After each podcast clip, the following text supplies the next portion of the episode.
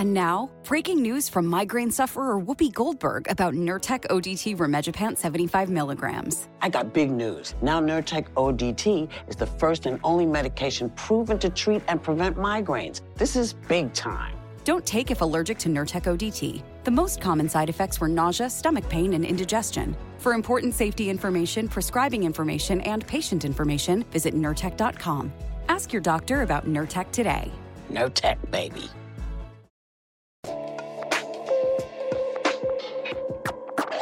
this before.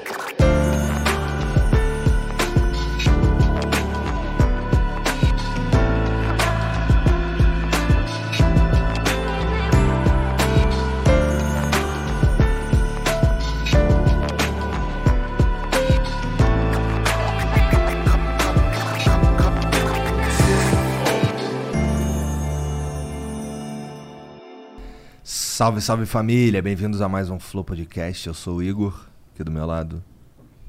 Ele. Esse é o mítico?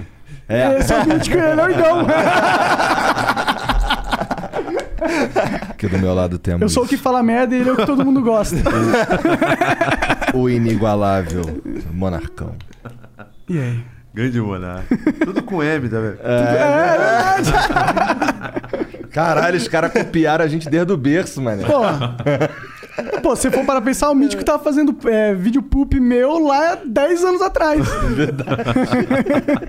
Hoje vamos conversar com o Babuzão. E aí, Babu? Tamo junto, irmão. Maior prazer, maior satisfação de estar aqui com vocês. Pô, Obrigado o prazer é moral. nosso. Vai, tipo, Fiquei você- sabendo que tu conheceu esse formato por causa dos moleques lá. Cara, eu, é, a gente tá montando a Paisão Records. Os moleques são fãzaços. Aliás, a- toda essa geração mais jovem aí, né?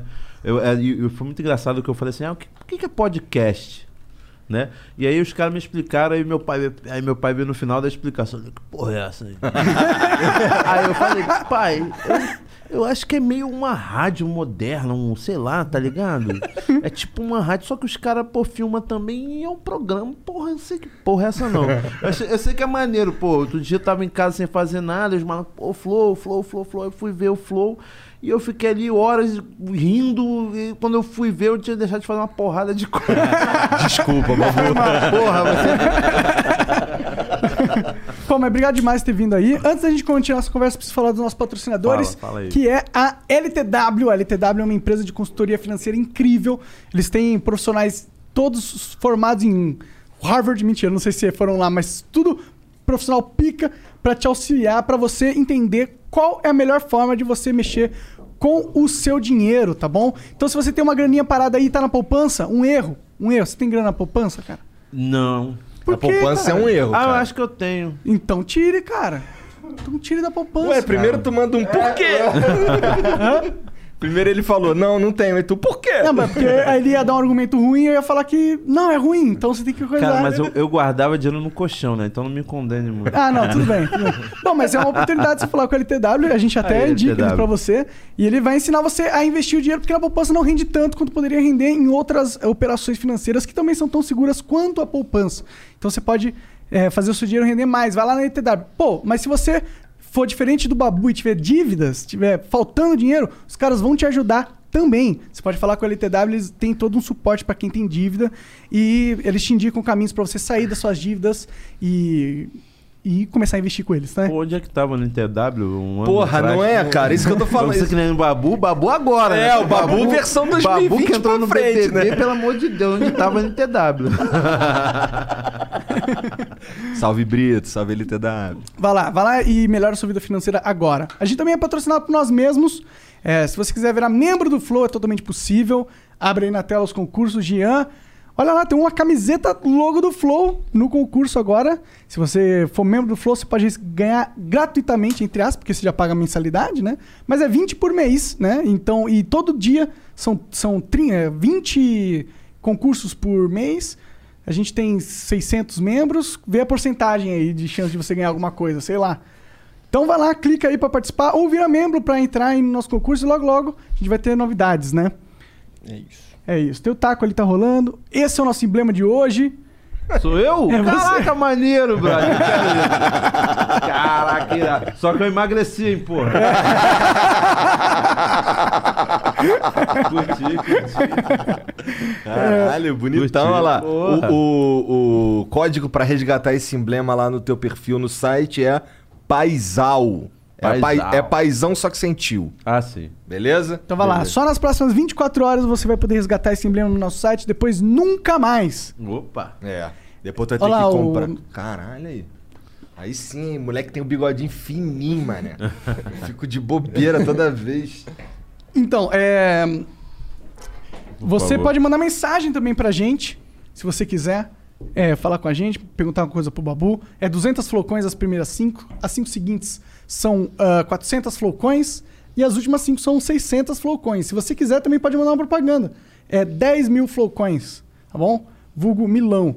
E ó, hoje em dia dá pra você mandar áudio e vídeo nas perguntas, hein? Isso é legal Isso é pra bem- caralho. Bom, hein? Hum. Caramba. Ah, e lá no, no, no Pode Par não me deram isso aqui. Mentira, eu tô usando. Aí, Chupa pode pá. O Fi- a Felipe Media é nosso, é difícil esse, esse aí não tem como.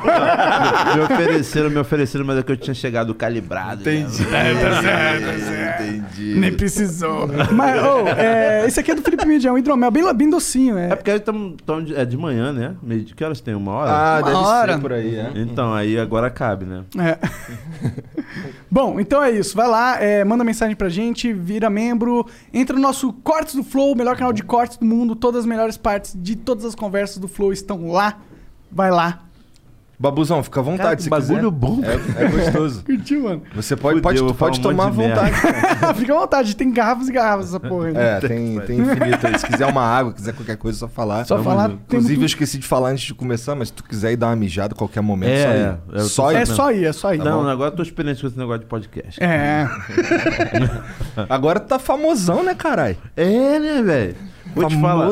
É estranho, mano. No começo foi, é, é, foi, foi muito estranho, né? Que eu entrei lá no, no BBB e eu tinha 20 anos de carreira, né, mano? Profissional. Fora as que eu comecei, né? Eu comecei em 92.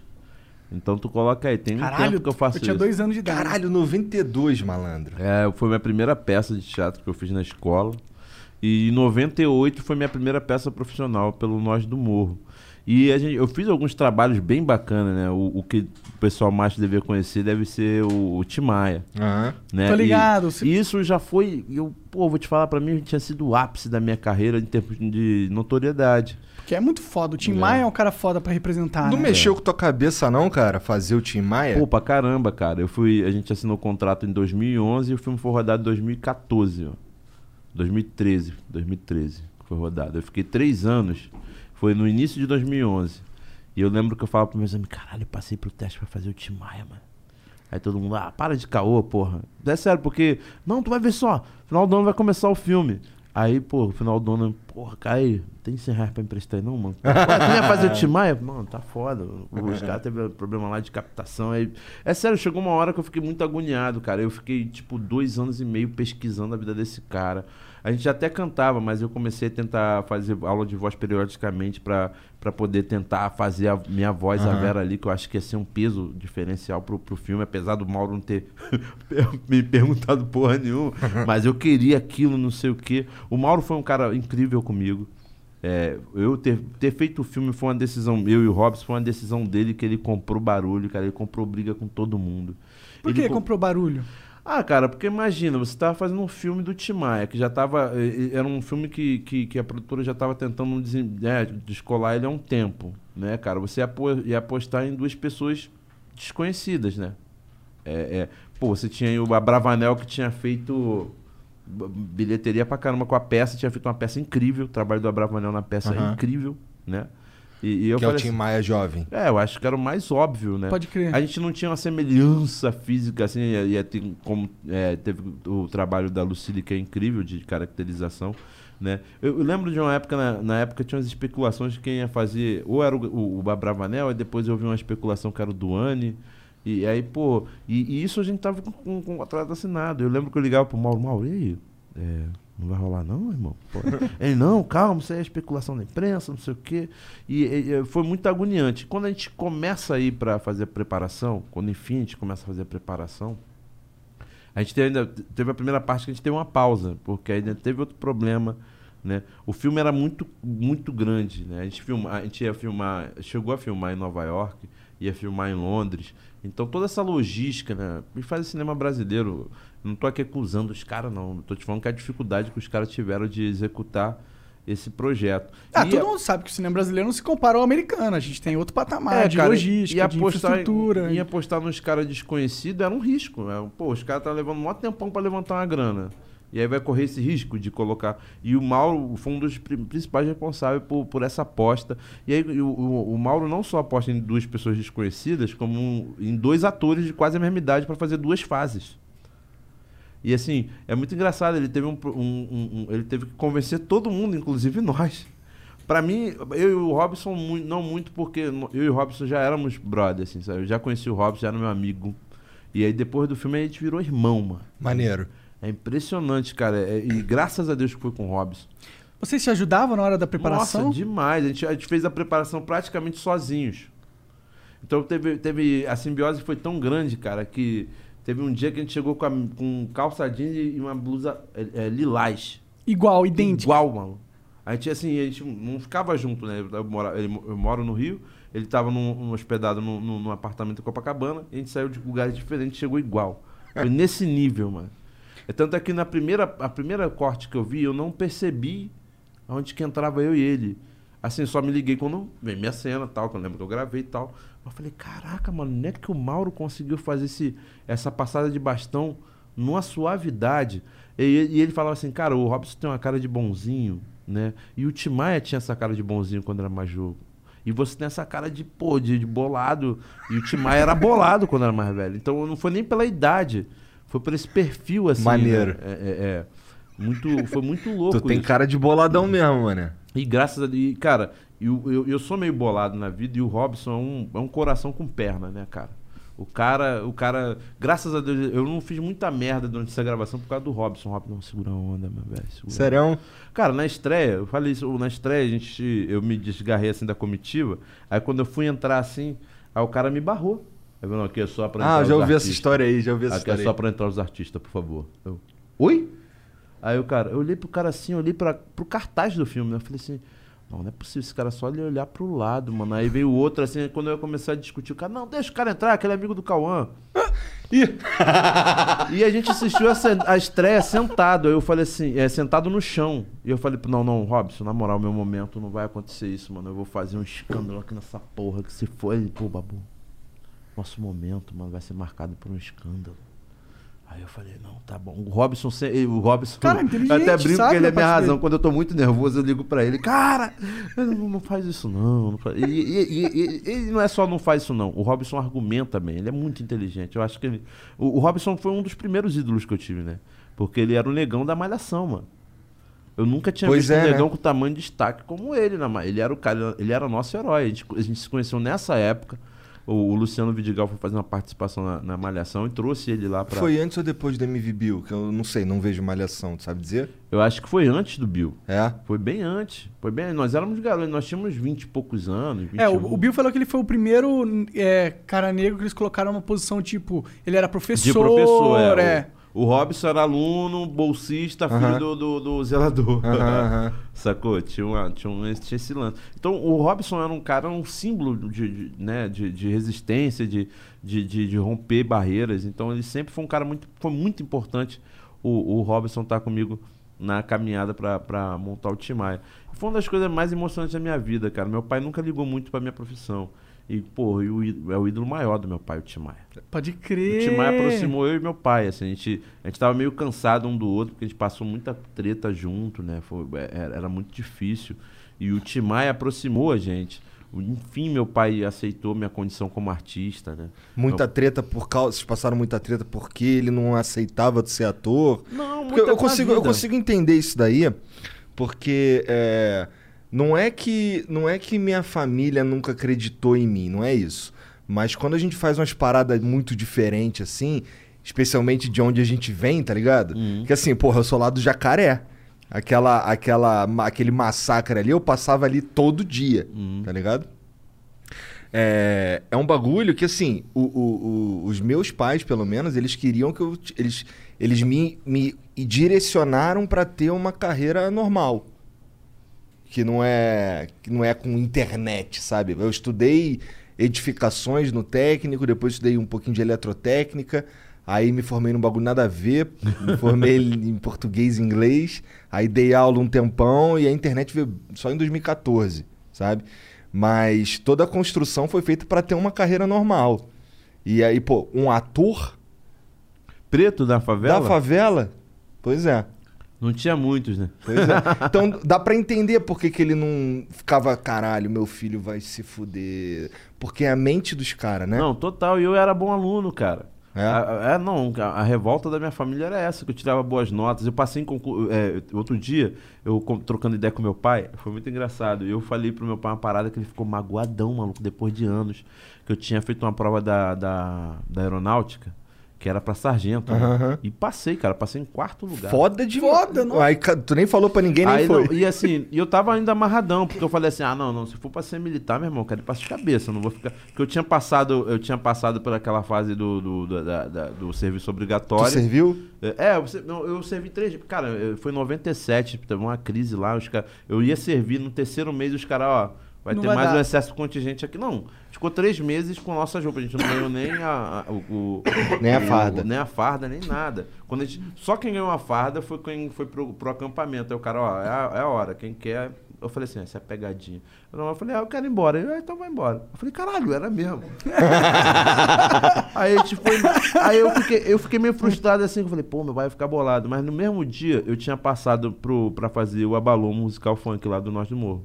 Então eu falei, caralho. E aí, quando eu parei todas as minhas, minhas outras atividades que eu ganhava grana, eu, tra eu trabalhava como pintor, como aderecista, com não sei o que, eu parei tudo pra fazer essa peça. E aí eu fiquei ruim de grana, mano, porque a peça não pagava, né? O Nós do Morro não tinha nem patrocínio. Aí foi, aliás, foi o primeiro patrocínio do Nós do Morro, em 98. Aí eu falei assim, Esse cara. projeto já existia há muito tempo antes desse patrocínio? Nós sim, do Morro? o Nós do Morro existe desde 86. Caralho. Desde 86. Tá até hoje, imagina. Tá até hoje. Foda. E, e- Salve Nós do Morro. Salve nós, tem aqui tatuadão aqui. Maneiro. Ah, maneiro. Então quer dizer, é, é, é, é, é, eu falei assim, não, cara, meu pai, meus pais têm razão, cara, esse bagulho de teatro não tá me dando dinheiro, não. Vou arrumar alguma coisa pra ganhar dinheiro. Né? E aí eu fui fazer a, a prova, falei, não, aí, pô, militar, cara. Ah, se eu fosse, se eu fosse militar, vai ter que ser nas cabeças, mano. Aí eu fui fazer esse teste. Esse eu fazer essa prova, passei. Aí, e, e aí eu tava também. Eu tinha acabado de entrar no, no, no, no Nós do Morro e tava entrando dentro do, do, do grupo de cenário. E é outra coisa que me fascina até hoje, cara. Cenário. O cenário me fascina. Eu, o cara me ensinou a fazer planta baixa e o caralho a quatro. Caralho. Aí eu falei, porra do caralho, é isso aqui que eu quero. Aí eu fui lá ver o resultado, é o quarto lugar, mano. Aí eu, caralho. Aí, pô, a- a- a- quando se tudo desse certo, eu ia me apresentar no dia da estreia da peça. Né, se eu passasse. Eu passei na prova, depois tinha aptidão Tem o física. físico. Pô, mas eu com 19 anos, cara, eu era até. Eu fiz taekwondo dos, dos 8 aos 16. Tava voando. Tava voando, meu. Tinha 78 quilos. Não tinha, não tinha esse corpanzil. Então, o negócio físico não era uma questão, porque eu tinha preparo físico de atleta. E aí eu falei assim, cara, porra, que porra. Aí eu falei, quer saber de uma coisa? Eu vou fazer essa porra dessa peça e foda-se. Aí cheguei pro meu pai, pô, pai, caraca, maluco, aí pô, era 20, vi- era 20 vagas, pô, fiquei em 34 aí. Pô, ele, porra, no ano que vem tu passa. Eu falei, pô, ano que vem eu passo. Isso aí, demorou. Tem até os 30 anos pra fazer essa parada aí, mano. Ah, é, pá. Caraca, e morreu o assunto. Aí, esse churrasco, assim, um- uns quatro meses atrás, que eu fui falar isso pro meu pai, que eu tinha passado. Quarto e falei, lugar. mano, meu pai lugar. levantou, cara, ele ficou magoadão. Sério? Pô, a onda do meu pai era do louco pra me ver fardado. Entendi. Ele ficava revoltado quando ia pro quarto. E aí, deram farda? Eu falei, não, não, pai, pô, o negócio. Pô, e aí, pô, que tá sendo muito cedo. Pra tu ter ideia, os, os dois primeiros meses que eu fiquei indo lá, nem almoço eles davam. A gente chegava às 5, 6 horas da manhã. E antes do almoço eles liberavam, porque não tinha almoço pra todo mundo. Tá ligado? Tô ligado. Caralho, que merda. sonho, eu comecei a ver aquela parada assim. Eu até queria, cara, pô, na favela, porque eu não queria ser um soldado? Pá, vou, vou vir fardado. Pois é, né? Aí, pô, mas só que eu falei, pô, meu irmão, vou ficar aqui, os caras não tem nem almoço pra me dar, mano. Olha a parada. Não tinha Qual que é o farda. futuro ali, né? Não tinha farda. Pô, tem uma vez que o cara, o cara eu, eu fui, eu discuti com um soldado antigo lá, que eu falei, pô, irmão, na moral, minhas calças eram tudo, porra, tudo bonitinha, minhas calças tava rasgando, porque tu abaixava pra tirar aqueles matos entre. Que chamam Fazer de- cri-cri. Porra. Aí eu falei, meu irmão, olha só. Eu fico aqui. Caralho, tô vendo que o Cri-Cri é velhão, né, É. cara? Eu falei, velho, não tem problema, na moral, limpa essa rua, essa rua aqui todinha, meu irmão. Mas com a minha calça não, vocês têm que me dar uma porra um, de um uniforme, qualquer coisa, mano. Eu não vou ficar estragando minha roupa aqui. A gente, pô, só vai receber daqui a quatro meses, né? Só recebe uma merreca lá depois, depois que tu enganja. Falei, porra, vou ficar detonando minhas roupas, mano. Aí o cara foi, foi discutir comigo, eu discuti com o cara lá. E ele quer, porra, tá fudido, vai ficar de. Vai ficar de de guarda. Aí, pô, a galera começou a falar, pô, vou ficar aqui mais um tempo, né? Tinha galera que queria ficar. Aí botou uns cinco de pernoite. Aí não, não tinha, não podia deixar de pernoite. Tá ligado? Não tinha uniforme, não tinha comida, mano. Aí os caras pegou, foram, passou um sabão na gente e liberou. Meio dia. Eu falei, cara, foi muito. lá- 97, cara, foi um, foi um, foi um ano dramático para as Forças Armadas. O quartel que eu tava ia ser fechado. Era onde? Qual quartel que era? Era o BG. É? É. o BG. Aí eu falei, caraca, Será que é maluco. por causa da, da herança da ditadura militar? Cara, eu não sei, cara. Eu sei que, que foi foda. É, é, quem serviu, quem engajou naquele ano, que foi um ano, eu lembro da- na- nas notícias falando sobre isso, não, não tinha comida pra todo mundo, né? É, é, os caras estavam dando prioridade a quem já tava lá dentro. Unif- é, é, é, os caras só liberaram, eu lembro que o, o moleque que eu fiquei amigo, ele é, ele é militar até hoje. Ele só recebeu, ele de babu, eu recebi uma farda emprestada é, quando eu voltei do acampamento, que, que ele, ele foi destaque no acampamento, foi até fazer o curso de cabo. Tá ligado? Só quando ele começou a fazer o curso de cabo que ele conseguiu é, pegar uma, uma farda pra ele. Caralho. Caralho. É, ele só foi normalizar no outro ano. No outro ano normalizou, as turmas entraram. Ele, pô, me vinguei também. Ah, fiz todo mundo se fuder também. Eu servi no Leme, lá no Forte do Leme. meu pai serviu lá. É? É, meu pai serviu lá. É, não, mas lá, é- lá é uma uva, cara. Lá é, É, tranquilão. No, o, o- treino físico lá é correr na praia. Ai, que Ah, chato, né? caralho, bom demais. E a praia é Copacabana, só isso. É, Ah, Leme, porra. a gente fazia assim, ó, a gente saía, a gente saía do Leme, vinha correndo, ia até o Forte Copacabana, aí e as passava minas pelo- ficam loucas, né? É, cara, isso é mó doideira. Aí passava pelo arpoador, chegava lá no arpoador, de vez em quando o sargento, não, vai lá, dá um pulinho lá rapidinho e já volta. Dava um pulinho lá, já voltava tal, voltava correndo, quando voltava já tava até seco. A gente fazia na Quinta da Boa Vista, não era ruim não. Não, é era ruim não, é maneiro lá também. Pô, tinha um cara maneirão que ele falava, ô Romeu, onde. Aí, pô, ele falava com as minas passavam, era pra gente olhar pro lado assim. É. Mas na, na manha, né? Na treta. Gruca- grupamento, atenção! Aí todo mundo dava uma passada mais forte. Olhar à direita! Aí todo mundo. tum. Oi! Tem Não, a gente fazia uns olhar à direita, olhar à esquerda quando tinha, tinha umas ruas lá que a gente passava ali no arpoador, que quando assim, passava, a gente que passava cantando, fazia um eco fudido. E aí tinha, um- tinha uma galerinha que saía da. ficava na janela lá, ficava olhando lá, tinha uns, uns coroas que batia palma, não sei o quê. E aí o, o cara que tava ali comandando na hora lá fazia umas reverências pra Pô, cara, é uma parada maneira, né? É uma fase, é uma fase de repente, do, do, do homem que a gente fica mais esperando, né? Quando a gente é moleque e tal. Pô, a parada só não, só não vai pra frente quando os caras se metem em política, né? É verdade. se não se metesse em política, cara, pô, é, eu vejo como uma carreira que tinha que ser uma espécie de sacerdócio, sacou? Porque você, o, o- o serviço militar, imagina, você tá entregando a sua vida em, em defesa da sua nação. Né? Das pessoas, Das né? pessoas, isso é muito nobre, mano. Isso é muito. Eu acho que tem uma deturpação tanto nossa, de civis, quanto de alguns militares, cara. Porque é, é, na, na história da humanidade, né, o serviço militar, os serviços de forças armadas, ele é um, é, é- é um, é um serviço bonito. Sempre foi glorioso, É né? glorioso, cara. Tem Então, suas assim, controvérsias, né? Porque Não, sempre foi guerras toda vez fodas, que eles né? tentaram se meter em política. É. Eu não digo só aqui no Pode Brasil, crer, não, em crer. qualquer lugar do mundo. Pode crer. Só as democracias que, que são fortes hoje em dia, ela tem muito bem definido o papel das Forças Armadas. Sacou? Ninguém, defender. ninguém questiona as Forças Armadas nos Estados Unidos. Ninguém questiona. E nem eles se metem tanto assim, né? Como é, na, na, na- vida política. Porque a vida deles é independente disso, mano. O negócio ali é, é- é a proteção do patrimônio da- da- do, do coletivo, do país. Se bem que tem uma, uma distorção que acontece lá nos Estados Unidos por causa da indústria bélica, né? Que, é, que, que acaba influenciando o militarismo. Sim. Aí não é nem por causa do governo, é por causa da iniciativa privada mesmo. Política. É, não, política. política. Grana, grana é foda. É, os caras querem vender, eles têm que. Ah, não, tem que ter os próximos cinco jatos e cada jato custa um bilhão de dólares pra desenvolver. Mas pra que, que você precisa desse jato? Não, Tá Tem que ligado? estar à frente do cara ali, né? É. o É. desequilíbrio do mundo, né? Você vê assim, cara, é, você vê tanto quanto que a, que a humanidade gasta em desenvolvimento de armas, né? É, Aí você reflete na, na, na África ou, na- ou- ou nos países ali do, do- do- o- o- ali o pessoal, aquela gamada, aqueles árabes todos ali, porque você tem muita riqueza, e uma extrema pobreza, assim, é uma coisa absurda. Né, no mundo. Você pega assim, é, é, quanto que se gasta para desenvolver uma arma que às vezes nem é nem usada. Aí você vai, sei lá, é, é, é, na Etiópia.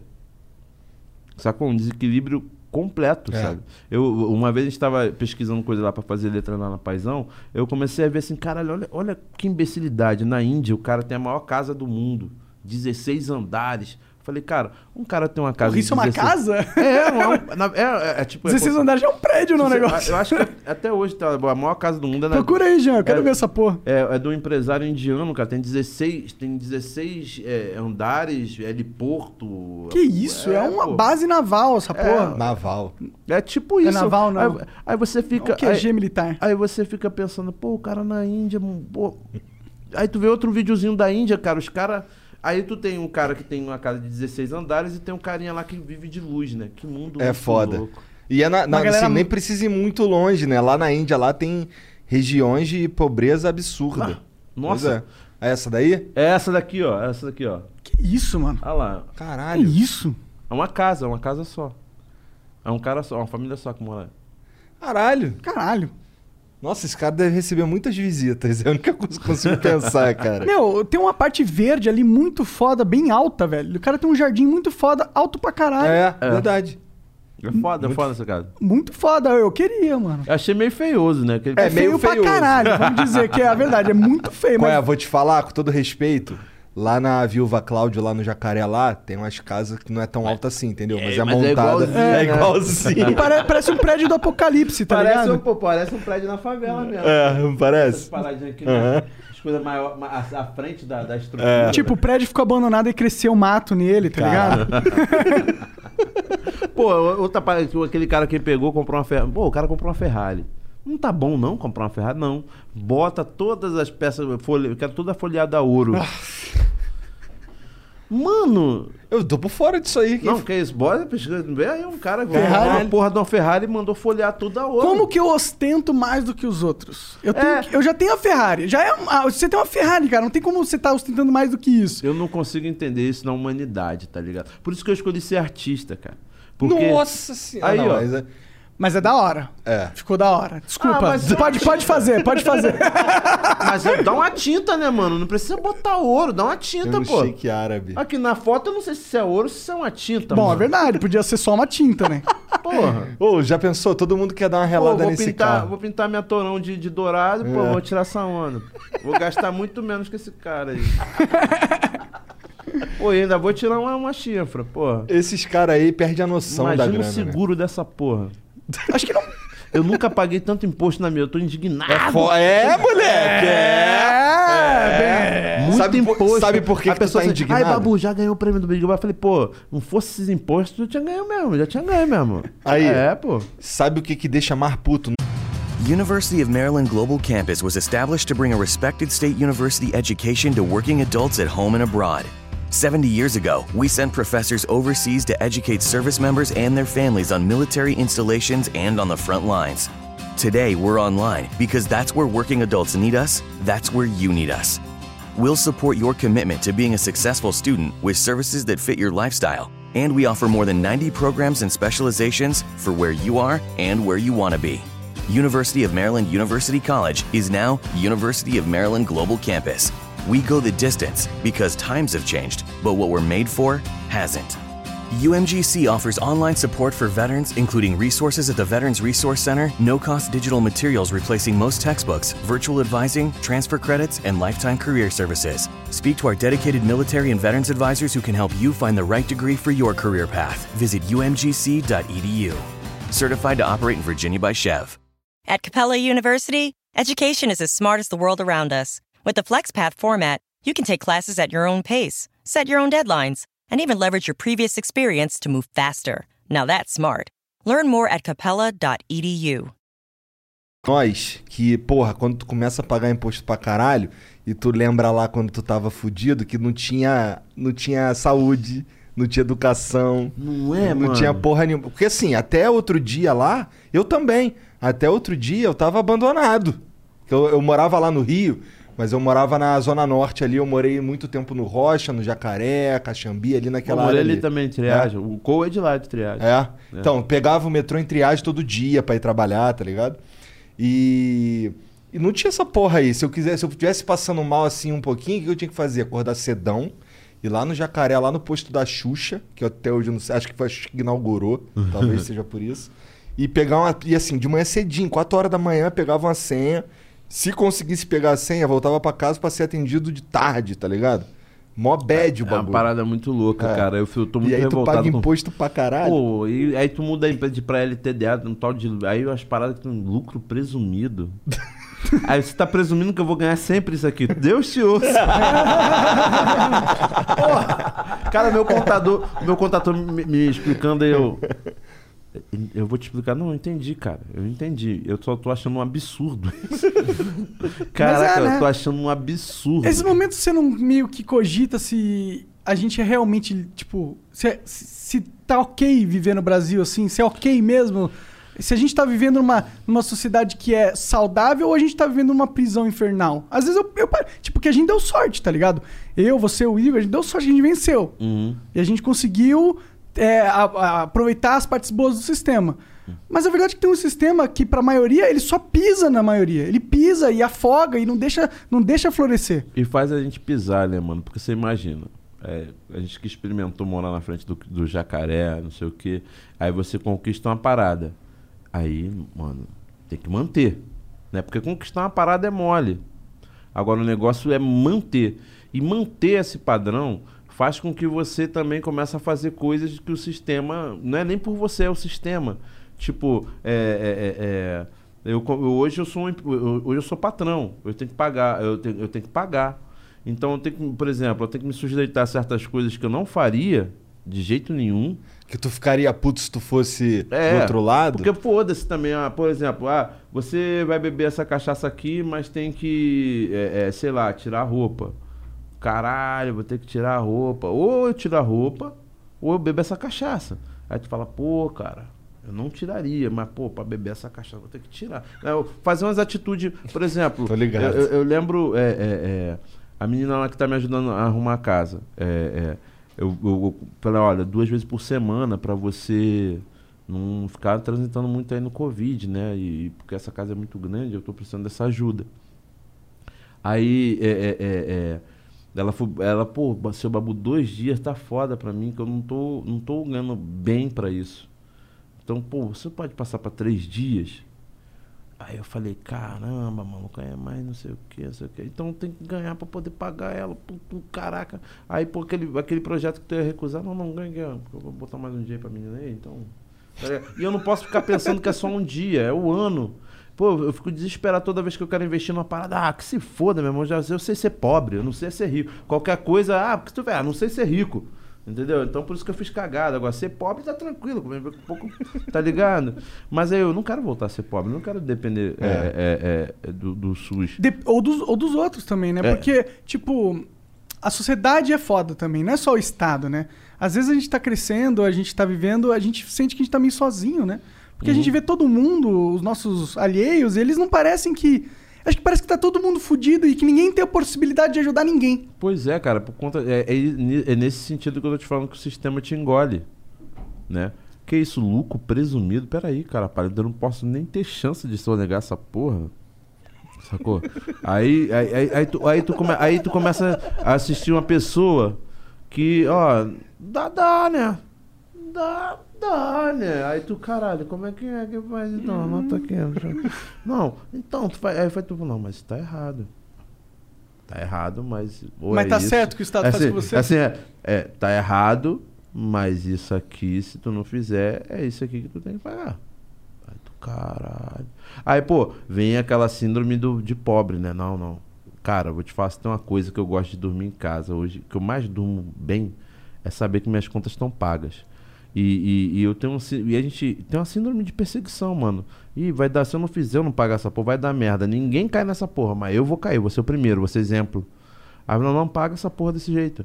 E aí você tem que fazer mil coisas pra você continuar mantendo aquela máquina girando, né? Por exemplo, é, é, a gente fez uns investimentos que não deu muito certo. Eu falei, pô, já tive que parar uma, uma parada. E aí isso, pô, me mata, porque eu não consigo trabalhar com pessoas que não sejam meu amigo. Então, então eu tive que demitir três pessoas no meio da, do, do- eram da. Covid, que são meus amigos. Porra, é foda. É, é- tu, entra, tu começa a entrar num círculo vicioso. Eu, eu várias vezes assim, no meio do caminho, eu falei, Cara, a, a Paisão Record me trouxe de volta essa- esse tesão. Porque eu, como ator, cara, eu tô muito triste porque eu queria sair lá do. do- eu saí do Big Brother, lembra que eu falava umas, eu falava umas besteiras, assim como eu não podia me comunicar com pessoas fora, né? Passar uma dica pra alguém que tava me assistindo. Então eu ficava devaneando, falando de uma peça. Outro dia eu tava até vendo o- os capítulos pra ver se eu pescava o que eu tinha. Tinha uma peça que eu queria montar assim que eu saísse do, do, do Big Brother. E, pô, não tem teatro, né, mano?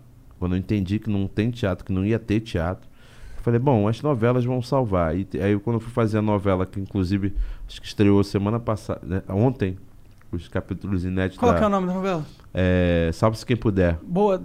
Boa. É, Da e- Globo, É, imagina. é. Eu sou, pô, sou da casa, funcionário da casa. É, imagina. Que isso, É, pô, Daniel foi um torcedor é, fervoroso e, pô, é, fez lá o personagem pra mim, pô, muito legal. Mas a própria Globo, a poderosa, tá tendo dificuldades de, de, de logística, né? Porque independente do poder que a Globo tenha, cara, é, tem uma logística ali, né?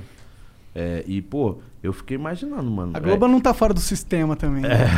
não, mas eu fico assim, se eu tô reclamando, imagina lá os marinhos, mano. Que, pô, bi- bicho, mano, é, eu fiquei imaginando, cara, os caras estão gastando uma grana violenta com esse negócio de, de, de protocolo. Porque os protocolos na Globo são, assim, rígidos Insanos. pra caramba. Não, não são insanos, é o que tem que É fazer. teste Você pra quer, ah, caralho. Você quer fazer a novela? Você tem que fazer isso. Cara, meu irmão, teste. A gente fazia teste duas vezes por semana. É, aquele, aqueles materiais de PI. Cara, fica um cara te gerenciando se tu tá com aquela porra. Mas tem que fazer, não adianta. Não, é. Esses porque- dias, ó, a galera tava reclamando que a gente ficou dois dias aí sem fazer flow, mas foi porque a gente pegou todo mundo da equipe, foi lá em Guarulhos fazer o teste de Covid por, pra ver se tava tudo ok. Uhum. Porque tem que fazer. Tem que fazer, periódico. Ainda mais a gente que tá na linha de. Porque É. as pessoas acham que a gente não tá na linha de frente, né? Quero ver passar essa pandemia sem ouvir uma música, sem ver um filme, sem ouvir um flow podcast. sem- eu fa- eu- uma vez a minha equipe falou, ó, toma cuidado aí com a aglomeração. Eu falei, cara, eu lembro que eu ronquei. Eu, Meu Deus do céu, eu gastei mais de 5 mil reais só com esse negócio de protocolo.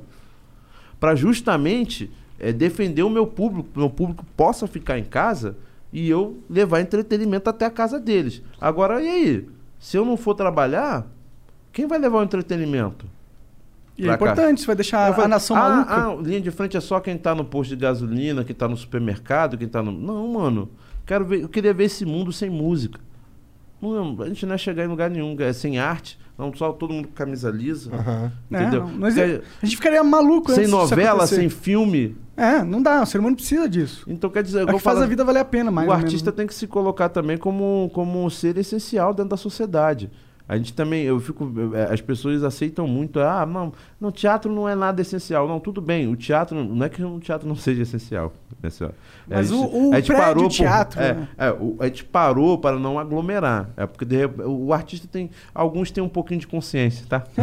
então quer dizer, a gente parou para não aglomerar, não só por uma questão de lei, entendeu? Só que é o seguinte, eu, pô, faço isso há 20 anos. Você quer que eu proponha o quê? Que eu vá pra é, virar, sei lá, um, um médico? Eu não posso virar um médico de uma hora pra outra. 10 anos de, de estudo aí. Você quer que eu vá o quê? trabalhar no supermercado? posto de ga- Não, cara. Eu, eu- cada um procurou o que quer.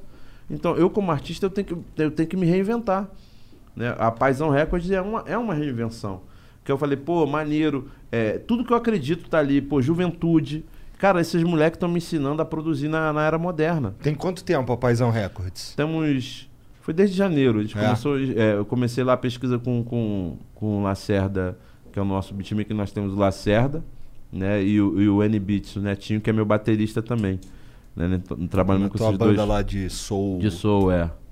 E aí, lá pra fevereiro ali, a gente começou, aí chamamos o Cole, a Manu, E aí começou a colar uma galera lá, mano. E eu falei, caraca, esse movimento tá ficando maneiro, pô. E, e, e eu que não era nem tão fã assim do trap, né? Eu era mais fã de um de, de A, de B. Aí o pô, Lacerda começou a, aí eles começaram a me ensinar a diferença do trap, do boom bap e do drill. Eu falei, puta que pariu, nem sabia que essa Drill eu não manjo. Be é, boom bap e Pô, trap boom eu- bap. Aí eu falei, aí, pô, eu que porra é essa de boom bap, meu irmão? Vocês inventam. Não, boom bap é racional. Porra. Pô, nunca ouvi falar que Racionais era boom bap, meu irmão. Vocês estão inventando essa porra. Aí foi muito engraçado que foi essa desconstrução que eu até falei, cara, eu tô parecendo meu pai, mano. Não, não tem que aprender. Aí eu lembro assim, que eu falei, o que, que você precisa pra gente gravar? Pô, não dá pra gravar em casa nele. Dá, não, dá pra fazer aqui nesse quarto. Eu falei, não, mano, pô. Vou, tava vendo, aí eu tava, eu ia comprar uma mesa desse tamanho, assim, cheia de botão, né? Falei, não, tu vai precisar dessa porra, né? Que eu vejo lá nos estúdios, precisa dessa porra. Não, não precisa dessa mesa analógica, não, cara. Vamos comprar só uns programas aqui, papá. Aí ele montou só um computadorzinho, os monitor assim, ó. Mano, como é que a gente vai fazer música nessa porra, cara? Ele, com isso aqui, paizão. Falei, ah, vai porra nenhuma, caralho. Aí sai um beat foda pra caralho. Foda pra caralho. Aí ele começou a me mostrar lá os programinhas que ele comprou, não sei o quê.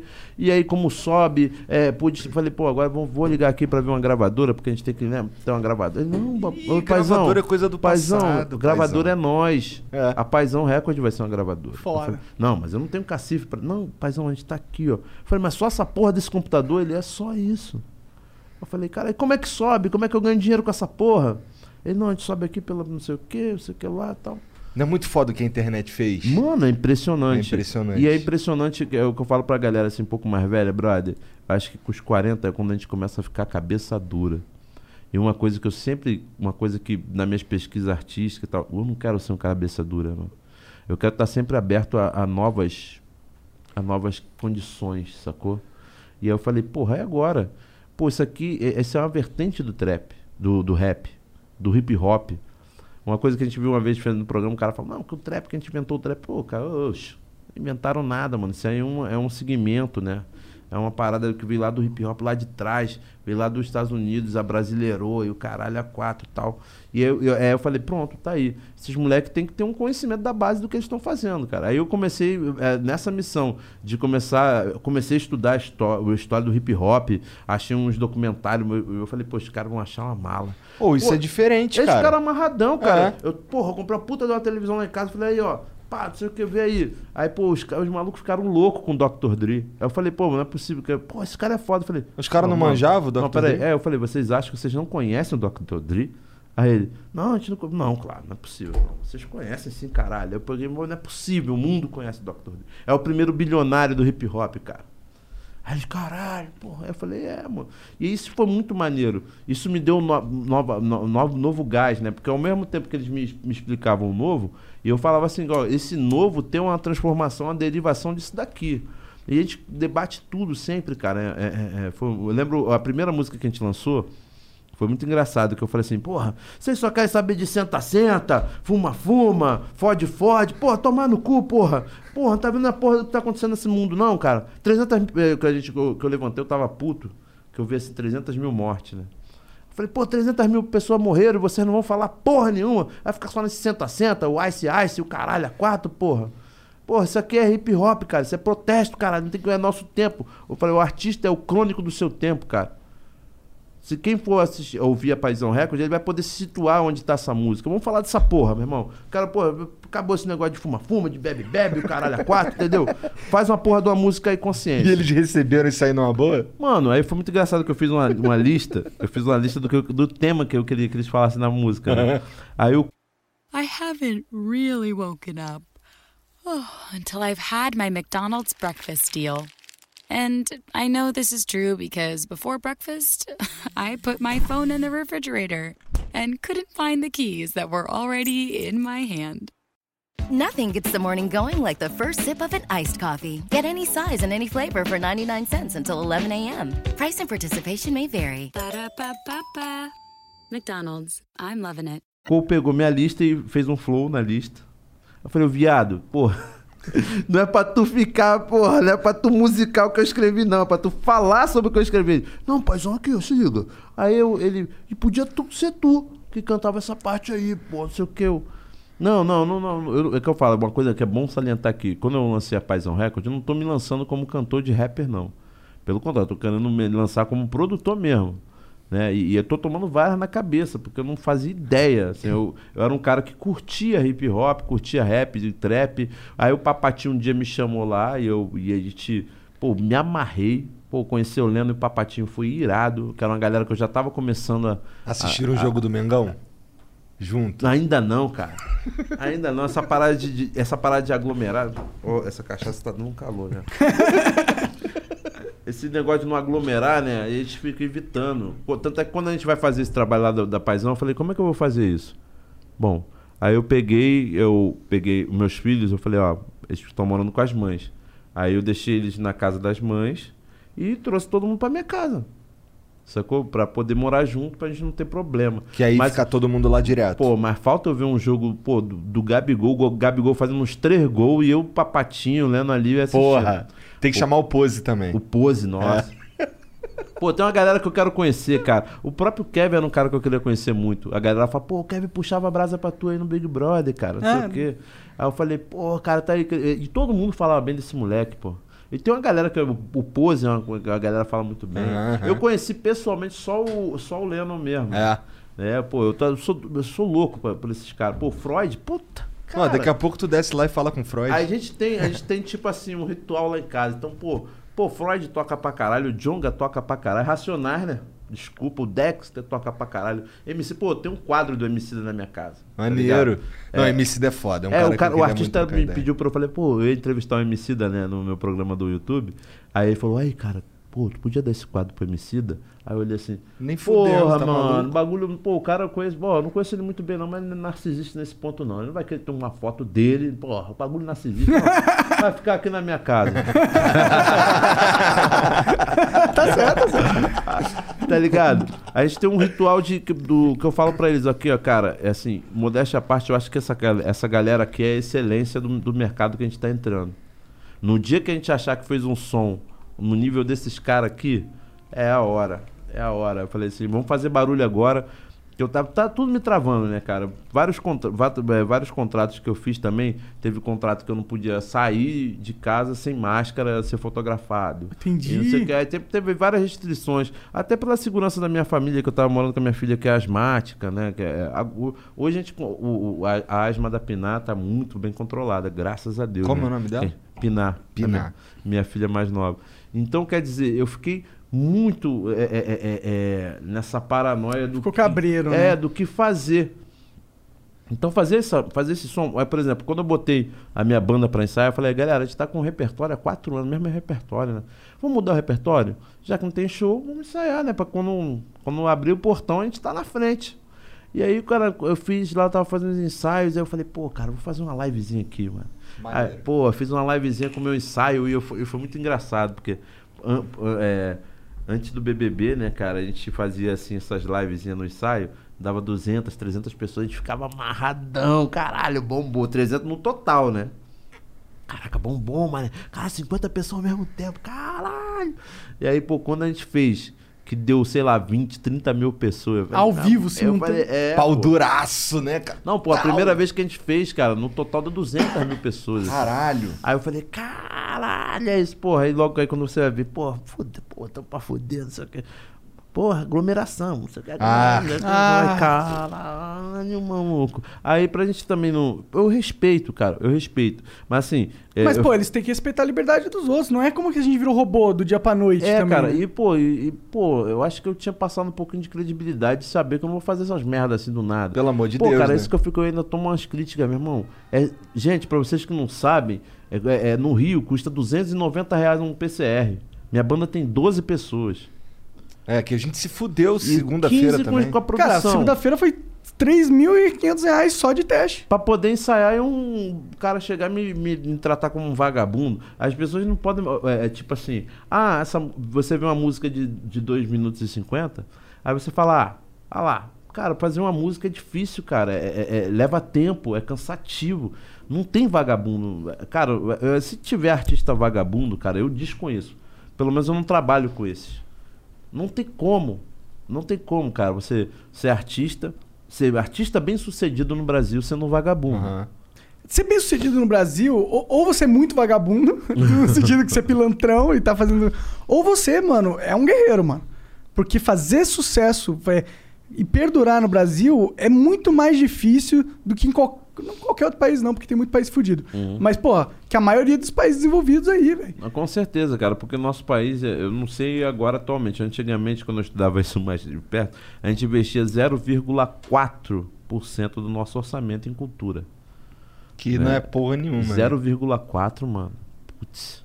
É, e, ainda, e, aí, e aí é uma classe que ainda tem que ser tirada como, como é, vida mole, vida mansa. Ou, ou- é porque houve um momento aqui no Brasil que, que o que artista virou sinônimo de inimigo, né? Não é, cara? Cara, é uma coisa. É, é- é- é principalmente. Pô, cara, e é. Mas você sabe por quê? Por quê? Eu acho que é porque antes existia. Não, mas você tem dados? ou Não, isso? não tenho dados. Tô tirando do meu cu aqui. Ó, deixar claro que eu sou apenas um gordinho ter tudo e todas as minhas opiniões têm esse valor, no- esse peso na sociedade, de um gordinho ter tudo. É, o que é bem pesado, né? Se for para pensar, né? É... Mas, ó, eu, eu acho que antes a gente tinha uma limitação de quem poderia aparecer. E a- a- as TVs, a, o SBT, a Globo, a Record, elas tinham o monopólio da comunicação. Uhum. Até no entrete- desde o entretenimento até o jornalismo. Isso. E aí eu acho que é, eles usaram esse poder que eles tinham ao favor deles mesmos. Também. Eu, eu, eu diria que é, também é o pró dos outros, porque todo mundo tem duas facetas aí na é, vida. mas era mais fácil, por exemplo, uma coisa que. Eu entendo o que você está falando. Hoje a gente tem uma liberdade maior. Assim, a comunicação está mais aberta. Mas aí também o- o- o- os órgãos competentes para fiscalizar essa informação que é transitada. Pô, é, é, a- a- teve que acontecer coisas catastróficas na, na- na- na- na internet para você ter é, regras para isso, né? né? É, Antigamente, pô, você tinha lá pontualmente quem, quem, quem dava notícia, você sabia as fontes. Então, se tinha uma, uma, uma fake news, por Mas exemplo. será que isso não era uma falsa segurança? Não sei. Mas, por exemplo, você teve, teve vários casos de fake news que foi, assim, duramente é, é, é, é, é, combatida. Né, né? Aí, pô, a gente tem o do Gugu, aquela do Gugu. Sim. Aquela fake news, cara, papapô fake news. Hoje em dia, pra tu caçar uma fake news, mano. Hoje, Hoje em é dia, foda, Pô, hoje em dia tu muda até a cara do caboclo. É. A voz, tá ligado? Eu lembro uma vez, pô, a gente fazendo uma campanha lá do, do, do Big 21 aqui. Aí, ah, pô, não apoia fulano, não, olha o que ele falou de você. Aí eu fiquei puto, mano. Eu falei, pô, eu apoiando esse filho da puta. E daqui a pouco a gente foi ver que não era o cara, era tipo. Era um, era um, era Era um, um robô. áudio. É, Era um deepfake, talvez. é, mano, maluco. Eu falei Não, assim, é foda, é foda. Hoje tá difícil Tá você difícil. controlar, cara. Mas eu tenho medo de, do Estado controlar essa parada, sabe? Porque eu não acho que eles vão controlar da forma com que seria Sim. correta aqui. Porque eu entendo, existe, tem que ter um controle. Sim, claro. Eu, inclusive, eu, eu gosto da ideia de, de, tipo, você postar na internet, seu CPF tá associado. Não tem mais essa parada de ser 100% anônimo, entendeu? É, é, é. Isso é uma parada que não existe na vida real, tá ligado? Você nunca é anônimo. Antes da internet, você não dava pra você ser anônimo e conversar com alguém. A pessoa ia ver você. Uhum. Dava pra você pôr uma máscara tal, sequestrar a pessoa e fazer uma voz esquisita, pôr no quarto escuro. Mas isso era crime, tá ligado? É crime. É, é verdade, é crime. E- mas hoje em dia não, a gente tem essa, essa possibilidade de ser anônimo, o que traz uma liberdade muito grande. De ser um filho da puta por completo. É. Sem consequência. Eu acho. É, é, isso aí, isso aí, é, tudo tem prós e contras, né, cara? Se você vê, você visse os editais antigamente, era, era, era ser produtor pequeno era uma merda, porque pra você fazer X coisas você tinha que ter Y coisas. Aí falei, mas como é que eu vou ter isso aqui se eu tô querendo fazer isso pra ter aquilo ali? Ah, você não tem uma sala com cinco câmeras, um produtor e um contra-regra? Então você não pode produzir isso. Então, desculpa, não pode. É quem tinha eram as grandes. Eram os caras que são grandes. Então, Que nem cinema, cara. Cinema, é, hoje em dia, eu lembro que cinema é, é- era fotograma. Meu irmão, tu tinha que ser o Glauber Rocha pra O que fazer que é um- cinema. O que, que é fotograma? Fotograma é como era antigamente. Antigamente, é, é, o filme ele não era digital. Ele era. Era, um, Era aquelas sequência de paradinhas. fotinho, uma sequência várias de- fotinhas. Tá. É, É uma aquele sequência- rolo lá que a É o gente rolo, vê. é. É. o rolo de filme. Que nem a gente coloca, lembra? Aham. 12 pose. Então, Lembro pra caralho. é, naquelas fotos. é- Era tipo. Que eu botava bem era na pontinha pra Cin- poder dar mais foto. É a mesma coisa, cara. É aquilo ali, só que 12 poses você tem aí meio segundo. Cada segundo de, de imagem você tem 24 poses. Né? É, hoje a gente até usa essa porra na- nessas câmeras mais modernas aham. aí. Só que a gente até multiplica, né? Que é 24 quadros, que é isso aí, é 24 quadros por segundo. É. 60 quadros, 60 quadros por segundo. Por isso Aham. que você consegue o efeito de, de câmera lenta. Pode crer. Entendeu? Só que antigamente não, mano. Antigamente você ia lá, rodava a câmera, você pegava, tirava aquele filme dali, mandava pro laboratório, tanto é que a Kodak deve estar falindo. Faliu já. É, já, faliu. foi pro espaço já. Você mandava pro laboratório, tá ligado? O laboratório revelava aquilo tudo, aí você fazia um copião daquelas, daquela, daquele, daqueles fotogramas, aí gerava a imagem que você ia ver. Às vezes ainda tinha isso, cara. Eu lembro quando você terminava filme, ó, você não pode cortar o cabelo, porque os últimos copiões não tinham chegado. E você viu o copião não só para ver como é que tava a atuação ou o enquadramento, era para você ver se não tinha nenhum arranhão na cópia. Porque tem isso, se você arranhasse a cópia, a cópia aparecia com um arranhadão ali, aí você tinha que refazer e tudo mais. Era, era muito louco. Então, quer dizer, essas condições, poucas pe- pessoas reuniam essas condições para filmar, Sim. né? Para fazer cinema, para fazer qualquer coisa. Então a gente estava sempre atrelado a essas grandes empresas que, pô, para uma concessão pública, mano. Por que que você acha que não tem um monte de, de televisão pública aí? Que era uma, a exigência para você ter uma concessão pública, você criava um monte de dificuldade e só meia Só dúzia de pessoas. É, esse é o sistema. Ah, Então, assim, e né? talvez seja por isso que talvez a classe artística pegou essa má fama. Porque eles eram os, os caras que representavam esse movimento de controle da comunicação. Uhum. Porque eles eram quem estava na frente, quem aparecia. Os marinhos ficavam atrás, entendeu? Uhum. Eles não eram a cara disso. E aí eles meio que usaram da credibilidade dos artistas pra. É minha, minha, minha opinião de Gordinho ter tudo. usaram da credibilidade dos artistas pra fazer o jogo comercial e político deles ali. Sim, alguns artistas compraram esse jogo. Né? Tá aí a gente. Ah, pô, enfim, eu ia, já ia falar merda. tá aí alguns que não deixam a gente mentir, né? Tem uns aí que, meu irmão, nem merecia. Pô, caça o, o DRT, pelo amor de Deus. É que eu tô te falando, que, nem- que nem que eu te falei assim, pô, militar na política não dá certo. Cara, eu acho que artista também não dá muito certo. na É, política, não, cara. também acho, É também ca- acho. cada um no seu cada um, cara. Eu falo pro meu, meu filho, eu, eu falo pro meu filho, filho, você seria um bom político. Por quê? Porque ele, ele, ele, ele sabe, é um cara que sabe se relacionar com as pessoas, né? Tanto com o cara grosseirão, mal encarado, quanto com a pessoa mais angelical. Teu filho tem quantos anos? Ele tem 17 anos, cara, é impressionante. tempo. Um moleque, onde, ele chega, ele é, ele é uma pessoa muito agregadora. Qual que é o nome dele? O nome dele é Carlinhos, Carlos Alexandre. Não. Meu Salve, brother. Carlos É, Alexandre. manda um salve aí pra ele. É Nós. outro também que vive falando, pô, você vai no Flow, você vai no Pode Pá, você vai não sei onde, porra, cara, me leva. pô.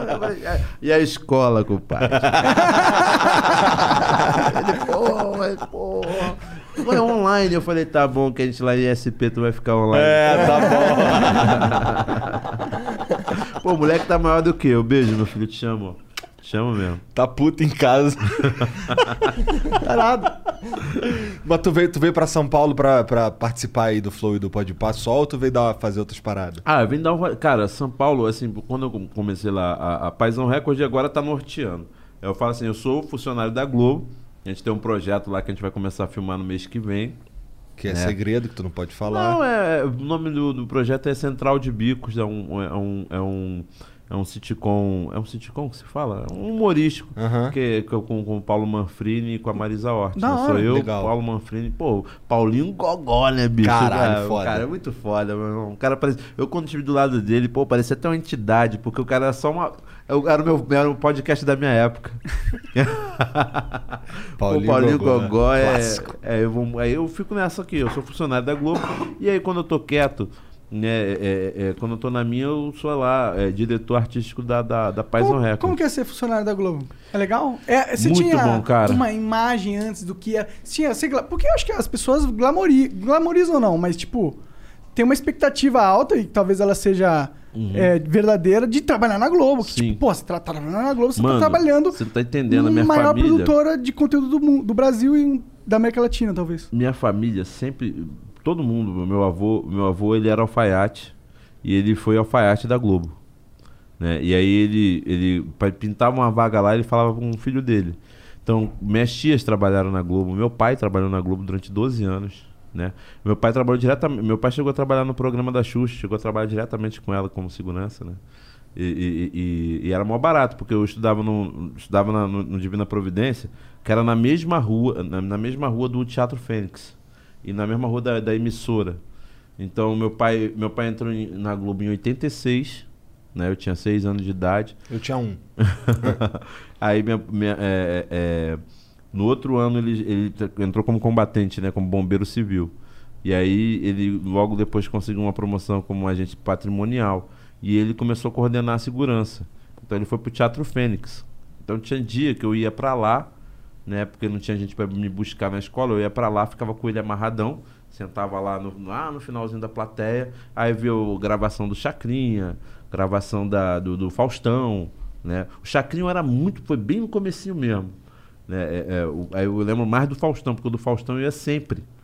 Né, porque eu falava, eu botava uma pilha pro meu pai, pô, deixa aí, já sei ir sozinho, já sei ir sozinho, né? Porque era os domingos, o- a gravação do Faustão. Maneiro. Então ia. E, pô, só que não podia ter média de idade. Então eu ficava no cantinho, às vezes eu ficava no cantinho da banda, tá ligado? E era, era mó barato. Então pra mim aquilo foi muito lúdico, cara. Eu Não sei por que, que meu pai ficou tão surpreso quando eu quis trabalhar no meio. Pois é. É, eu tava pensando nisso. Ele te pôs no meio, de É certa porque forma. ele, ele, ele pensava assim, ele pensava, não, eu era um moleque meio educado, ele, ó, você tem que sentar, se tu sair, tu vai dar problema pra alguém, pá, pá, tu fica aqui. Nisso que eu ficava aqui, as pessoas viam a criança ali, pô, e aí, moleque, tu é apelido? Pô, sou filho do Tavares. Aí, pô, a cara dele. Aí, pô, o Caçulinha me- vivia me, me zoando, porque eu ficava ali perto da, da banda.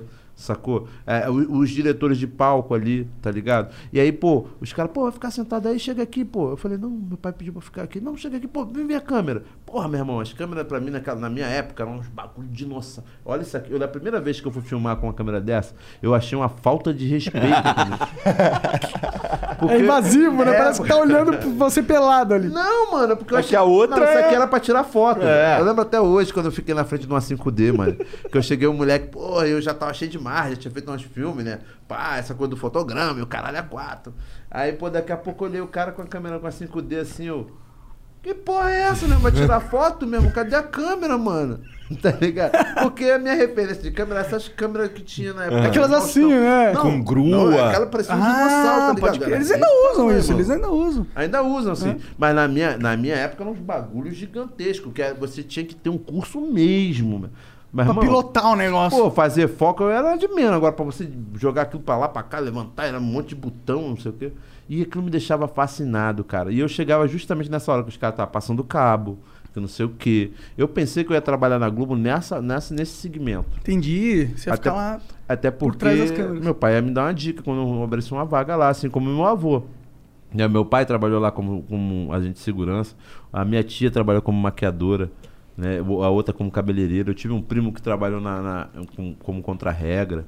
Né? Então, quer dizer, os amigos do meu pai, né, que frequentavam a casa do meu pai, trabalhavam na Globo. Porra, ser amigo do seu pai era muito bom, então, mano. Tudo uma construção pra chegar babu ator lá com. Não, mas assim, ator era uma coisa que ninguém falava. assim, Tipo assim, era uma coisa, era um, era um Olimpo, né? Aham. Eu lembro quando, quando meu pai tava na emissora, na emissora a gente tinha a- a- a- os estúdios pra gravar novela. Eu lembro até hoje uma vez que a gente tava vendendo aqueles negócios de, de festa junina, pra você Da ser escola, senhorzinho, tá. senhorzinha, não sei o quê. Aí eu fui vender, eu falei, pô, vou lá no trabalho do meu pai, vagabundo de girada, eu vou vender. Aí eu falei, eu lembro que eu passei na coordenação, me dá um bolo dessa parada aí que eu vou lá na Globo. Aí, aí eu ia lá e, cara, e, e eu- chegou uma hora que todo mundo sabia que eu era filho do meu pai, meu pai era responsável pela segurança. Então, foda-se, né? Eu entrava assim, pô, é o filho do Tavares. E eu entrava assim, eu ia na sala, eu lembro que eu ia na sala de todo mundo. Ai, você não quer comprar essa parada? Eu lembro uma vez que eu, andando, eu passei pela Beth Farias. Cara, e na época ela tava falando Tieta, né? Eu passei pela Tieta. Eita. Tá ligado? Eu, caralho, a Tieta, maluco. Cara, então era só um Olimpo. Eu vendia pra todo mundo, mas os atores eram uma coisa assim, não, ninguém pode falar com os atores. Era a diretriz Era o lá? Olimpo. Entendi. Era- na- E eu lembro que, que, que ela, ela, ela parou e voltou. O que você tá fazendo? Ah, e, e, pô, tipo, pegou, a- pegou um talão inteiro e pediu pra fulano me pagar. Eu peguei, me pagou, eu fiquei aquilo, nossa, mano. A Tieta foda. comprou. A Tieta comprou minhas paradas. Ah, que da hora, mano. Que da hora. Eu, cara, eu contei essa história quando eu conheci a Beth Farias. A gente foi fazer uma participação e ela tava lá, eu contei essa história pra ela. Maneiro, maneiro. É, é, é, foi muito, foi, foi, foi muito louco, cara. É, é, é. E eu, aquilo ficou na minha cabeça. Só que era pra mim era o Olimpo. Será que eu era digno do Olimpo? Né, tal. Aí quando eu comecei a fazer teatro, comecei a, a- a- eu antes de fazer teatro eu já tinha faz- fazia parte de, de movimentos políticos estudantis, né? Eu já já já causava na parada.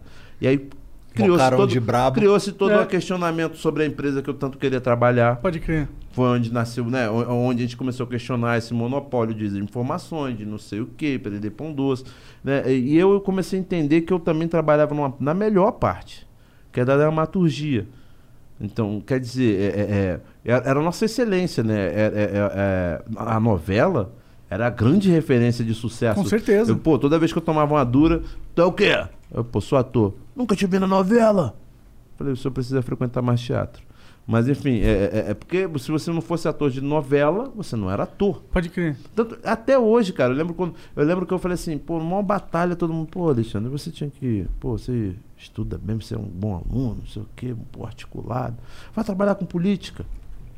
Aí eu falei, não, minha política é aqui de ação, é de rua, tá ligado? Minha política não é de gravata, não. É um sacerdócio. É, é outro sacerdócio, né? O cara que, que vai- enfim, eu ficava, eu ficava muito, muito dividido assim, mas assim, trabalhar na Globo era um, um desejo, um objetivo. Quando eu também vejo que eu fazer arte, eu como ator, é um, é o maior, é a maior colocação política que eu poderia deixar pro, pro meu país. Eu não queria ser, eu não quero ser deputado, eu não quero ser senador, eu não quero ser presidente. Mas eu quero deixar um legado pro, pro meu país, assim, eu sei que, eu, pô, quem sou eu, né? É só mais um de 220 milhões. Mas eu quero deixar um legado. E um corpo preto, favelado, periférico, no horário nobre da televisão, é um maior protesto que É. eu consegui fazer. É um E- exemplo pro e- moleque que tá lá também. e foi como eu marquei, né, cara? Daqui a 50 anos, Babu Santana fez o Timaya junto com Robson Nunes, entendeu? Então tá aí meu protesto, agora é só ser feliz, né? Comer, beber e andar de touro. E como que foi o BBB pra você, cara? Assim, tipo, entrar lá, é loucura mesmo? Cara, Tu foi- entrou lá de anônimo, tu entrou lá de famoso, eu não sei, eu não. Não, sou ele foi cara dos famosos, eu acho. É, é, eu era camarote. mas Teve esse questionamento. Até, até famoso? Acho que no, no- no nosso, no 20, acho Nesse, que. não foi no 20 que começou esse lance de É, famoso? Isso, no 20 todo mundo questionou que famosos são esses, né? Porque a gente era. hum, Todos nós éramos é, meio famosos, né? Assim, até quem tava bombando, por exemplo, eu que era de televisão e uma galera mais nova não sabe, porque a onda agora é a internet, né? Então eu não sabia quem era a Bianca Rosa, a Boca Rosa. A Bianca Rosa, a Boca Rosa. Eu não sabia quem era ela. Mas a mina tinha 10 milhões de seguidores, tá ligado? Eu não sabia quem era a Rafa Kalimann, mas a Rafa Kalimann era a Rafa Kalimann, tá ligado? E, é, e pô, É, como esse se fossem dois universos colidindo, É, né? é. e, pô, é, é, foi muito engraçado. Aconteceu a mesma coisa com o Chumbo. Acho que, pô, um Chumbo, pô, o cara é um dos maiores Big Riders do mundo, só isso. É. tá ligado? E, então, quer dizer. Verdade. O que, que é Big Rider? É um, um das grandes? É. Ah, tá. Fiquei sabendo depois que eu conheci ele, também não sabia.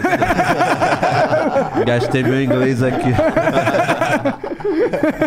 Mas Pô. eles que chegaram em tu, ou tu que Sim, chegou? não, assim, eu, eu já, eu já trabalho pra Globo, assim, já, já faço participação em novela da Globo desde 99, que foi a primeira que eu fiz, foi em Malhação. Aham.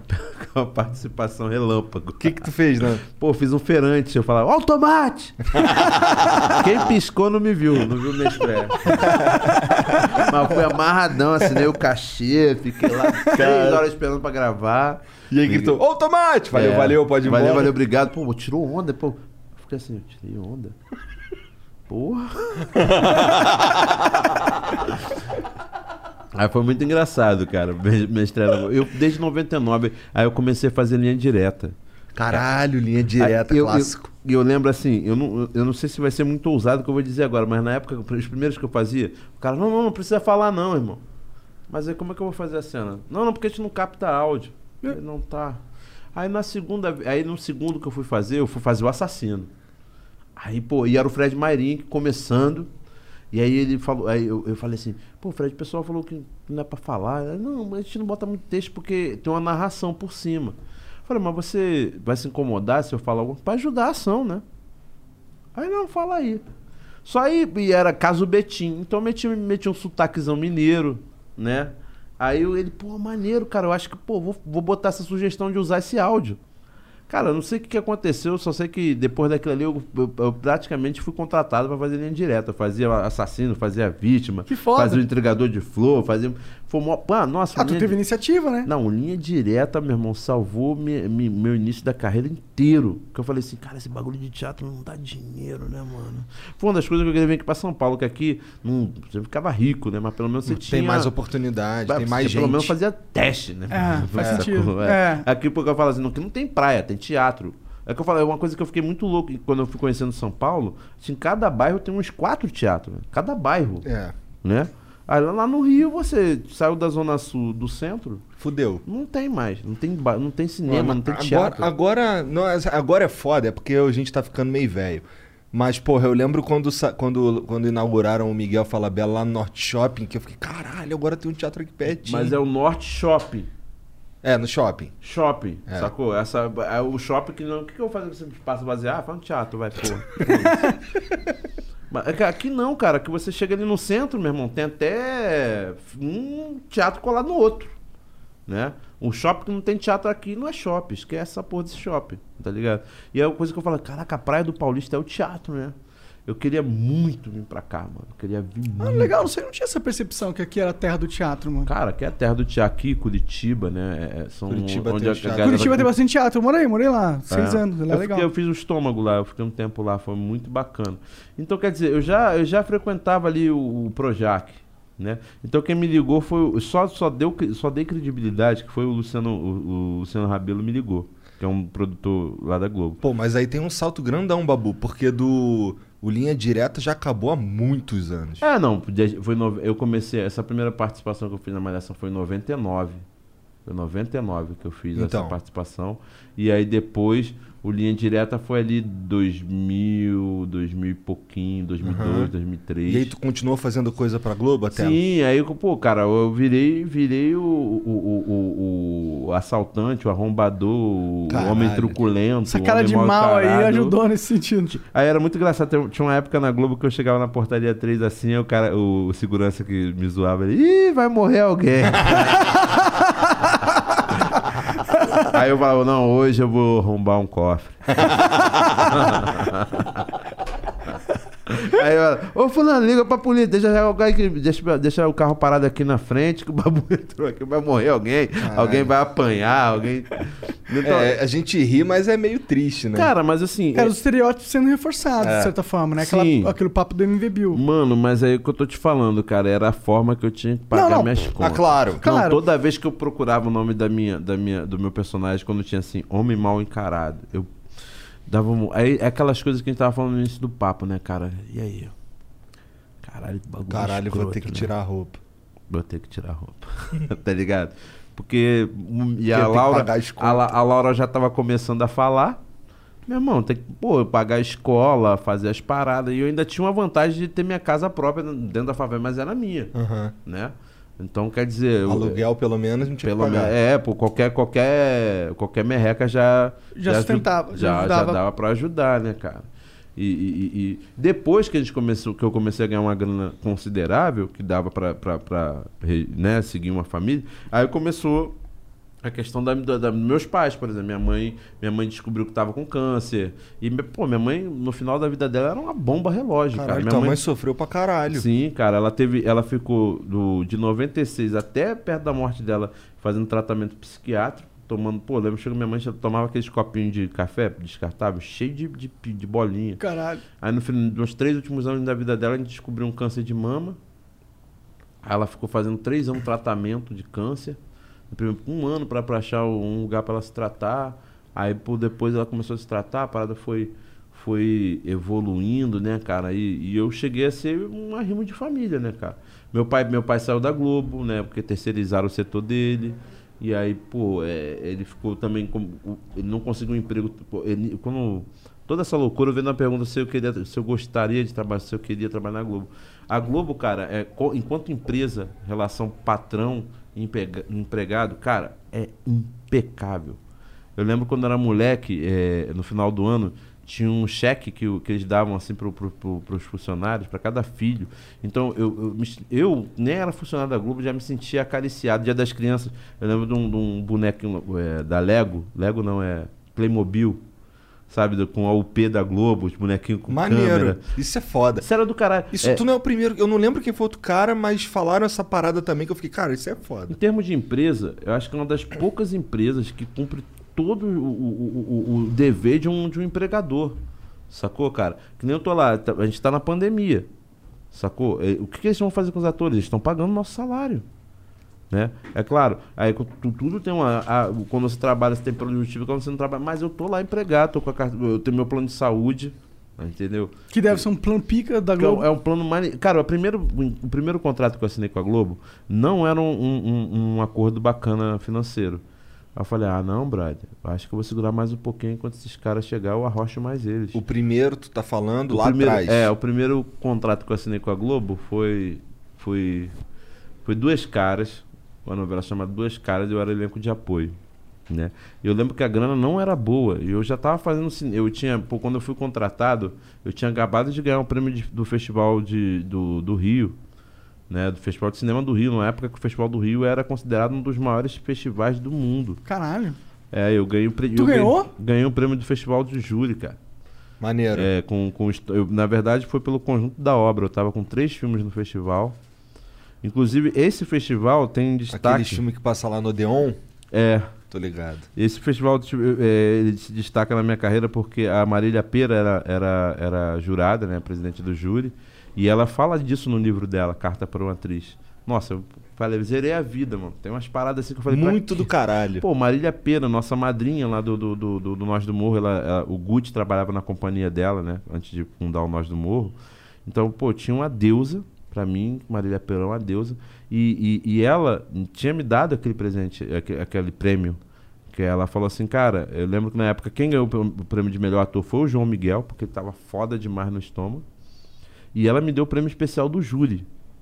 Então tava ali meio, meio, ah, pô, Marília Pera, mano, mandou pra mim aqui presente. Era ela, o Chico Dias e tal, que eram do, do júri ali, tinha mais dois que eu não lembro. Aí eu falei, não, não preciso receber esse salário agora. Espero que daqui a pouco eu vou pegar um personagem, um salário melhor. Aí a menina que ajudava a gente lá no Nós do Morro com o elenco, ela, porra, cara, o plano de saúde da Globo, cara, é foda. Aí eu falei, caralho, eu olhei, eu tava pagando um plano de saúde pros meus filhos, merda. Eu falei, porra, né? E aí fica com tempo, ela 11 meses. Eu, porra, mano, parar de pagar 11 meses, porra. E pegar um plano eu bom pros filhos, Te né, juro, também. cara, é, eu, é, valia mais a pena eu pegar o trabalho Pelo plano. pelo plano do que pelo salário. E também, como é um, era um, é um emprego muito incerto, eu falei, ah, foda-se, vambora. Aí eu fui, peguei meu primeiro contrato contando com esse, com, esse plano de saúde da Globo, que eu, que eu já tive, eu já tinha experimentado. Passei- meu pai passou 12 anos na Globo, Aham. eu, eu era segurado. Então eu lembro. Eu Você lembro lembra que era bom? é, eu lembro que assim, eu tive- sempre tive uma boa saúde, graças a Deus. Só tive contusão, né? Porque era uma peste. Então, quer dizer, eu lembro que quando, quando meu pai saiu da Globo e eu me machuquei, eu tenho, um, tenho problema com o dedo, já quebrei quase todos os dedos do corpo. Caralho. Caralho. É, eu jogava jogando basquete, né? Os da mão quebrei todos, os dos pés quase todos. Putz. Mas Ah. tão, tão retinho. Não, é, tão- é, retinho mais ou menos, né? É, mais ou menos. Esse aqui tá tortinho. Esse aqui que te faz. Então, quer dizer, quando eu fui usar o Sistema Único de Saúde, que salve o SUS, né? Graças a Deus tá salvando nosso país aí. Mas assim, foi terrível. Foi terrível. Eu falei, caraca, eu falei, não vou deixar meu filho passar por isso. Meu- o Carlinhos, o Carlinhos teve um- um- uma crise de pneumonia e a gente, preci- é, a gente precisou levar ele no médico. Aí é, é, ele tinha, a gente não tinha plano de saúde. Eu lembro que foi depois disso que eu me matei e paguei um plano de saúde. E ele ficou internado no Miguel Couto, assim, cara, uma cadeira. Eu, eu, eu tendo que segurar as perninhas dele aqui, assim, porque o soro tava no pé. Aí que você lembra como o Estado te ajudou ano passado, né? Bonzão lembrar isso na hora de pagar o imposto. Na hora de É. pagar imposto, tomando aquele monte de zero. Eu falei, pô, tá que eu paguei. Aí, pô, eu topei, entrei lá pelo, pelo plano de saúde, sacou? E, e- e- não me arrependi. E aí tu Por- foi renovando o contrato ao longo do tempo, é Não, isso? aí era o seguinte, aí você trabalha como, como em qualquer lugar de freelance. Eles fazem um, um contrato fechado com você. Aí, eh, pô, durante os 11 meses é aquele sonho. Acabou, beijo, tchau, abraço. Né? É, também eles não são o pai e a mãe de Né? ninguém, É, né? é, É. é. Não, tem, um, tem uns contratos lá vitalícios. Tem um contrato. pô, o que eu fiz agora é de três anos. Bom, Aham. da hora. Entendeu? É, Então, quer dizer. Tem, tem, tem, tem, e tem a conquista, né, cara? Tem essa questão de você conclu- é, Os caras também trabalham com marcas, né? O cara não é do nada, é, ah, eu sou legal, eu te pago. Tem todo um patrocínio, tem todo um apelo, tem todo um acharque do, do, do mercado Com certeza. né? Então, tudo bem. Eu fiz, eu fiz, ah, eu fiz lá a, a Duas Caras, depois das Duas Caras eu fiz o... Teve o, a novela do Manuel Carlos, que era Viver a Vida. Né? Acho que eu fui... assim, a, a da Viver a Vida eu me dei muito bem, mano. Porque eu não fui contratado. O, o, o produtor de elenco da novela me chamou, né? Conheci meu trabalho no cinema, me chamou para fazer uma participação dessa. E, e tinha o personagem do Marcelo, do Marcelo Melo Júnior, né? Que era que ele fazia casal da, da, da, da irmã da Helena. Então ele era ali do núcleo central. E, e aí era para fazer um, era um assalto que e, ele era o seguinte, ele era o cara bandidão que casava com a menina que tinha vida boa e a menina largava a vida boa para ficar com ele no morro. Essa era a história dele no, na novela. E aí ele arruma, ela fala: "Não, ele é gente boa, ele é gente boa". Aí um belo dia ele sai de moto comigo para roubar e ela: "Ah, ele é gente boa". e aí beleza, é só essa cena. Só que, pô, tipo, eu conheci uma galera, já conheci a galera, pô, galera, pô, maneiro, maneiro, maneiro, assim. Aí pintou outra participação que seria um outro cupincha dele, entrando baleado em casa, e ela falou, caralho, realmente, esse cara é perigoso, minha família tem razão. Aí os caras, em vez de chamar outro ator, me chamaram. Aí eu falei, opa, dois diarinhos, me dei bem. Aí, pô, porque, porque é de diária, né? Eu falei, pô, me dei bem. Pô, aí na cena que a gente fez, que era pra ser uma cena simples, cara, a gente, pô, o Marcelinho é um garoto que eu carregava no colo. Eu sou amigo do pai dele, né? Assim, amigão. Eu sou amigo dele agora também. Tá velho, tá velho, né, Marcelo? Cadê? Tá velho. aí, quer dizer, eu falei, pô, eu e Marcelo, maior entrosamento, a gente fez um puta cenão. Aí o Manuel Carlos pirou o cabeção e me botou na novela. Virei coisa ruim, tá ligado? Virei o padrinho do filho deles. E aí foi mó barato, cara, porque foi dando certo, foi dando liga, cara. E, e toma-lhe diária, toma-lhe diária e eu tô. E tu se aí- deu bem, né? Aí, quando o pessoal da produção se deu conta, ele falou, pô, brother, então é melhor gente assinar um contrato. Ah, Fazendo, faltando um mês pra novela acabar? Não, continuei que o negócio tá bacana. Eu fiz mais de. Eu fiz umas 60 e poucos diárias. É boa uma diária? Globo? Cara, era, na, minha, na minha época era tipo 700 pratas mesmo. Pode diária. crer. Então foi, foi bem, muito crer. mais lucrativo fazer na diária. e eu falei assim, não, só quero trabalhar na diária agora. Aí foi muito. Mas, mas foi uma coisa assim, muito. mu- Foi Maneiro. muito esporádico, porque é, é, as pessoas não sabiam. A qualquer momento parecia que o meu personagem ia sair, ele foi ficando, foi ficando. Aí acabou a nossa trama. Eu- o meu personagem consegue tirar o personagem do, do Marcelinho do crime, tornar ele um bom moço. Eu falei, pronto, agora acabou. Aí o Maneco não, cara. O, o- pô, eu até que fui o primeiro autor de novela que me ligou, pessoal, me mandou e-mail pessoalmente, né? Porque tinha umas paradas que as pessoas se queixavam pra ele que eu, que eu alterava o texto. Aí eu falei, pô, Maneco, desculpa, cara, é porque, pô, eu moro em favela, tu não mora, né? A pessoa da favela não vai falar assim. E ele aceitava numa boa, cara. Ah, da hora. Você Mano, uma- ele começou a me colocar. Eu lembro que ele me Eu co- acho meio escrotão quando eles tentam forçar a barra pros caras falar. Do jeito que escreveu. velho. É, não, é, tipo, assim, o cara é o. É o, o maluco é o bandido. E aí o bandido fala ali uma- um- do jeito diferente do resto da novela. E tu vê que é forçadão, tu fica, caralho, irmão. Ninguém fala assim no bagulho. Foi muito legal, Pô. cara. O, Man- pô, o Manuel Carlos, um ícone da televisão, né? Acho que talvez ele tenha sido o, o- o- principal avanço que eu tive na, na televisão ali, porque o cara, primeira vez que eu conversei com um autor de novela, logo depois eu fiz é, Caminho das Índias. Depois eu fiz também Lo- a Love Paraisópolis também foi muito maneiro. O, o- o Mário, ele deixava a gente é, é, é, brincar bastante com o texto. Era outro cara também que tinha meu WhatsApp, eu tinha o WhatsApp dele, eu falei, tadinho, pra que ele me deu o WhatsApp dele? o Carlinhos, que era diretor Tu é daqueles que manda áudio pra caralho no WhatsApp. Pra ele eu mandava, cara, porque o personagem, numa novela, o que é o barato de trabalhar numa novela é que o personagem tá sempre em construção. Eu lembro que em Paraisópolis, mano, eu falava uma coisa assim, certo, tio? Coisa meio grave, certo? Ficava pensando no, no Brau, certo? aí, aí eu. Aí do nada, mano. Do nada, eu falei, aí do nada eu pego o segundo, a a- o segundo capítulo, falo- aí a cena era a personagem da Tata Werneck me batendo. Eu falei, então não posso ser esse cara durão, né, tio? E eu lembro que du- durante a novela, ele daqui, que vou partir daqui. Ele virou assim, mano. Ele terminou a novela falando assim, tio. Porque eu entendi que aquilo era, era, era uma novela de comédia. Se eu deixasse o bagulho en- endurecido, eu não ia dar material pro autor transformar aquela Pode crer, personagem. pode crer. Tá ligado? Então foi muito importante essa comunicação com ele. Ah, Isso Com- é legal até, na real. Parece tipo um jogo, tá ligado? é, não, e era engraçado, assim, né? Porque é, acho que uma das últimas novelas que o Wolf é, dirigiu lá na, na- na Globo, é, com, com- com direção artística, né? E, e eu lembro, ele falou assim, no começo ele, não faz sotaque não, porque é, ali em Paraisópolis tem gente de todo lugar. Aí eu falei, ah, não, tio. Eu fui lá em Paraisópolis, eu, peguei, eu lembro desse motoqueiro que eu peguei lá pra dar um rolê lá em Paraisópolis. E ele falava assim, mano, era tudo assim pelos dentes, certo? Botando a língua nos dentes, mano. Eu falei, caraca, eu falei, maneiro, vou fazer isso aí. Só que eu achava que, pô, como o Wolf falou pra eu não fazer sotaque, então eu fiquei na minha, busquei esse, uma coisa meio grave. Eu falei, vou tentar trabalhar nos R's aqui também, pra não vacilar no, no, no sotaque, né, tal. E aí eu comecei a propor os caras começaram a comprar. Ali foi muito engraçado. Ali foi quando eu comecei a brincar de fazer televisão mesmo. E o cinema, cara, é aquela coisa, aquela, aquele sonho. Tudo é pensado, né? Não, esse- essa parada não vai ficar aqui. Essa parada tem que ficar assim, ó. Pronto. Aí tu acha que é uma puta frescura, mas no final tu vê, né? Tua cara é do tamanho um Fusca. Claro que isso aqui, ó. Isso aqui é quase 2 metros. Você fez isso aqui de 2 centímetros, mas na tela é 2 metros. Então, é, é- é aquela coisa maravilhosa, né? Você, ah, pô, o cinema você tá, fica ali um tempão esperando aquela porra ficar pronta. E, e o cinema não, o cinema é entrega pizza, irmão. entrega boa, Ah, televisão, TV. é, entrega pizza, entrega pizza. E o teatro, cara, é aquela coisa é, sa- sagrada. Cara, lá no Nós do Mundo me ensinaram que eu não posso nem pisar no palco de tênis, se não for figurino.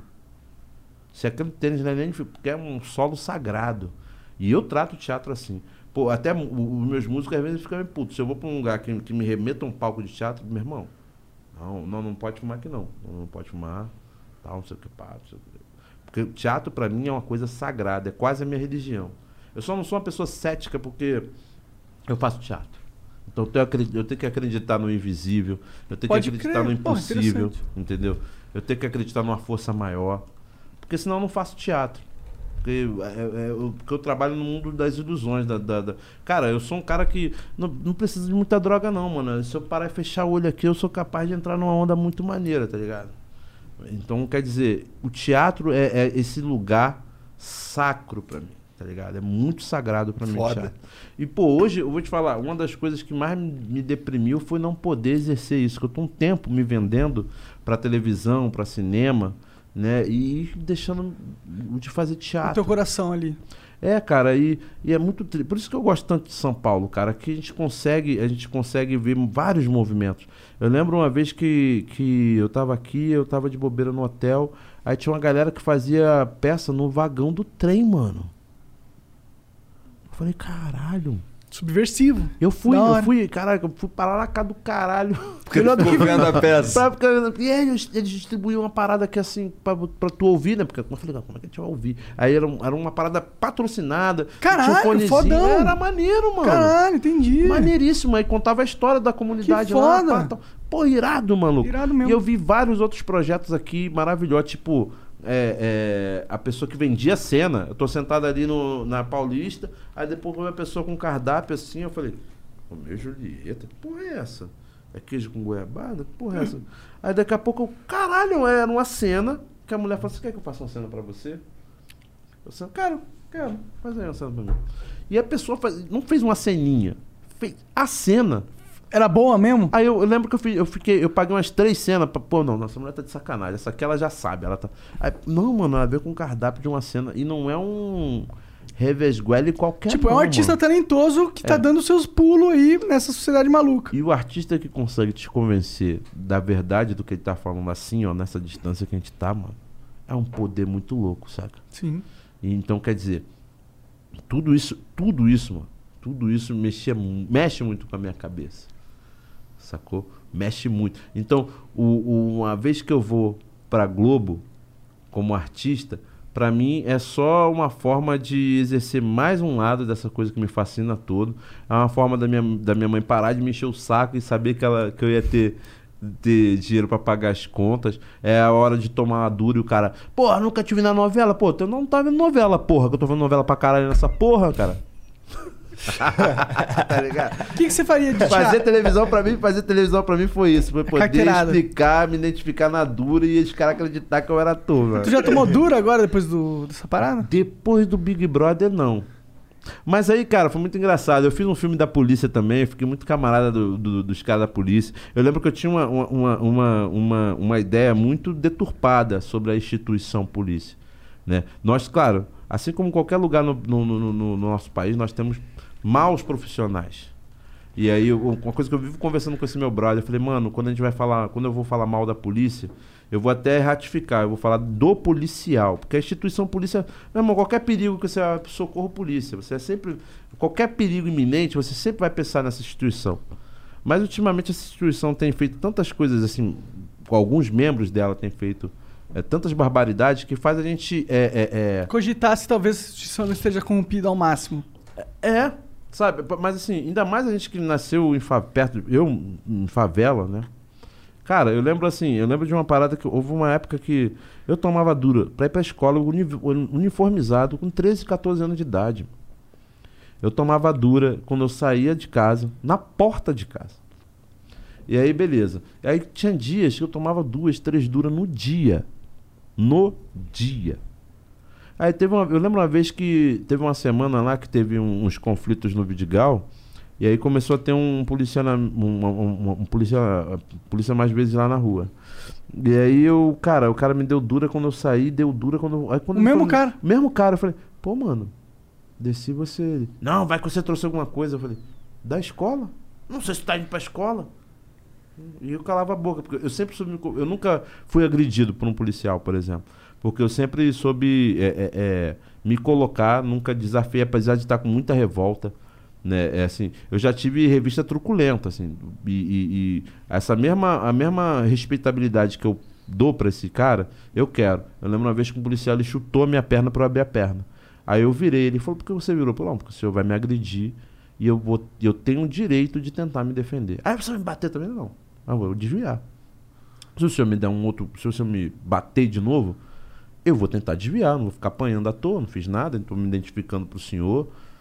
Eu lembro que ele ficou até mal, cara. Ficou Ele mal? Assim, ele ficou mal. Ele, não, não, para de frescura, só encostar na tua perna. Eu falei, não, não. Aí eu levantei a minha perna e mostrei pra ele, ó. Minha canela tá roxa. Caralho. Senhor tá com um coturno, né? Entendeu? Então eu sempre. É, é, é, enten- eu começar a entender que a instituição é diferente da pessoa, né? Porque numa, numa sociedade civilizada, nós dependemos de uma polícia preparada. É, com certeza. Assim, eu entendo quando você pega a juventude e fala pro fim da polícia, ah, queremos o fim, fim da polícia militar, não sei o quê. Eu entendo essa rebeldia, mas também entendo também que uma sociedade civilizada depende dos caras. Né? A gente depende de, de, de, de, de um policial bem instruído, bem Mas depende pago. da lei, né? É, Depende que tenha da regras. lei. É, cara, eu lembro, pô, uma das coisas que o cara, os caras mais se, se queixavam lá, né, quando a gente tava fazendo a, a preparação pra esse filme, era do tipo, cara, eu prendi o cara cinco vezes. Na sexta vez eu tava ali deitado com a minha namorada, o cara encostou na minha, no meu, meu ombro e me deu boa noite. Me deu boa bom dia. Imagina, eu tava ali numa situação com a minha mulher, tá ligado? Totalmente vulnerável, o cara nas minhas costas me dá bom, bom dia. Um cara que eu prendi cinco vezes. Aí a gente quer questionar na sexta vez que ele quebra o cara, né? Porra, vou quebrar esse cara, porque senão esse cara vai me quebrar qualquer dia desse. Porque na, é uma coisa que nós, da sociedade, a gente não para pra pensar, né? Como é que esse embate? Um policial, um policial prendeu o mesmo cara cinco vezes. Tem alguma coisa errada aí. Não, chegou uma hora que o cara se sentiu É. íntimo dele, meu irmão. Na moral, que ficava uma, uma- Eu falei, cara, aí você fala assim: como condenar um cara desse que encontrar uma vez um- esse sujeito na infração, tá ligado? E ele resolve fazer a justiça ali. É o que eu tô te falando, tá errado? Tá errado. Mas assim, o cara é ser humano como nós que estamos criticando ele. Como é que esse E cara não quer convive? morrer também, né? Claro. E, né? E, e, pô, o policial ele também vive num sistema. Se o sistema é ruim pra gente, que é civil, Imagina pra ele, né? imagina pra ele, porque ele, ele tá num condicionamento, pô. Todo cara que Pô, a situação do Rio é insana, na minha Não, opinião. É não, insana. não, lá, é o que eu tô te falando, estamos falando de instituição, não falar da, polícia do Rio, é, é um outro debate. É, tempo aí. Tempo tem um. Não, o que, é- o que é importante é que eu não tô pagando pau pra polícia, tá, mano? Agora, assim, eu também não acho que a instituição seja um, um- o fim do. é- que ela precisa ter um fim. Ela precisa, nós precisamos é de leis, de leis de verdade. Nós, é, nós precisamos é Treinamento de é, verdade. Eu acho que tinha que ter câmera em todos os policiais, em todos. Também, cara, e, e juízes, né, mano? Porque a gente fala, pô, é, é- é difícil falar de juiz, né? Dar um cu na mão. Mas, porra, mano, a gente vê umas paradas aí que não, não, não dá pra entender, sabe? O cara, o, cara, o cara pega o carro de um, de um cara que, que. Lá, o cara que pegou o carro do Ike Batista, tá ligado? Um juiz? Pô, é, mano. Mano, É. deu rolê com. Porra, mano. Tu quer a seriedade do, do, do, Não, do é- soldadinho é, lá, sagrado o teu rolê. Teu rolê é sagrado. Tá ligado, mano? Teu rolê não é pra ostentar. Tu não é juiz e é foda. Tu é juiz e agora eu vou ostentar a minha posição de poder. Tu é juiz É, e tá tu de- tem um compromisso com a sociedade que foda. É. Que é justamente não ostentar a sua posição de poder. Sim, justo. Não é aquele, aquele vídeo do, do, do- carinha que vai aplicar multa no cara e o cara, ah, tem um babaca. É, é, rasgou o bagulho. Maluco, como assim, mano? Tá tudo, tá tudo muito louco. Não é a polícia, mano. É o ser humano. Acho que. E essa pandemia fudeu mais ainda na cabeça da galera, mano. Fudeu mais ainda a cabeça da. Então a, a, a, a, a- a sociedade, o, o ser humano já tá complicado. Ainda vem essa pandemia pra. Sacou? Então quer dizer, isso tudo veio da pergunta se eu nunca mais tinha tomado dura. Eu fui longe, porque é muito louco. Eu jogo até uma pimenta aqui assim, que é impressionante. Você tem um- uma questão do racismo no Brasil, mas você também tem um, um efeito de embranquecimento, que a gente fala assim. Ah. Né? Depois que eu saí do Big Brother, mano. Ah. Porque antes de entrar. Quando eu fui fazer o filme da polícia, eu, o Felipe tá aí vivo e não deixa eu mentir. Meu brother que tava dirigindo pra mim. A gente foi, saiu- eu morava no Itaiangá, já tinha conseguido sair da favela. Morei no, tava morando no Itaiangá, a gente saiu do Itaiangá, tomou uma dura. Eu e ele. Aí foi chegando, a gente tava indo pra Tavares Bastos, que é o morro que tem um quartel-general do BOP. A gente tava, aí antes de chegar lá no, no, no quartel-general, a gente tomou outra dura. Aí eu falei, pô, mano, tô indo aqui pro BOP, eu tô fazendo treinamento aqui com os caras. Ah, você é BOP? Não, não, sou ator, tô fazendo treinamento com os caras. Aí beleza, aí pum, pá, tal, subi, fiz o treinamento, fiz a cena e tô indo embora. Quando, quando a gente tava indo embora, a gente tomou outra dura, mano. Caralho. Eu falei assim, cara, tô depois de Timai, o caralho é quatro, tá ligado? Num carrinho, na- o carro do Felipe era um carrinho na moral, numa- a gente tranquilão, tá ligado? E aí, só que detalhe, o, o, o, IPVA do, do Felipe tava atrasado dois dias, velho. E o Felipe tava fazendo aquele corre pra mim, pra justamente pra pagar esse dinheiro pra ele, pra ele pagar o IPVA. Entendi. No final, ainda fomos embora. A gente foi embora, teve que pegar um táxi, porque eles rebocaram o carro do, do Felipe. Na terceira dura do dia. A gente pegou um táxi. Na entrada da minha casa também, voltando pra casa, os caras me pararam de novo. N- Aí eu, aí eu dei um chilique. Eu peguei, liguei pro cara, liguei pro, pro, pro um cara lá que era major, que a gente tava trabalhando com ele. Falei, "Fu- ô, seu fulano, desculpa perturbar o senhor. Aí, tá, tá com droga, tá com isso? Eu falei, não. É a quarta vez que a gente é parado no dia. Que isso? Aí falou, ah, o que tá acontecendo aí? Cara, foi muito louco. A gente tomou quatro duras. E aí tu passou o major, major não sei, pro... Ah, pro- o cara, o cara liberou. eu- O cara liberou a gente, sabe por quê? Porque ele, ele cismou com, com, com a bolsa do Felipe, que tava com tabaco, e ele cismou. Ah, é, você tem Aí eu, tabaco... aí eu falei assim, mano, mesmo se fosse maconha, eu acho que não tem nem maconha pra você apresentar aqui. Pra... o cara queria parar. Eu falei, pô, aí ele falou, tá com droga aí? Eu falei, não, cara. Você quer que eu tire uma foto do, do que ele tá querendo levar a gente? Que ele tá querendo segurar a gente aqui? Você quer que eu tire uma foto pra você ver? Não, E pô, aí, ele falou o quê? Ele, não, não, deixa eu falar fulano. Pô, aí eu falei, cara, eu, a gente foi, aí eu, falei, eu- o cara parou assim, não, cara, você me desculpa porque eu não gosto dessas paradas. Eu falei, pô, meu irmão, a gente tá vindo de táxi. Porque vocês já prenderam o carro dele. Tá, que a gente, e detalhe, a gente não protestou, a gente não ligou pra esse cara. Eu podia ter ligado pra ele. Pô, pede pros caras aliviar aqui, não. Porque eu sempre falei assim, não, é que eu tô te falando, essa atitude de cada um de nós. O certo é o certo. É, mano. Pô, do, caralho, babu, dois dias, dois dias, mano. Os caras podem levar, vai levar. Porque os caras. Porque ainda tinha isso. A gente sacou que os caras, pô, falaram, falaram, falaram, viram que eu, que, eu, que eu sou ator, que não sei o quê. A gente viu que se a gente. Dá um Guaraná. Ou ligasse pra esse meu amigo, ou desse um Guaraná, quer que. Eu falei, não, meu irmão. Tu tá certo, eu tô errado. Leva o carro. Só que eu achei, aí eu achei um cúmulo do absurdo. Quatro duras no dia. Pós-BBB, eu ainda não tomei dura. Aliás, tu viu um, um policial veio, aí ele me reconheceu. Ah, lá lá. Ele veio e me reconheceu. Inclusive, ele falou assim: pô, tem uns 10 anos que eu não vejo o Globo. Fui ver você. Aí deu, né, o negão que deu uma embranquecida, tá, pô, tá no, no touro, não tá mais na, na, na, na, Fiat, na Fiatzinha capenga que eu tinha. Você, vocês chamam esse processo de, de parar de sofrer o racismo de embranquecimento, então? É, a gente vai- é uma piada, né? Porque você, porque, por exemplo, eu e o Felipe, a gente sempre tomava duro quando tava no carro. Eu e o Felipe, nós somos negão. Quando eu tava com o Hugo, que é branco, raramente a É gente mesmo? tomava dura. Raramente. Aí você fala, ah, vitimismo do caralho do babu. Não, mano, vou te falar. É impressionante. É é só- Quanto mais eu fui, quanto mais eu fui é, melhorando meu carro, melhorando as minhas roupas, menos eu fui parado. Até porque toda essa questão do racismo é uma coisa muito debatida, né? O próprio cara, o próprio racista já tá com medo de ser racista. Eu- por isso que eu acho que o movimento não tem que parar. Antigamente o cara não tinha medo de ser racista. O cara vai deixar para ser racista na, na- nas redes sociais, onde ele pode se, se esconder no, anônimo. animo- no anonimato. tá? Na vida, o cara, o, o, o Cana também sabe, tá todo mundo filmando ele. Entendeu? Hoje Então- todo mundo tem um celular. então o cara já sabe, um carrinho melhor, uma roupa melhor, não sei o quê. O cara, esse cara tem uma instrução melhor, então não posso escolher esculhambar. Eu não digo policial, não, eu digo qualquer um, mano. Qualquer um. Tanto, desde o policial até o cara que. um recepcionista, sacou? De, é, antigamente, era, é, eu lembro que, que, eu, que eu ia, tipo, vim aqui, né? Eu tenho um segurança. Oi, vim aí gravar o Flow. Quem é você? Hã? Era meio assim, tá ligado? Hoje, ah, babu!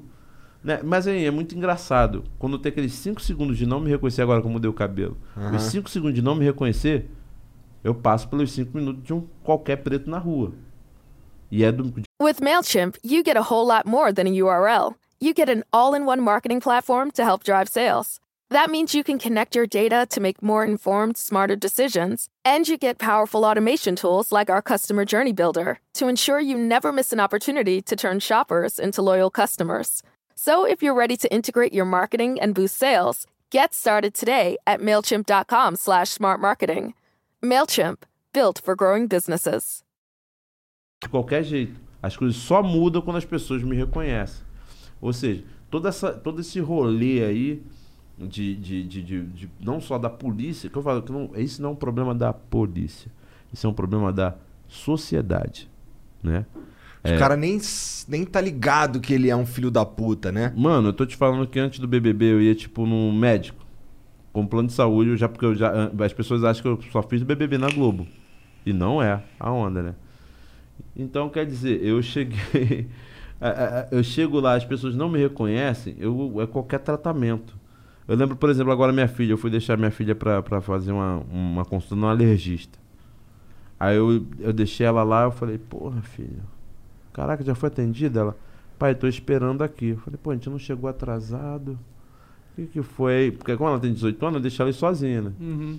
Aí eu fiquei embaixo esperando ela. Eu falei, bom, quer saber uma coisa? Eu vou lá. Aí subi. No que eu subi, aí a mulher me viu assim, ah, eu falei, o que, que houve com o plano de saúde da minha filha aí que não tá. Ela, não, não tá passando, né? Mas não, pô, tudo bem. A gente vai aqui fazer um negócio, ele pegou, fez todo o negócio, e minha filha foi atendida. Isso é um bagulho que É acontece. louco, né? Mas Isso- é verdade. Muito doido isso, Você cara. atingiu uns. Diga. Não, eu ia falar só que. é, não, não é comparando, mas assim, imagina. Assim, eu também. Eu acho isso muito escroto quando acontece comigo no seguinte sentido. É, beleza, o Flow estourou. E aí agora eu consigo. E aí agora uns caras que não queria papo comigo agora quer, tá ligado? E aí, eu, e aí eu falo assim, caralho, escroto essa porra eu ter esse acesso, eu conseguir fazer isso aqui, resolver esse problema aqui que eu tenho, só porque o Flow estourou, tá ligado? Que assim, o certo era qualquer pessoa conseguir essa porra Mas aqui. será que é o certo? Ó, no sentido de política pública é o certo. Uhum. Todo mundo tem que ter saúde. Não, mas eu tô é falando isso. de qualquer coisa, não tô falando... Mas de qualquer coisa, eu não sei se é o certo, entendeu? Porque, ó, existe uma lógica pelo qual as pessoas seguem esse pensamento. Ela vê assim, você é um cara que tem o flow, você participou do BBB, é autor famoso. Então você tem status, você tem poder, você é um cara que pode me fuder. se eu, se eu te tratar mal, entendeu? Uhum. Então aí já liga um instinto de sobrevivência das pessoas pra te tratar bem, pra evitar ser tratado mal. E também você, além de poder fuder as pessoas, também pode ser algo bom pras pessoas. Você pode colocar ela em oportunidades. Até mais tratar bem, cara, pra mim É. é, um. Não, pra mim também, pra mim também. Eu sei. Mas a Não, eu vida que a gente tá- vive não é assim, Assim, tá ligado? é, é, eu entendo, assim, na verdade eu não entendo porque as coisas são assim. Deveriam ser assim. Né? Porque eu tenho que tratar bem. Tipo, Tipo, tô- pois não, senhor. Não sei o que. Papai, o senhor tem o crachá? Não, poxa, assim, infelizmente, senhor. Então eu vou ter que estar chamando aqui o pessoal da, da, da segurança. Não pra- tem problema, né? Mas assim, Sim. com todo o cuidado É. pra pessoa não se sentir mal, constrangida. Com A pessoa branca, preta, mulher, homem, gay, Pobre, lésbica, qualquer um, mano. Eu, não entendo porque, é, por exemplo, é, ter a má vontade, sabe? Porque, a- a- o, o que, que a mulher falou pra minha filha? Que ela tava tendo um problema no. no- a minha filha chegou, o, app- o app dela tava, dando, tava travando, aí a mulher fez pelo computador dela e, e- e- e não deu a primeira, não aprovar. Ah, não tá aprovado. Quando aprovar, eu te chamo. Ou seja, foda-se. É, tá ligado? É que- É que nem. É o que eu tô te falando, às vezes as pessoas não me reconhecem. Porque nem todo mundo vê BBB, que às vezes as pessoas não me reconhecem. E, e- e, tipo, fica aquela má vontade. Eu falei. Aí eu lembro assim, a pessoa nem me olhava direito pra ver se me reconhecia. Aí, isso comigo. Acho que foi pós-BBB. Foi pós-BBB. E aí, quando a pessoa assim, eu vou ligar lá pra Globo pra ver se o pessoal me ajuda. Aí, quando fala, vai ligar pra Globo, a pessoa já, já faz assim. Eu falei, cara, não, ela não tinha que estar alerta por, por vir uma pessoa poderosa. Ela tem que estar alerta porque esse é o trabalho dela. Se ela está ali recebendo para fazer o cadastramento das pessoas, as pessoas têm que ser cadastradas de forma igual. Você, como eu, como patrão, eu falo pro meu, pro meu empregador, pro, pro meu empregado, olha, por favor, trata bem as pessoas, essas pessoas que pagam o nosso salário. Entendeu? Então, quer dizer, aquela coisa de tratar bem a pessoa, cara, eu acho que independe de qualquer Não, jogo com certeza, político. independe. Assim, é claro, isso é uma utopia. Dentro do mundo ideal, Sim, exato. tudo é. bem, é, é um- é uma utopia. Então, mas essa- eu, eu concordo contigo. Eu acho escroto essa, essa relação. Porque assim, eu já, eu já sei como é que é o outro lado lá, porque eu tava lá do outro lado. É, tá tipo, a ligado? gente viveu a não É. utopia, tá ligado?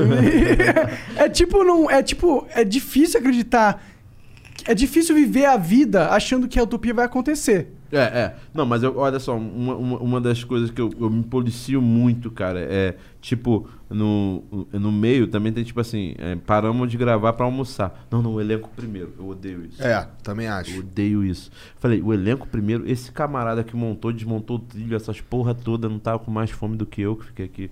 De boa. é. Não, mano, primeiro é ele.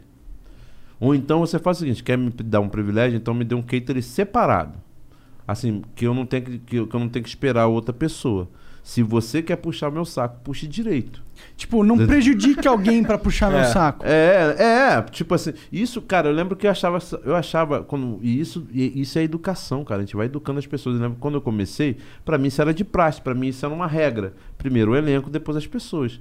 Eu comecei, pô, que estranho, mas por que que primeiro o elenco? Porra.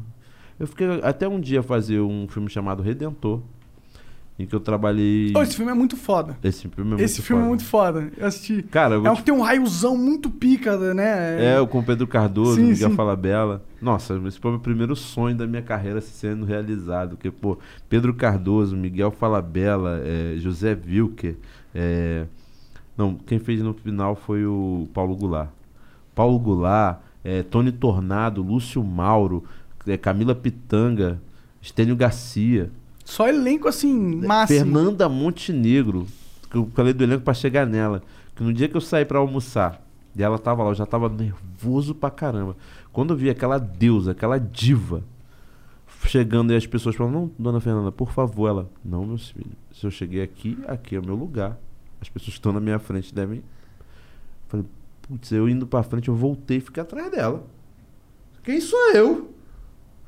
Falei, ah, então essa porra não é de praxe, isso é uma babaquice mesmo. Se essa diva tá fazendo isso, eu a partir daquele dia adotei isso. A hora que eu chego na fila é a hora que eu fico.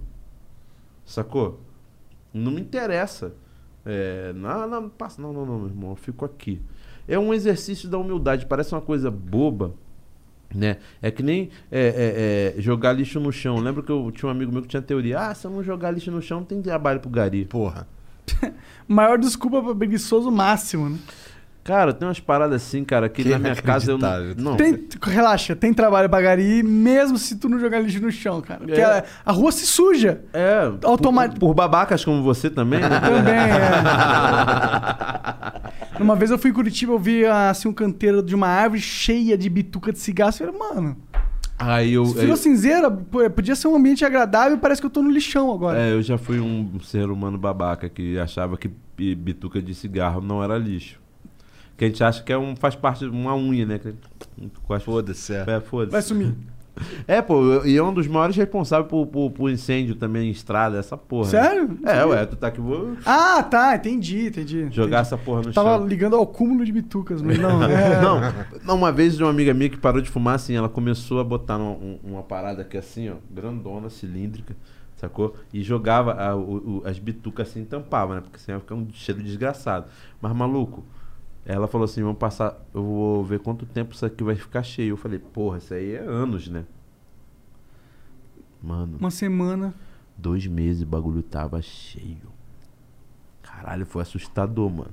E tu parou de fumar, né? Parei de fumar, mas na marra, né, bicho? Que eu, quando Por eu que saí na do marra? Big, eu saí do Big Brother, eu descobri que eu sou diabético. né? Entendi. Aí tem o corona aí rolando. É, eu, não, eu fiquei desesperado. Primeiro eu pensei, pronto, eu tô com corona e vou morrer, porque eu comecei assim com umas duas câimbras, uma parada Tu pegou assim. corona não? Eu tive no final da novela lá que eu tava gravando, eu, eu- eu testei positivo. Pode crer. Mas aí foi, foi muito louco, cara, que eu cheguei lá, o cara falou, ó, tu tá diabético. Eu tive uma, como é que eles chamam? É... Ai, cara, não vou lembrar. É, acidose, acidose, né? Eu também não sei. é, a- foi, foi uma parada. O meu sangue tava muito ácido, assim, fora do normal. Minha glicemia, que, que normal é abaixo de 100, tava mais de 400. E, pô, eu tava quase tendo um, tava quase Quase- tendo um colapso. Caralho. Mais uns 3, 4 dias era capaz de eu, de eu ter um choque anafilático. Foi por isso que tu emagreceu? Eu tava emagrecendo de uma forma torta. Porque eu ficava assim, caraca, eu tô fazendo a dieta perfeita. Eu como pizza todo dia e tô emagrecendo. Tava me fudendo, né? Tipo, tu tava é comendo mesmo. poucas calorias, Mano, mas tá- só calorias de merda. Mano, eu tomava uma garrafa de refrigerante de 2 litros por refeição, mano. E emagrecia? Me Conta esse segredo, mano. Cara, eu comecei a dar uma emagrecida quando eu saí. Ó, no Big Brother, eu tava com 134 quilos. E aí, quando eu saí, quando eu falei que tava emagrecendo, eu, tava, eu saí de 134 pra 130, vai. Eu falei, ah, tava me achando, né? Me achando, porque eu também tava fazendo os exercíciozinhos ali. Acho que o que fez eu não morrer foi os exercícios, cara. Que fazia eu gastar aquela, aquela glicose Imagina toda. que trágico. agora, Na hora que tá dando tudo Porra, certo, meu mané. irmão, maluco. Eu vou até mandar, vou até mandar uma- um beijo aqui pra minha ex-mulher, Tati Melo, que ficou lá comigo internada. Tati, beijo pra você, te amo muito. Cara, porque é, foi desesperador. Porque eu cheguei assim com uma cãibra na perna, achando e uma, um- uma leve indisposição. Sacou? É, cara, eu, é, é, de repente o cara tira o sangue de- do dedo dele. Eu falei, não é corona? É assim que faz o teste do corona? Eu ficava olhando esse cara. Ele, não, eu tô desconfiando de outra coisa aqui. Deu miguezão. Aí ele pegou assim, cara, é, ca- eu tenho a maquininha até hoje, tem que estar abaixo de 100, tá ligado? O bagulho bateu 400 e pouco. Aí o cara, meu irmão, interna ele agora, na UTI. Caralho. E eu, sóbrio, assim, sem sentir muita dor, só um disco. Na UTI, cara, eu fui andando assim, a Tati, não, calma, eu vou ficar contigo. Eu nunca tinha ficado internado na minha vida. Eu nunca tinha tido gripe. Tá Caralho. ligado? Como eu te falei, já, já tinha quebrado o negócio. Pô, pô, já fui espancado. caralho, mas, mano, é, é- é, doença assim nunca me deixou internado. Aí, cara, ela, eu fiquei em pânico. Eu falei, Tati, vê isso aí, cara. Deve ter alguma coisa errada. Como assim? Eu tô me sentindo bem, cara. Como eu vou ficar na, na UTI com a cabeça boa, maluco? Eu vou ficar louco aqui. Aí ela, nossa, ela ficou rodando o hospital todo e não sei o que. Aí o cara explicou pra ela: olha só, se ele for pra casa agora, pô, o sangue dele tá tão ácido, tão ácido que pode cozinhar o, o- o- os órgãos internos dele. Só Caralho! isso, assim, te explicando a grosso modo. Caralho. É, porque é, é, é, não foi só. é, é, o pH do meu sangue tava todo alterado. O Como que pH do. arruma essa porra? Cara, com. é, equilibrando, né? As substâncias. É porque você só comia pizza, era isso? Não, cara, eu acho que foi um, foi um, foi um excesso de. Foi uma, uma, uma má alimentação que eu tenho, não daquele dia ou do período Mas da vida. É da vida, que eu te falei, cara. Eu, eu bebia é, Coca-Cola. é, Como se fosse água. como se fosse água. Tá ligado?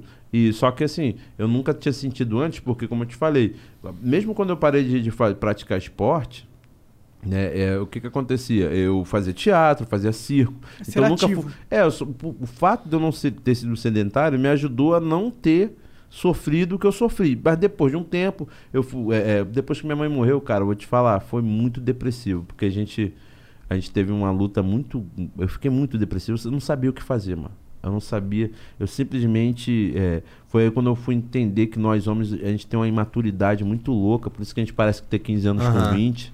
Assim, eu fiquei perdido, é como uma criança que a mãe soltou a mão assim, e tu tá perdido na feira. Então, é, aquilo me fez virar um cara sedentário. Trabalhar muito no computador, ficar escrevendo, não sei o quê. Aquilo me tornou um cara sedentário e aquilo foi é, é, é, prejudicial pro meu corpo. Foi a primeira vez que eu fiquei internado na minha vida, né? Qu- Cara, Quanto e- tempo você ficou lá? Eu fiquei sete dias internado, cara. Foda. Pô, foi, foi um bagulho de louco, porque tu tava aqui com a cabeça boa.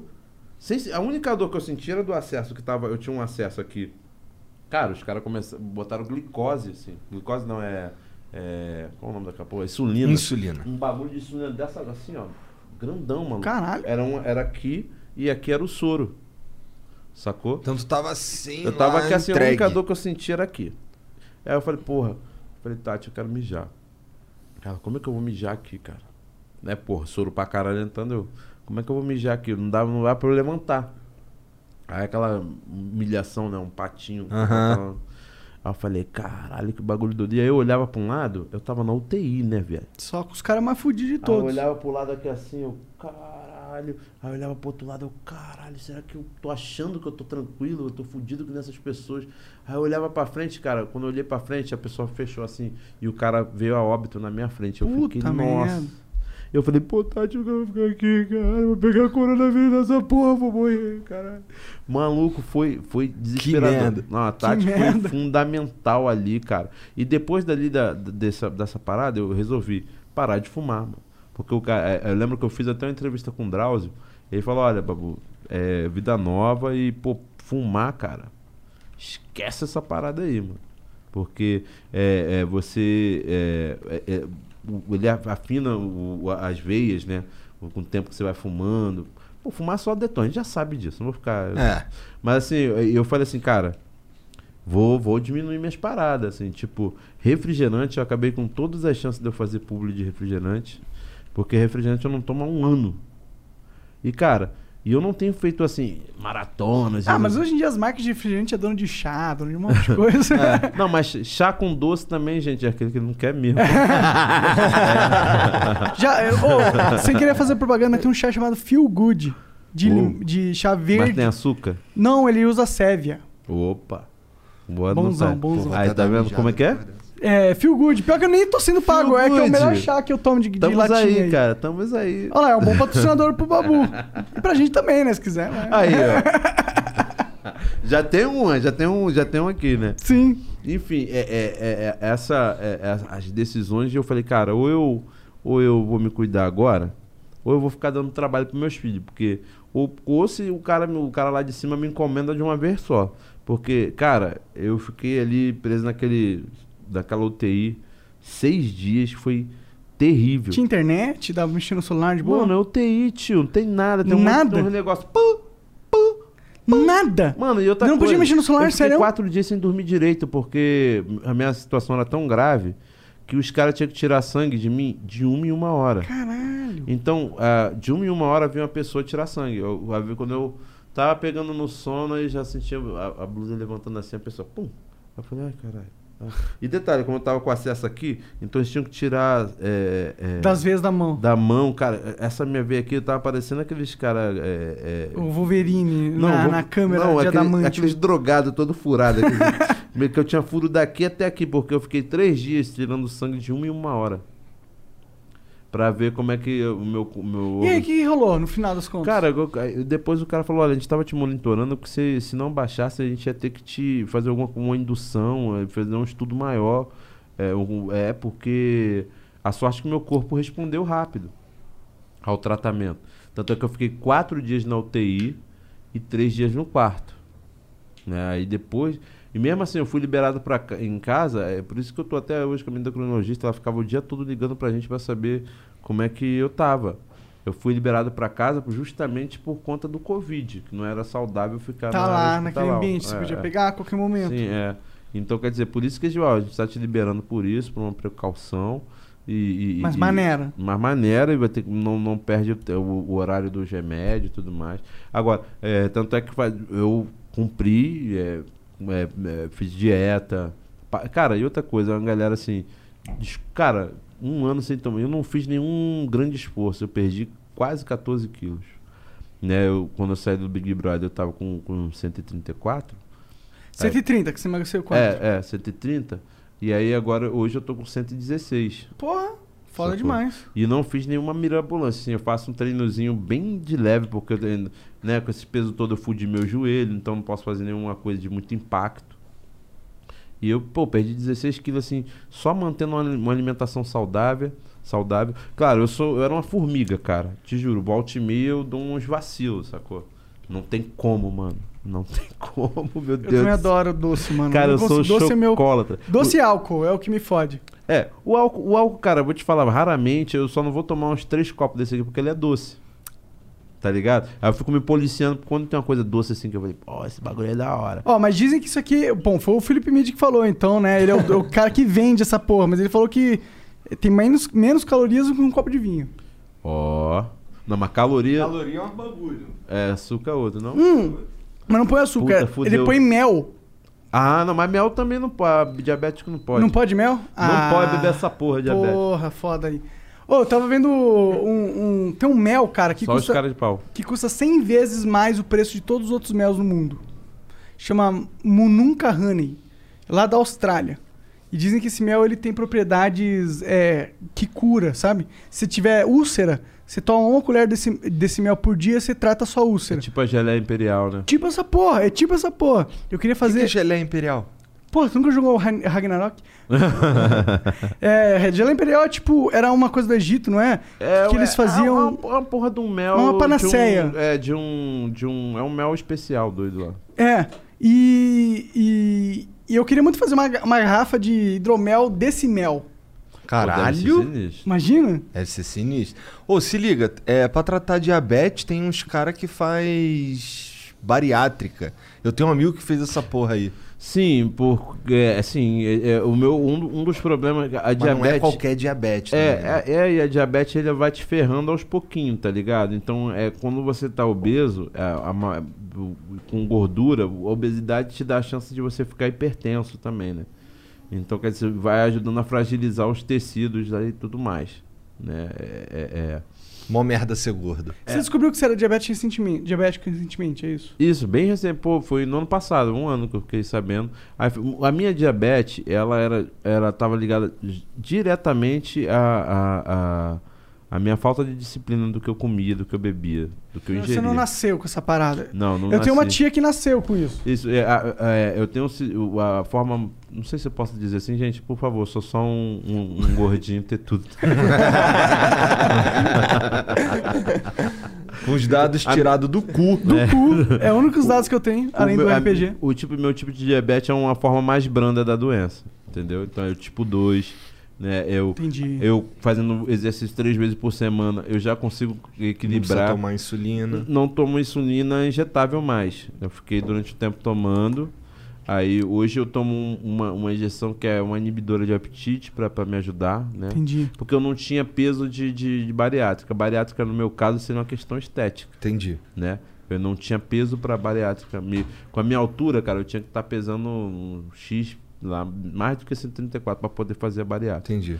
Eu Tem poderia isso. fazer também. E pô, foda-se, mas- Não, bariátrica você depois... é, obesidade 1, é, é assim, eu acho que um médico responsável não te indica não, né? Só Mas se você quando... quiser muito Você fazer. faz, é, é. Eu, eu, eu Tem muita gente que ajuda a bariátrica. O amigo dele, que é o David Jones, ele ficou muito magro depois da bariátrica. assim, muito magro. É, porque você. Porque, cara, pra, pra você fazer uma bariátrica, cara, é muita disciplina depois, mano. Tanto. É. pra- ou você vai virar um palitinho seco, Tá ligado? Ou tu vai fazer aquela porra toda e eu tem amigo meu que, que fez bariátrica algum tempo atrás e pensa, ah, ficou magrinho, fica, tô amarradão, tô amarradão, e hoje em dia Voltou. tá dilatando o estômago dele do mesmo jeito, moro? Aham. O cara ficou magrinho no começo e agora tá voltando a ficar gordinho de novo. Sem contar que tem que ficar tomando remédio pra caralho, um monte de vitamina, um monte de É, parada. é. realmente. Porque você deixa de. de né, o- Você a- corta parte do teu estômago, mano. A mãe dos meus filhos mais velhos, ela fez, mas ela tava se prejudicando muito. Ela tava tendo problema na coluna por conta do excesso de peso dela. Aham. Então ela fez e, cara, a gente conversa, ela, pô, é difícil, cara, porque no começo da, da, da cirurgia, você lembra que fez, você tá ali esforçado. Mas depois, cara, é difícil mesmo ela, é, é você modificar o pensamento mesmo, que ela É. tem aquela cabeça de quem comia pra caralho, hoje não consegue comer. E a sorte dela é que ela tem dois filhos chatos que ficam ali pentelhando em cima dela. E o marido dela atual também ajuda muito ela ali. a- Já ouvi umas histórias de nego entornando leite condensado. O cara não aguenta comer, mas ele, caralho, leite condensado. Leite condensado é muito calórico com pouco espaço, né? Tipo. É. E aí os caras vão. E é Aí muito... é foda, né, mano? Aí, tipo. Não, o meu caso A é mais verdade é que se você quiser emagrecer, a- o segredo tá aqui na cabeça, né? Tipo, é você controlar su- seus hábitos, né? É. Que tem como, né? Tipo, que não é é- impossível. né? Eu acho que isso é maneiro viver quando você começa a identificar seus erros e tentar começa a consertar. Porque não vale a pena, senão é foda-se, né? Tá ligado? Tipo assim, a gente gosta de beber um goró. Mas que a gente tem consci- consciência que o goró é uma coisa sazonal, é, é esporádico, ele não é um. um- Todo dia, né? Não é Água. uma salada que tu tem que É, comer todo dia, é, pô. é. Tá ligado? Acho que a vida é aí. E também de, de boa também, cara. Acho que a gente também não precisa ficar muito neurótico com, com tudo, não. Porque a vida é relativa, né, tio? É, né? Aquela história lá, tinha um amigo que, porra, Porra, tô va- vacinou com Covid e falou assim, pô, tô vacinado, não vou pegar essa porra. Morreu quando chegou no aeroporto. Foi atropelado. Bad vibes máxima. Bad vibe total, mano. Mas é, mas é bad vibes, mas também mostra, demonstra como a vida ela é relativa no sentido que, mano, às vezes, aprove... na verdade, aproveitar a vida é sempre o que você tem que fazer. Justo. E, tem, é, e, e, e eu falo Porra, assim, tu não cara, come uma picanha, babu. Não, a picanha é saudável pra caralho. Sem a gordurinha. É, pô. Porra, então tu não come a picanha, Ah, babu. para com isso, para com isso. Sem a gordurinha. Eu te juro que dá uma so... no começo foi uma sofrida. Cara, que nem tipo café sem açúcar. Tu toma café sem açúcar? Comecei, o- foi uma a recomendação do quando eu fui entrar no Big Brother, eu já tava eu, eu já tava com no limite ali de 100, 101. Aí o cara falou assim, ó, deu 101 aqui tua glicose. Deve ter sido alguma coisa que tu comeu agora, mas eu posso te dar uma ideia. É, corta o açúcar do café, porque se tu ficar batendo essas paradas todas, a gente vai ter que te eliminar. Porque aí você vai ser Caralho. É, porque ia ser classificado como diabetes, né? Uma- e, e assim, tem, tinha prova de resistência, tinha não sei o quê. Então, É, eles têm toda aquela a política de não poder comprometer o, a, pessoa. saúde é da pessoa, entendeu? Aí eu falei, caraca, aí ali mesmo eu já falei, pô, cortei o açúcar do café. E funcionou, porque ele, eu fiquei uma semana. Teve muita gente, o que, que você foi fazer no confessionário aquela hora? Eu fui tirar a minha glicemia, gente. Ah, Fui tirar a minha glicemia. E, e- e aí ele, fala, ele via, tava, aí ficou ali na casa de 80, 85, 90. Ele falou, ó, tá vendo? Tu cortou o açúcar do café. Eu falei, Cara, então a part... eu, tava, eu tava esperando pra pegar um, um açúcar pra eu tomar um café. Eu vou tomar um café sem açúcar na tua intenção, então. Né? Cara, e outra coisa, eu vou te falar, hoje em dia eu não, se você botar açúcar nessa merda, meu irmão, não consigo tragar essa merda. Na fica moral. esquisito, né? Eu também, eu, eu, eu tinha o costume de comer açúcar pra caralho, mas aí eu só cortei o açúcar porque... E aí, mano, eu realmente... Quando alguém põe muito açúcar numa parada, tipo café, que é muito amargo, eu fico, mano... Pô, é porque o café é amargo. cara. Qual, qual, é, qual é a função do açúcar no café, ah, mano? tem várias culturas que tomam a- o- ele assim mesmo, é deles. Eles tomam sem açúcar. Cara, Mas eu acho que é o porque- correto, É assim. porque a gente fica aqui no Brasil, às vezes, antigamente, não sei se vocês lembram que o café era melhor. A gente fica comendo essa, tomando essas porcarias e meio esses pozinhos qualquer, tá ligado? Você não consegue distinguir. Antigamente eu. Hum, esse é pilão, esse é melita, esse é três corações. Sacou? Hoje em dia eu não consigo. É, é, não sei se o, o hábito de fumar. Não, é, por- é porque eles criaram linhas mais caras.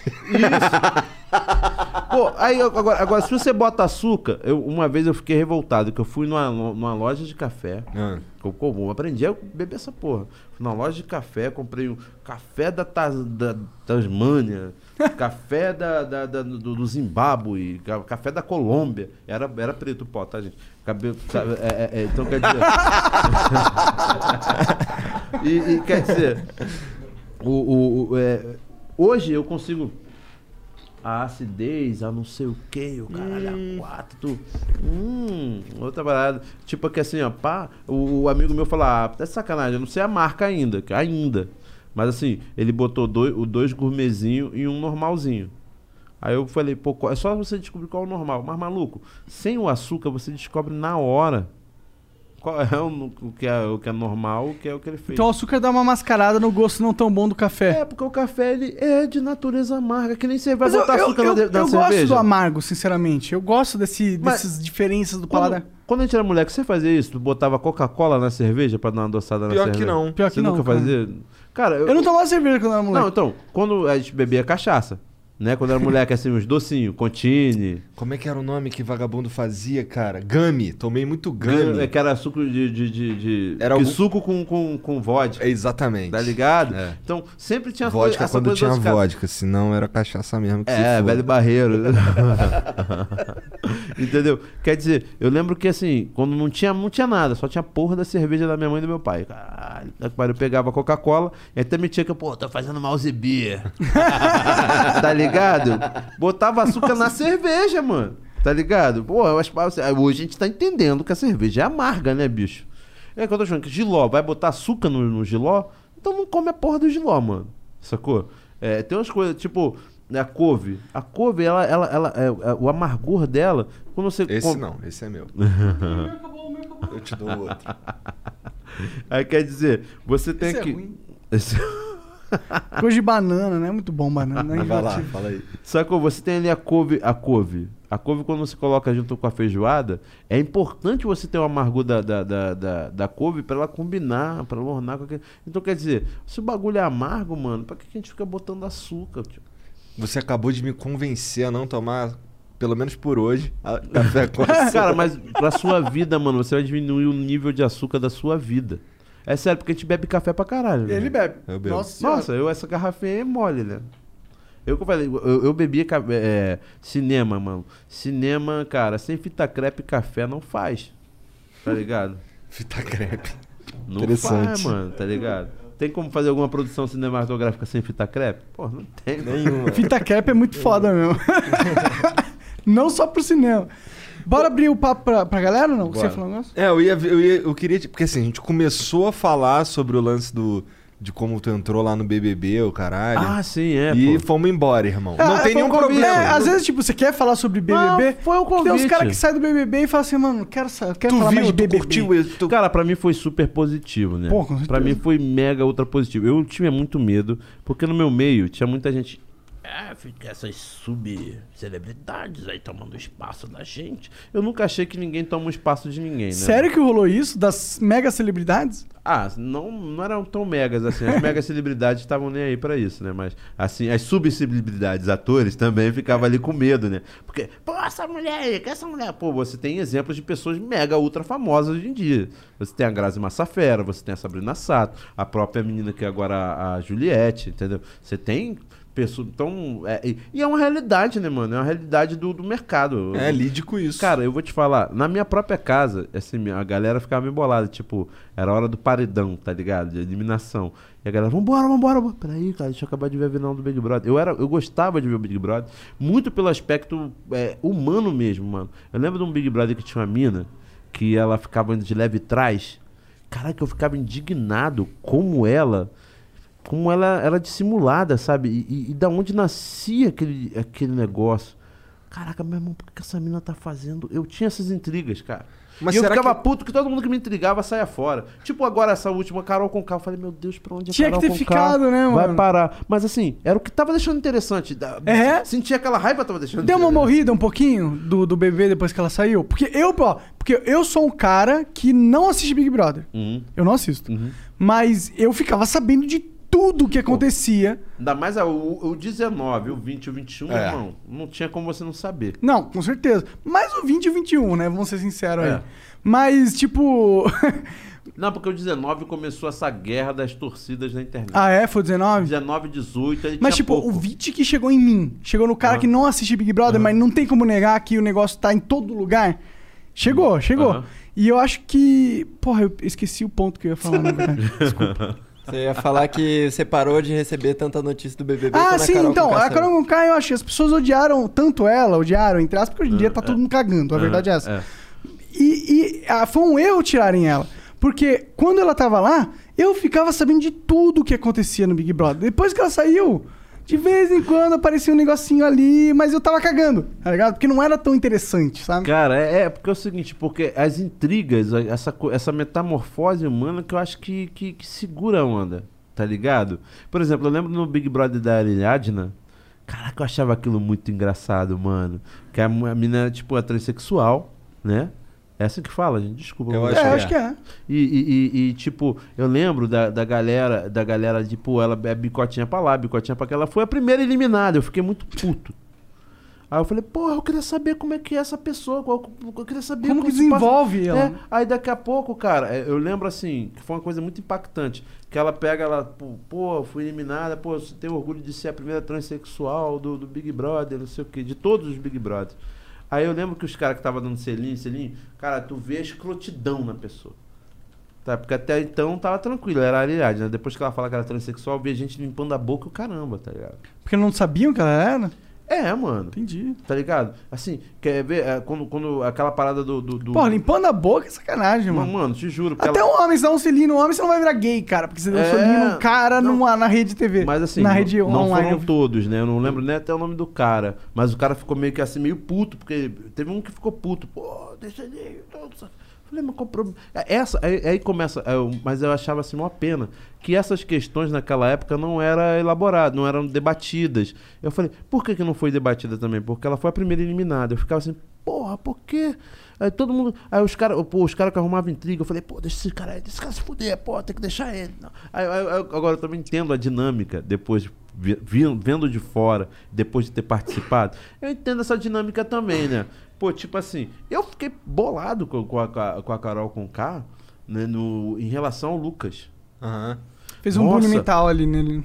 Eu fiquei revoltado, mas ao mesmo tempo eu queria ver ela tendo uma redenção. Eu queria que ela tivesse tempo de ter uma redenção dela, perceber que ela que ela, ela perdeu a mão com o moleque, sacou? E, e, e, e do tipo Mas sei assim, lá, tipo, tem uma coisa que eu vejo do BBB, tipo, o Lucas ficou como uma vítima da parada. Uhum. Mas, Mas- ele foi, mano. Não, não, chegaram eu não a falar- assisti, eu não assisti. mas chegaram a falar que o cara tava tentando é, ter privilégios. Quando ele beija outro cara, aí o pessoal fala, ah, quer aparecer, quer, quer se destacar. O cara pálida, desde quando um cara preto e, e- e- bissexual se destaca na nossa sociedade? Verdade, isso aí é pra queimar filme, Pô, mano, né? Entre quando- então, então, eu tô te falando, tô te falando que ele sofreu, mano. O cara foi é, tirado como. Não, eu concordo. Mas ele também é um adulto. É Sim. um cara que foi pro BBB, Não, ele fe- sabia qual que Ele deu porra. mole, ele fez uma parada lá que ele, que ele, ele, ele, ele bebeu pra caramba e, e encheu o saco da galera, falou umas merda. Mas assim, nada que justificasse a agressividade que o cara recebeu, mano. Até porque nada justifica isso. É, em qualquer lado. Agressividade, você não lida, você não lida com Sabe? um problema com agressividade. Eu lembro da mina que, tipo, Quer dizer, às vezes sim. pá, pá, e quando, e quando- e quando o cara e quando o cara decide ir embora, as pessoas começam a perceber que foram mó babaca com eles e começam a querer, é, é, tipo, eu lembro que assim, que ele, não, eu vou embora, aí o cara, vou apertar o botão pra você, que não sei o que, tipo, como se, é, tipo, ó galera, o cara, tá, o cara não aguentou o tranco, mas a culpa não é nossa não, ele, tipo, ali, ali o cara pedindo pra ir embora, cara, o cara tá pedindo ir embora, é só você ir pro seu quarto e ir embora. Agora, ou então, se você querer lhe dar um apoio pro cara, né? Beleza, pô, irmão, não desiste não, não sei o que, por exemplo, um doce, pá. Beleza. Agora, você ficar ali, o cara pedindo pra ir embora e ficar afrontando o cara, e pisando no cara, o cara já tá indo embora, mano. O cara já tava indo embora. Uma galera foi lá escrutizar o cara. Dizer que o cara queria aparecer, queria se destacar. Meu Deus do céu, desde quando no Brasil ser, ser preto e, bissexual é destaque de alguma coisa? Co- Como se o cara estivesse sendo forçado aquilo. Pô, tem toda uma luta da, da, da, da- galera preta, toda uma luta do- da galera LGBTIQIA. Que isso, mano? Sacou? É, houve um- é, é a falta de sensibilidade explícita ali. Eu acho que era, é- era, era o brasileiro, hum, na sua maioria, se, se, se enxergando, mano. Se enxergando. Porque é, é porque o moleque também vendeu uma certa fragilidade. No meu, aconteceu coisas do gênero, sacou? Só que as pessoas não tinham coragem de fazer isso na minha frente. Porque você tem cara Eu duvido, eu duvido, eu duvido se o, se o, se o, o, o Lucas tivesse, sei lá, o, a aptidão física como a minha, Esse vagabundo ia em vagabundo cima ia dele. roncar tanto pra cima dele, cara. Sacou? É, é, ainda tem isso também. Esse- a, a- a questão dele ser um garoto novo, a questão dele... Quantos anos ele tem? Não sei, ele mas tem é 20 20 e poucos. poucos. Entendi, entendi. Entendeu? Ele ser um garoto novo, é- é- é- é- ele tava ali num estado muito. Nossa, é o que eu tô te falando. É muito intrigante. Eu fico puto quando as pessoas tiram essas pessoas, esses elementos. Eu entendi o Lucas sair.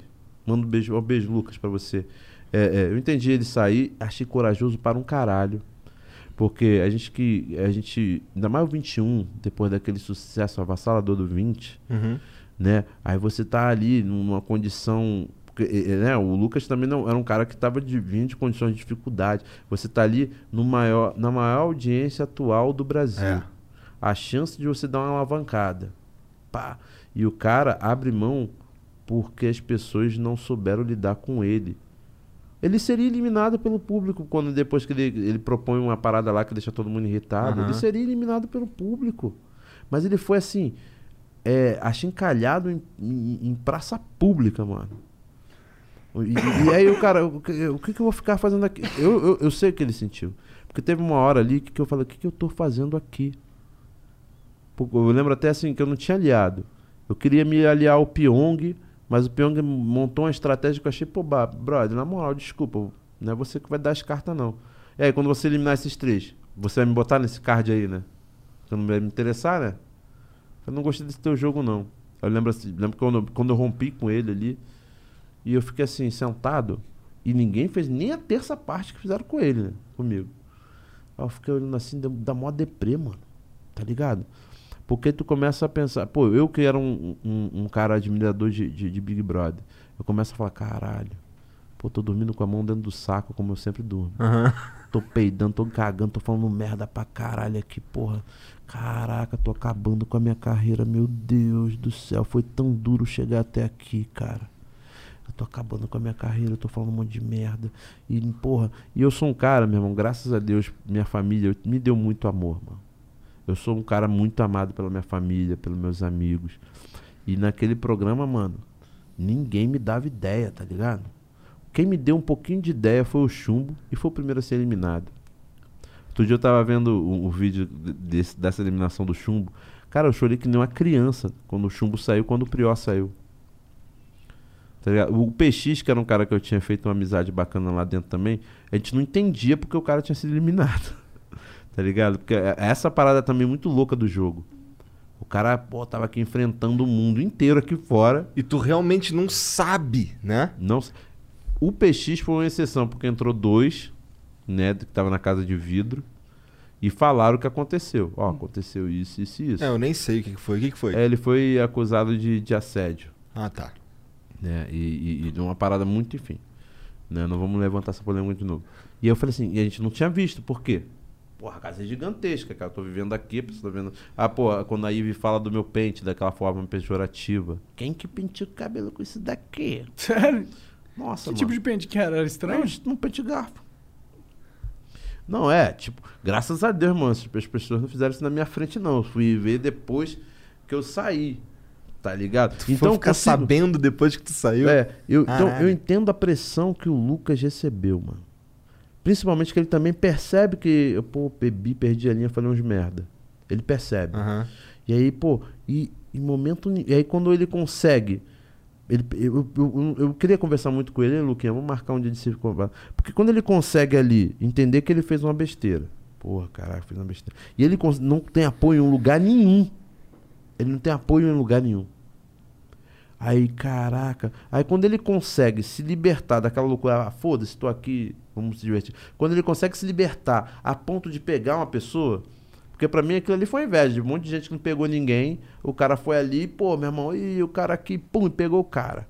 E aí, pô, o cara só tava querendo se aliviar daquela tensão, mano. Sacou? Os dois. Tava ali, porra, tá no BBB, maior programa da, da, da televisão brasileira. Sacou? e, porra, meu irmão. Vamos, Mas pô, é se que- pegou, pô, pô, pô, Meu irmão, tu não- eu- cara, eu lembro, eu não- você não vê. Cara, foi um absurdo. O cara só se beijou. Aí, cara, começou a se. Quando o cara beijou, o, o- o- quando ele beijou o Gil, aí começa todo mundo a falar, falar. Ah, tá querendo aparecer, tá querendo aparecer. não sei o que, não sei o que, não sei o que. Caraca, maluco, eu, eu fiquei assim. Eu, eu, como preto, já sofri todo tipo de, de preconceito, mas eu não sou bissexual, né? Nem gay. E aí, aí foi muito estranho ver aqui a reação. Your favorite things feel made for you. Your education should too. University of Maryland Global Campus, formerly University of Maryland University College, was made to serve the military and working adults like you. Today, we continue that tradition by offering frequent start dates so you can get started with convenient online learning that fits your schedule, by recognizing your accomplishments with credits you can earn for what you know, by providing no cost online resources replacing most textbooks because a college education can fit your budget too, and with no SAT or GRE required for most programs. University of Maryland Global Campus, made for you.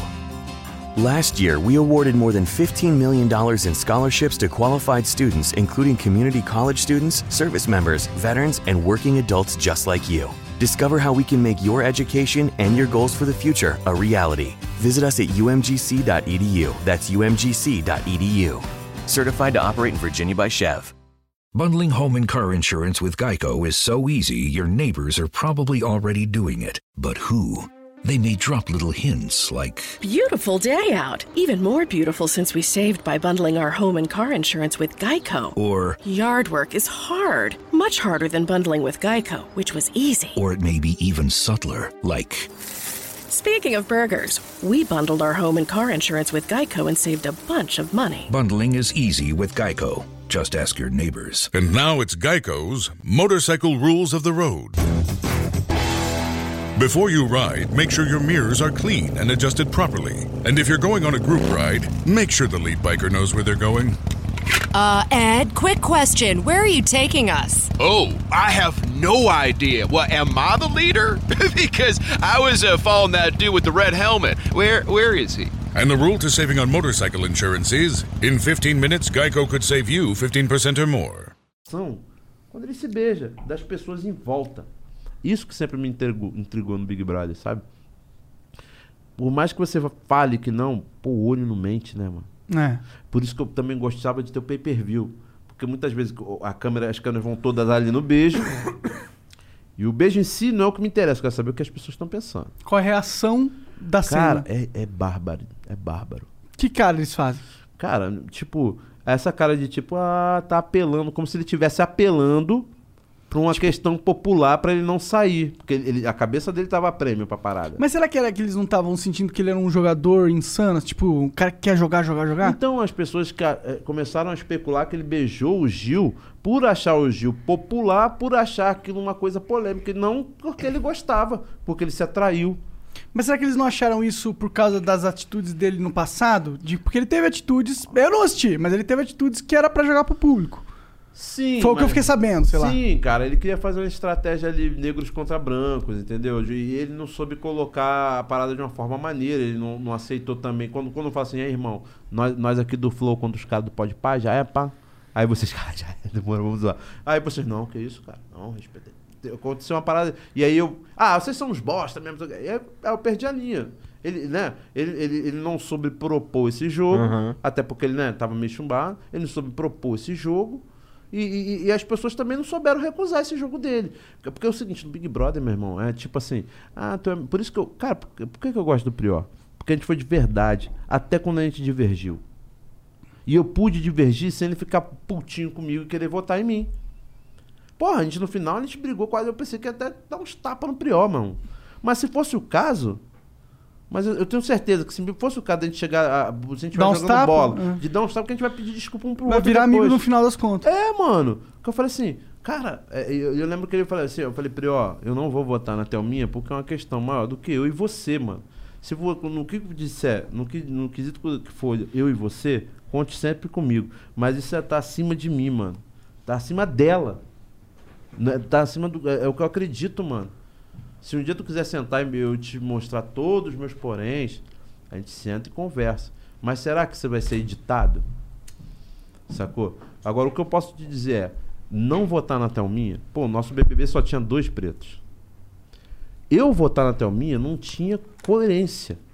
Eu já achei assim meio estranho, pô, você ter só nós dois. Porque tem um jogo fora do jogo, né? Sim, e tem a minha questão política, cara. Não tem como não ver o mundo pelo, pelo ótico de um homem preto. Eu nasci, que eu tô te falando, eu tomei dura com 12 anos de idade. Quatro duras sendo famoso. É, qu- quatro duras sendo famoso. É, é, é, é, é, eu- eu- andando na rua, as pessoas seguram bolsa. As pessoas, as pessoas acham ah, nosso, nosso cabelo engraçado. Entendeu? Por isso que, ah, mimimi, mimimi é o caralho, meu irmão. Passa a vida inteira, é, a vida inteira tendo que reprimir, cortar cabelo, é, ser, ser dado como, como um maluco, não sei o quê. Porra, mano. Sacou? Não é mimimi. Aí tu chega ali, tu tá exposto, tá feliz. Aí daqui a pouco o cara, pô, e tu tá brincando com o cara. Ah, igual teu cabelo, tu. Não, não, mano. Ah, foi só uma brincadeira. Não, não, não. Essa brincadeira tem um fundo de você verdade tá, cruel, você né? tá me expondo pro país inteiro. Tá dizendo que meu cabelo parece de um homem da caverna? É, e você tá perpetuando essa brincadeira, mano. Não, parou. Era só o cara aí, foi mal. Mas.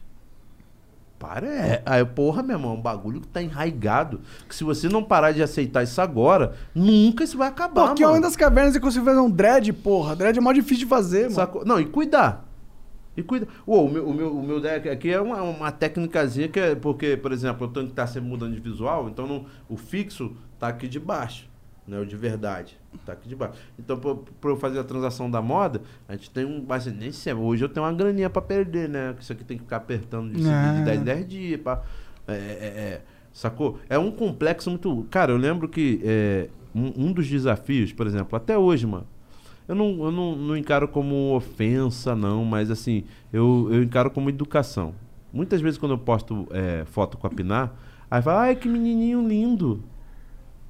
Eu falei, olha pra Pinar, minha filha é tão bonita, cara, tão feminina.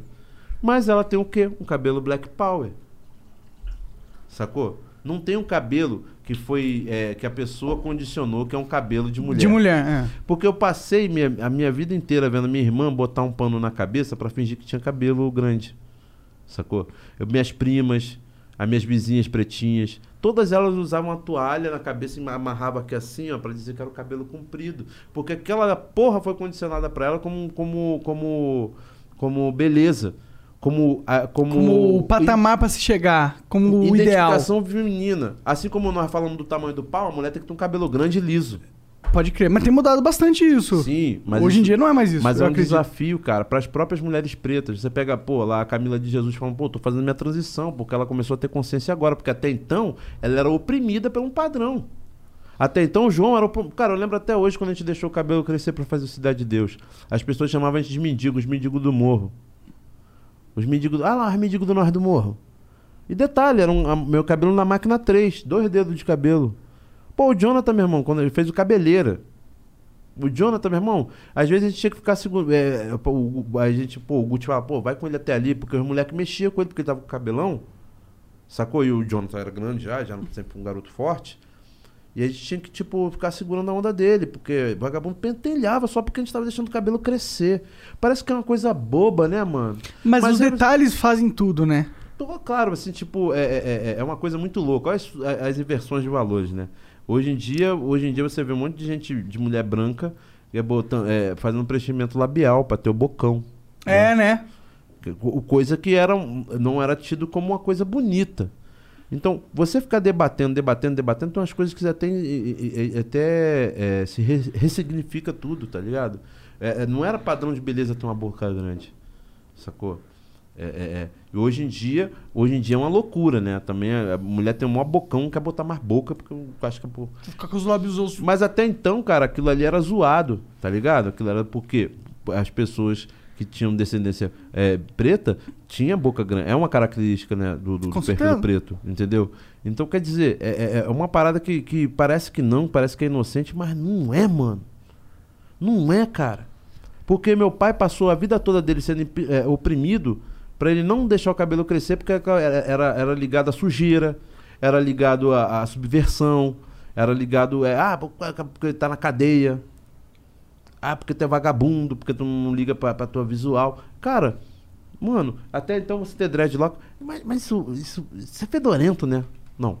Se você vê alguém com dread fedorento, a pessoa é fedorenta. O dread, se você lavar, é igual com cab- qualquer cabelo. Aquele pente que você vai assim, ó. Ah, que engraçado.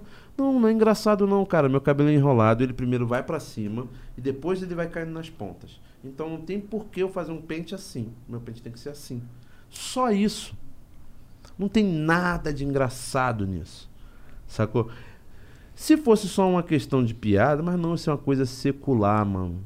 Secular. O, Isso é algo que tem um impacto real na sociedade. Sim, claro. Você, você cortava o cabelo dos. Deixa eu te falar então, cara pálida. Você cortava o cabelo dos pretos e pretas por conta de eh, piolho. Era, é como você tosa um animal. Tá ligado?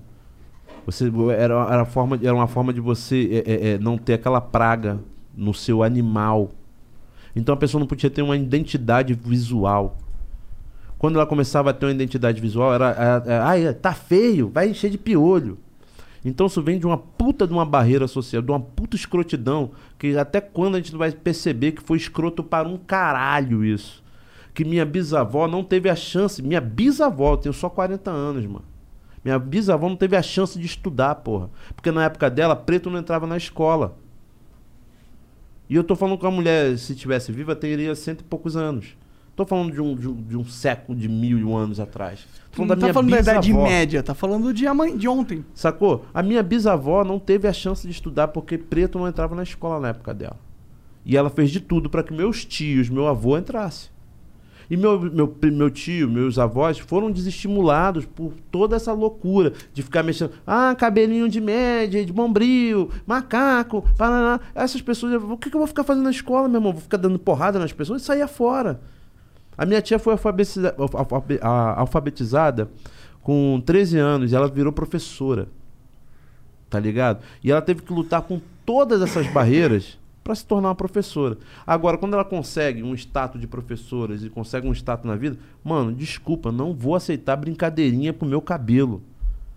Sacou? Porque só eu sei o que eu sofri para fazer essa porra. Pra eu poder ter uma identidade visual. Eu gosto de dreadlock, porra. Agora, eu não posso usar porque tá associado à sujeira. Ou, ou à subversão, ou, ou à droga. Ou... Cara, eu tô te falando, meu tio é dreadlock. Meus amigos sempre pediam pra pedir uma baseado pra ele. Ai, pede um baseado lá pro teu tio. Meu, meu cara, gente, meu tio usa um, um, um dread e ele nunca fumou maconha.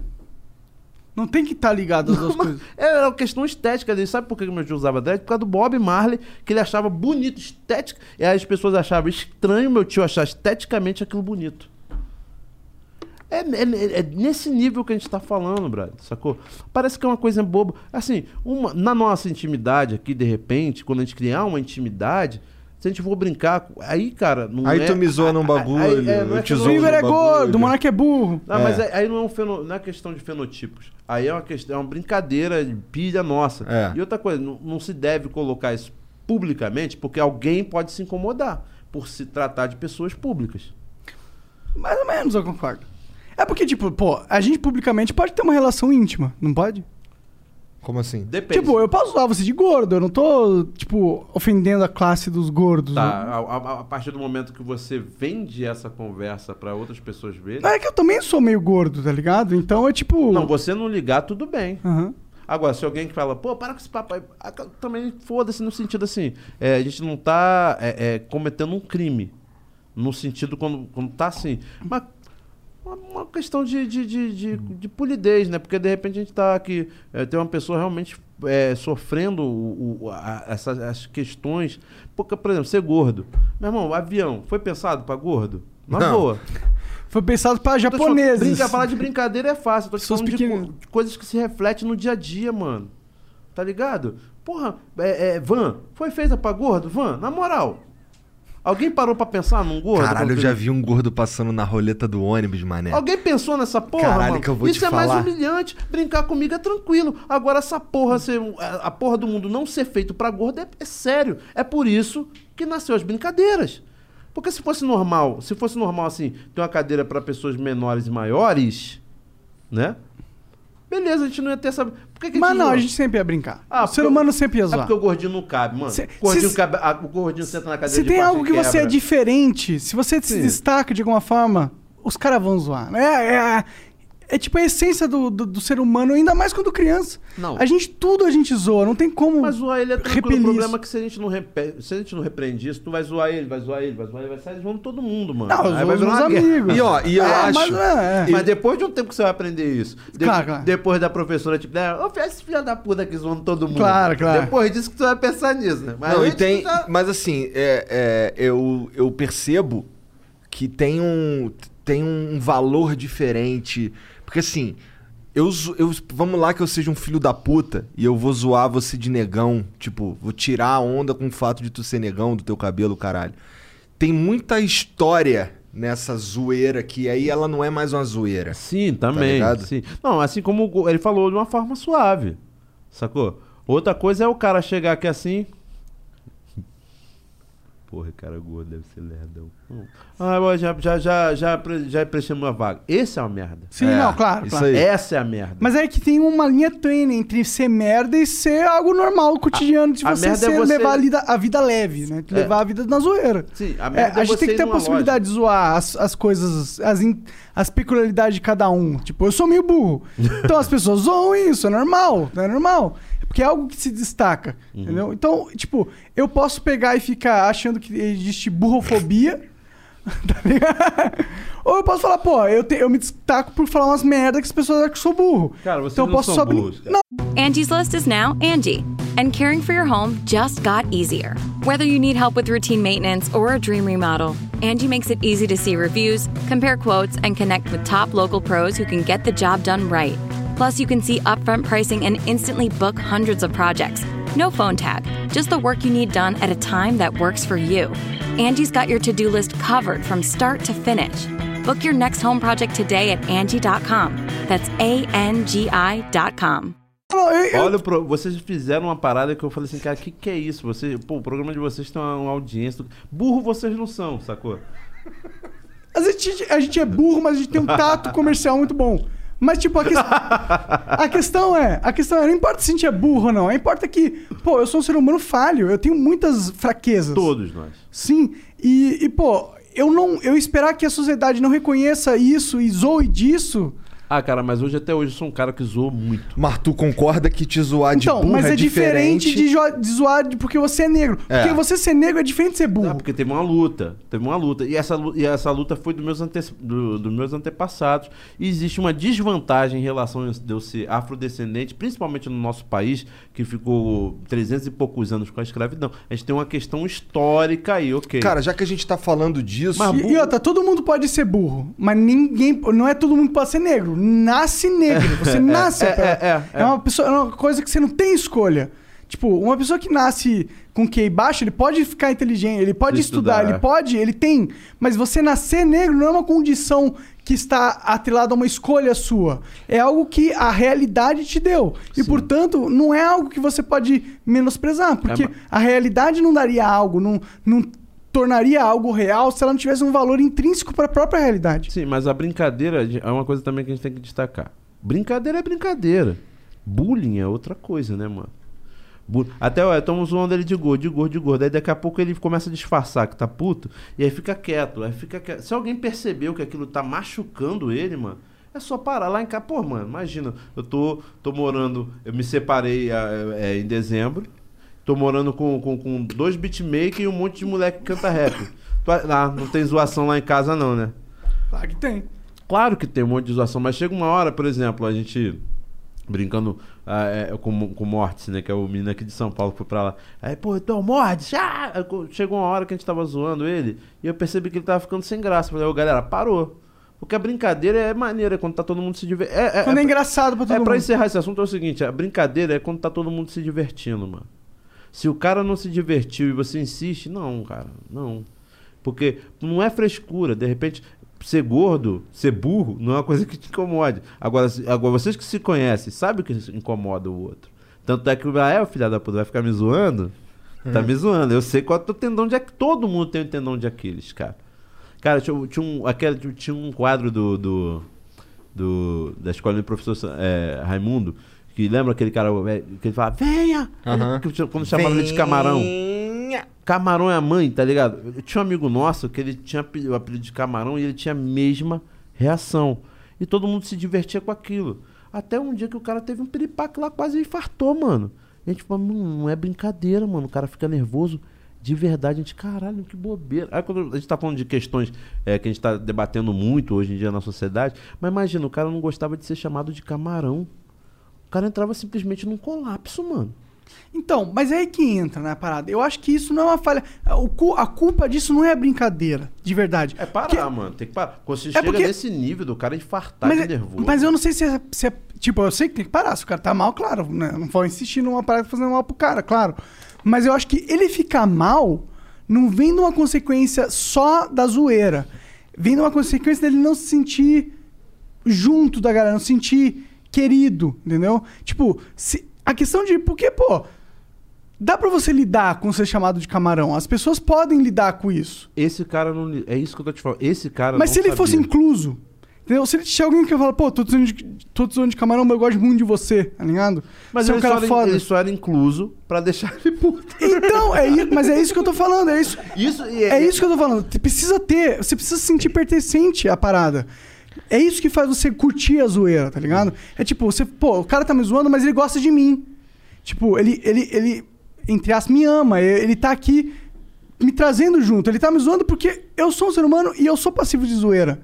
Mas eu estou me sentindo incluído na parada. O problema é quando rola isso. Quando rola só a parte da zoeira e não rola essa inclusão. Não rola esse sentimento de pertencimento ao grupo. Ah, isso é, isso é o bullying, né, mano?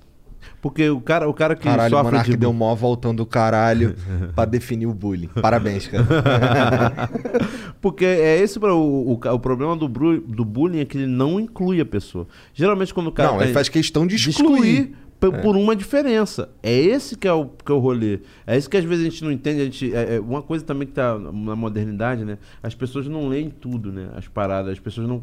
Eu lembro que teve um, um- o meu DM, da, quando eu tava no, no, no Big Brother, ele veio me. Quando, ele, quando eu fui eliminado, ele veio assim, ó. Eu fiz uma merda. Eu falei, o que, que tu fez, cara? Cara, pô, depois tu vai ver aí com o tempo. o que. Eu falei, mas o que, que foi? O que, que aconteceu? Esse cara, que era meu DM, ele nunca tinha. A gente, não- a gente mal sabia mexer no, no, no- no Instagram. E quando eu entrei, eu tava duro que nem um coco. Então a gente não deixou ninguém especificamente cuidando das minhas redes sociais. Tem uma menina que a gente fez um acordo que pós-BBB eu falei pra ela: olha, eu não sei quanto é que eu vou ganhar, eu vou te pagar o que eu vou receber aqui. Eu tinha, uma, um- eu tinha um cachê inicial. Né? Ó, desse cachê inicial eu posso te dar 10%. E aí, conforme, conforme for melhorando, se, né, é um programa que dá muito certo depois, pós, né? Se der tudo certo, a gente te remunera de uma forma Melhor. de mercado. Cara, chegou em 300 mil seguidores, a menina não sabia mais fazer nada e largou tudo na mão dele. Caralho! Largou tudo na mão dele. E aí, cara, o cara, ele, ele disse que levou um dia pra abrir, pra, pra registrar, o, pra fazer o Twitter. Aí ele não sabia o que fazer no Twitter. Que que posta, né? É difícil, É, realmente. ele não sabia qual era a Não dinâmica é tão do- do- fácil. A gente do- tá acostumado, mas não é assim tão fácil. É, e a dinâmica do, do, do Twitter ele não estava acostumado. Só que aí começou aquela coisa a crescer, ficou aquela coisa grande. E aí ele, por um belo dia, ele se emocionou e resolveu botar um texto lá. E o que, que acontece? Ele não sabia que né, tem tantos, é, tantos Caracteres. ca- caracteres. O texto tinha mais. E que que, quando você sobe assim, o que, que acontece? Ele separa, né? né? Fica um pedacinho aqui, um pedacinho aqui, um pedacinho. Aham. Cara, nessa coisa que separou o texto, o texto era lindo, eu li o texto. Só que ficou uma frase assim, num- numa, numa lajotinha sozinha. E aí era uma frase, se eu não me engano, é toda mucama merece ter não sei o quê. Mano, as pessoas pegaram aquela frase daquele, daquela, daquele texto todo e colocaram como se meus DMs estivessem falando que a Thelminha era a mucama das meninas. Nossa! Olha nesse. Porque se você pega essa frase solta, realmente ela, ela tem essa margem para esse tipo de interpretação. Só que, meu irmão, você não pode pegar uma, uma frase solta de um texto inteiro e dizer que é. Mas, mas, maluco, é o que acontece na internet. É. Funcionou. É, ele é teve, mesmo. Ele teve que. Ele, ele, ele foi taxado como racista. Aí eu, imagino o Babu, de maior representatividade de, de preta ali, pau. E, e- e com um cara racista na DM dele. Mano, cara, ele ficou desesperado. Ele teve que bloquear, ele teve que bloquear, é, mudar o nome dele, bloquear não sei o quê, porque tinha gente que ameaçava ele de morte. Caralho. Eu falei, Babu, pelo amor de Deus, cara, me explica que, cara, o que, eu fiz. Eu falei, mano, tu não fez nada. Que nem agora a gente postou a, a nossa música de, de, de estreia, que eu falo assim, é, é, não é questão de aglomeração. O mundo tá em fase de mutação, tenha consciência. Essa é a frase. Aí a pessoa bota assim, vê aquela ali, né? Aí vê, vê eu falando. Aí tô cantando álcool em gel, máscara, por favor, e mantém. Não é questão de aglomeração. Pá, não é questão de aglomeração. Como assim? Como assim não é questão de aglomeração? Como? a- Babu, você tá fazendo um desserviço. Quer Não dizer sei- que a aglomeração não é um problema? É isso? quer dizer que eu... Falei, eu, oi. Boa tarde, Babu Santana aqui. Você Babu deu- fucking Santana, tá ligado? É, é. Você teve interesse mesmo ou só quer me engongar? Você leu a frase toda? Porque realmente é uma frase provocativa pra gente provocar um debate. Você tá querendo um debate ou você tá querendo me engongar? Porque eu acho que a questão não é só aglomeração. Então por isso que eu acho que a questão não é de aglomeração. Como que você fala pra uma pessoa que tá pegando o trem todo dia não aglomerar? Foda, né? Aí, ah, Pra você con- é fácil. É, aí tu condena porque ele foi no pagode que tava na casa dele dos, dos pagodeiros que não tem onde tocar. Aí ele foi, aí, pô, aí, pô, então eu acho que é o seguinte, é muito delicado essa questão de aglomeração. Eu sei que é, se possível, não aglomere. Então, Mas tem vezes que Ah, não falando. é possível. É, eu tô te falando, não é questão de aglomeração, cara, é questão, o mundo tá mudando, é uma questão de consciência. Sabe, porque, porque eu vejo muita gente no trem sem máscara, cara, não, vai ter que aglomerar, vai ter que aglomerar, então tem que botar a porra da máscara. Então eu acho que é muito mais fácil a gente vender a ideia da consciência do que de não aglomere, porque pra mim que tá na Barra da Tijuca, morando na ilha, bacana, pra mim Gravando é mole. vídeo pra internet. É, trabalhando aqui, pá, tal, é mole. Sacou? Pra mim é fácil. Ah, pô, vamos falar, fazer o Flow Podcast? Vamos. Aí eu pego, venho com a minha equipe, testo a minha equipe inteira. venho A no- gente também. Venho no meu carro maneiro, pá, não sei o que. Máscara todas as horas aqui embaixo. Então é uma questão de conscientização. Agora, a senhora estava querendo debater mesmo a minha, minha letra? Ou a senhora só quer me gongar? As pessoas, a gente vive num- numa era do lacração. né? É. Ele vive mesmo. Caraca, meu irmão, eu falei, moça, que pena que você que eu promovi um debate de uma forma que se a senhora Não lesse... era altura, né? Não, se a senhora lesse minha Pra frase você. toda, de repente a gente teria um debate mais altruísta. Mas eu tô vendo que a senhora só tá querendo me, me prejudicar. Então vai te tomar no cu. Foda-se. Foda-se. Deixa eu ler aqui umas mensagens. Foda-se é muito bom, amigos. cara. Foda-se. O Raul Fontinelli. Ah, não deveria. Ah, deveria. Ó, você é diabético, eu não quero te fuder. Não, eu já tomei o remédio. Então tá bom. Tá bom, tá bom. O, o Raul Fontinelli manda aqui, ó. Salve, salve família. Sou de Fortaleza e assisto Flow desde 2018. Tive uma ideia que seria chamarem.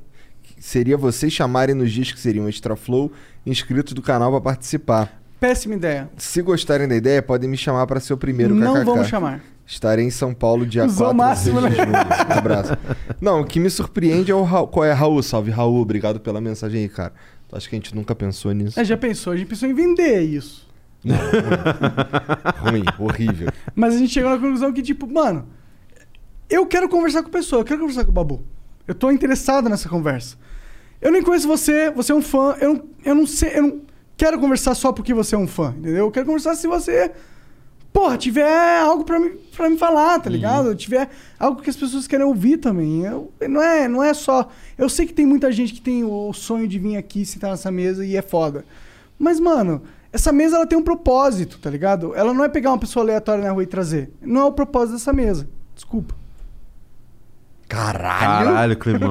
Climão, o Dermacol mandou aqui uma propaganda. Vamos ver. Galera, somos fãs da novidade. E além de amar o Babu em letras maiúsculas, Obrigado. amamos todos vocês e a nova roupagem de comunicação. A Dermacol é uma marca de cosméticos e queria pedir uma ajuda pra galera do Flow, seguindo o nosso perfil no Insta, arroba dermacol, é, underline BR. É, é Dermacol com dois L's, com Não, dois vou Os? soletrar. Soletra aí. D-E-R-M-A-C-O-L underline É, então é col com um. O só. Foi o que eu disse, Dermacol. Tá, tudo bem, é que é verdade. Podia ser Dermacul. Mas eu falei Dermacol? É que você é professor de inglês, então eu esqueci disso. Tá.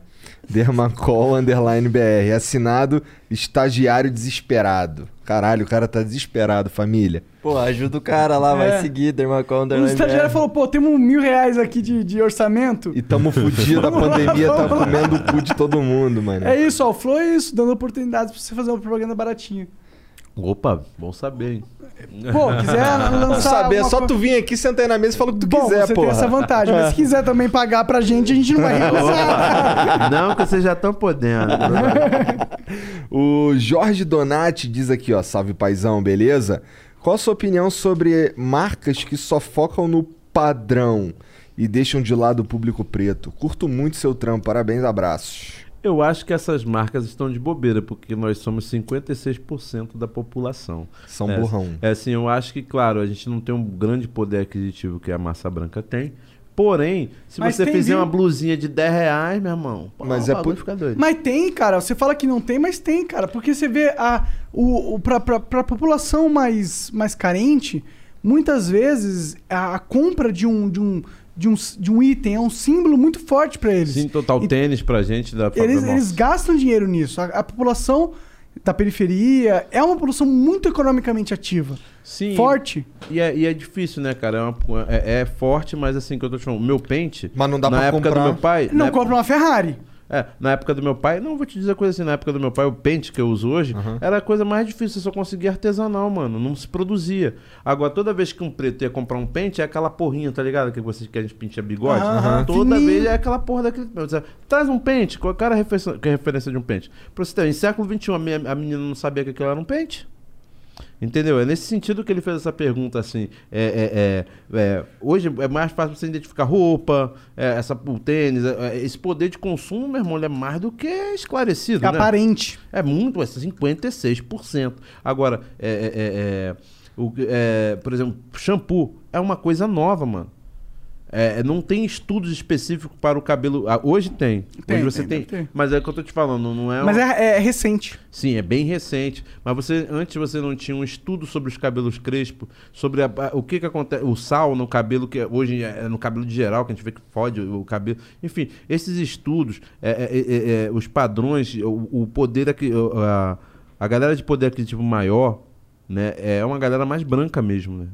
É, Então quer dizer Na sua maioria, com na certeza. sua maioria, entende? Então, as- quem, mesmo os pretos que têm poder aquisitivo tinha que começar a se virar com os produtos que não eram feitos diretamente pra, pra galera. Eu digo assim, em termos de cor de roupa, cara. Nossa pele combina com um tipo X de cor, com um Roxo. tipo X de não sei o que. É, assim, que eu tô te falando. Você chega uma hora que você tá. no- Tá estilista, tu? Não, mas eu sei que a gente, a gente parte até, por exemplo, pro, pra questão é, é, é, não só de, de, de- de racial, cara. Que eu falo, você vai numa loja desses varejistas, você pega o GG. Que GG é aquele, mano? Fala tu, meu parceiro. É verdade.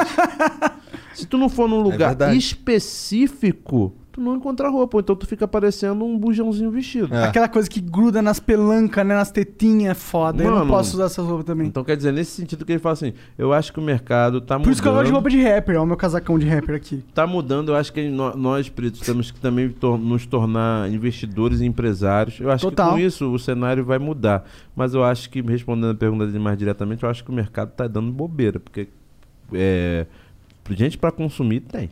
Pra caralho, concordo. Vou pro próximo aqui. Chegou o Serginho O- com o cachorro aí. o Põe na Ro- mesa ele aí. Tô bêbado, desculpa. Ideias ruins. põe aí, pra Bobuzão, põe ele na caralho. mesa aí. Nossa, vai dar muita merda. Deixa Vai dar quieto. Ele vai derrubar todos os vinhos. Eu vou pôr ele aqui no meu. Vai, ele, ele, ele. Ele é muito bonitinho, cara. Caralho, o cara da Dermacol mandou outra propaganda aqui. ó. Manda aí, manda aí. Galera, de novo aqui é o estagiário da Dermacol. Quando falei pra minha chefe que fiz um anúncio com vocês, ela não sabia, mas amou e mandou eu liberar um cupom de 40% de desconto em todo o site. Caralho. Da- Caraca, Como, irmão, 40% É de desconto? Caramba. Caralho, estagiário, tirou onda, hein? Pô. Caralho. É, as maquiagens são foda e a galera vai amar. O cupom é FLOW40. Obrigado. Então o cupom é FLOW40. FLOW40. Opa. Demorou? Entra lá, Dermacol, compra tudo Uma lá. dica aí dos pros estagiários, mano. Seu chefe não vê flow, faz ele ver. Manda aí um. Manda aí um, um- um lubrificante labial, um uma É. É. Caralho, outra propaganda, da Tribe agora. Opa. Opa. Salve, salve família, salve Babu. Saudações. Ele escreveu errado aqui. Ele escreveu, em vez de escrever SRN, ele mandou SNR. Errou! Pior que ele é Mengão que eu tô ligado, Ah, é? Rafa. Ah, É, mas ele mandou errado. Cara, torci pra caramba pra que você levasse o BBB, viu? Única vez na vida que votei lá. Parabéns pela pessoa que é, pela volta por cima, por tudo que tem acontecido de bom contigo, paizão. Merecedor demais. Família Flow, feliz que estejam todos bem. Abraços, Rafa. Valeu, Rafa. É obrigado Rafa. pela moral Obrigado, aí. mano. E o que é a Tribe, já que ele mandou? Bom, a Tribe é uma escola de programação muito foda que se você for foda mesmo, você passa no concurso lá e estuda na Tribe de graça até arranjar um emprego. É, e, e sai empregado, né? Sai empregado. Mas estudo o que lá? Programação. Programação. Porra, que maneiro, hein? Maneiro. as três primeiras turmas deles saíram quase 100% empregadas de lá. As duas primeiras 100% e a E a terceira... terceira 94%. Nossa. E aí o cara só paga Aí, o Carlinhos. curso. Aí, Carlinhos, fica esperto. Ó, o... Tem uma mensagem de voz agora, do Budscast. Cadê? Salve, salve família! Salve Monark, salve Igor, salve Babu. É, Babu, como- qual foi o nível que você teve que ter de inteligência emocional para poder conviver com tanta gente que não, não é do nosso mundo, não conhece a realidade da favela? Tamo junto. É, cara, foi um, foi um desafio, né, cara? Porque, em primeiro lugar, é- é- essa coisa. é, quando eu saí lá do Vidigal, eu lembro que é, eu saí primeiro porque minha mãe, a casa da minha mãe estava muito ruim, a minha casa estava melhorzinha, né? E aí a minha mulher na época, a mãe da Pinar, ela tinha sido contemplada no Minha Casa Minha Vida e tinha é, ganho um, um, um, um apartamento. Aí a gente saiu de lá para deixar minha casa para minha mãe. E, cara, uma coisa que eu fiquei muito triste, cara, que a nossa vida mudou no sentido assim, a gente parou de tomar dura todo dia, parou de ter medo. Ficou de triste de tomar dura? Cara, eu, eu sei lá, só sei que eu me senti um pouco mais livre. Assim, é claro, não durou muito tempo, né? Porque ali é, foi uma ocupação, é uma, é uma Coab, logo também começou a ter os mesmos problemas. É, é, é, e, e é muito triste, né? Porque a gente que vive na favela, a gente vê lá todo esse problema de violência, cara, ele é 1% do que é viver na favela. A solidariedade das pessoas. Cara, minha mãe ia trabalhar e ficava uma vizinha me vendo da, da janela dela. A gente, como, quando eu estava um pouquinho maior, se alguém entrasse no meu quintal, ó, fulano entrou no teu quintal, hein, não sei o quê. Então, quer dizer, se. Eu lembro que uma vez que a gente passou dificuldade com alimentação, a gente, caraca, meu irmão, vamos, vamos, vamos só almoçar, não vamos jantar, não, tá tranquilo. Mas irmão, amanhã a gente consegue. Aí tinha a dona Elisa lá que, pô, chegava lá, to- toda essa questão da favela, essa essa a questão de comunidade dentro da favela é uma coisa que eu sinto falta até hoje. Né? Porque eu não tô mais morando na favela. Você sentiu quando você, for, você ficou ri- rico e famoso, você perdeu isso?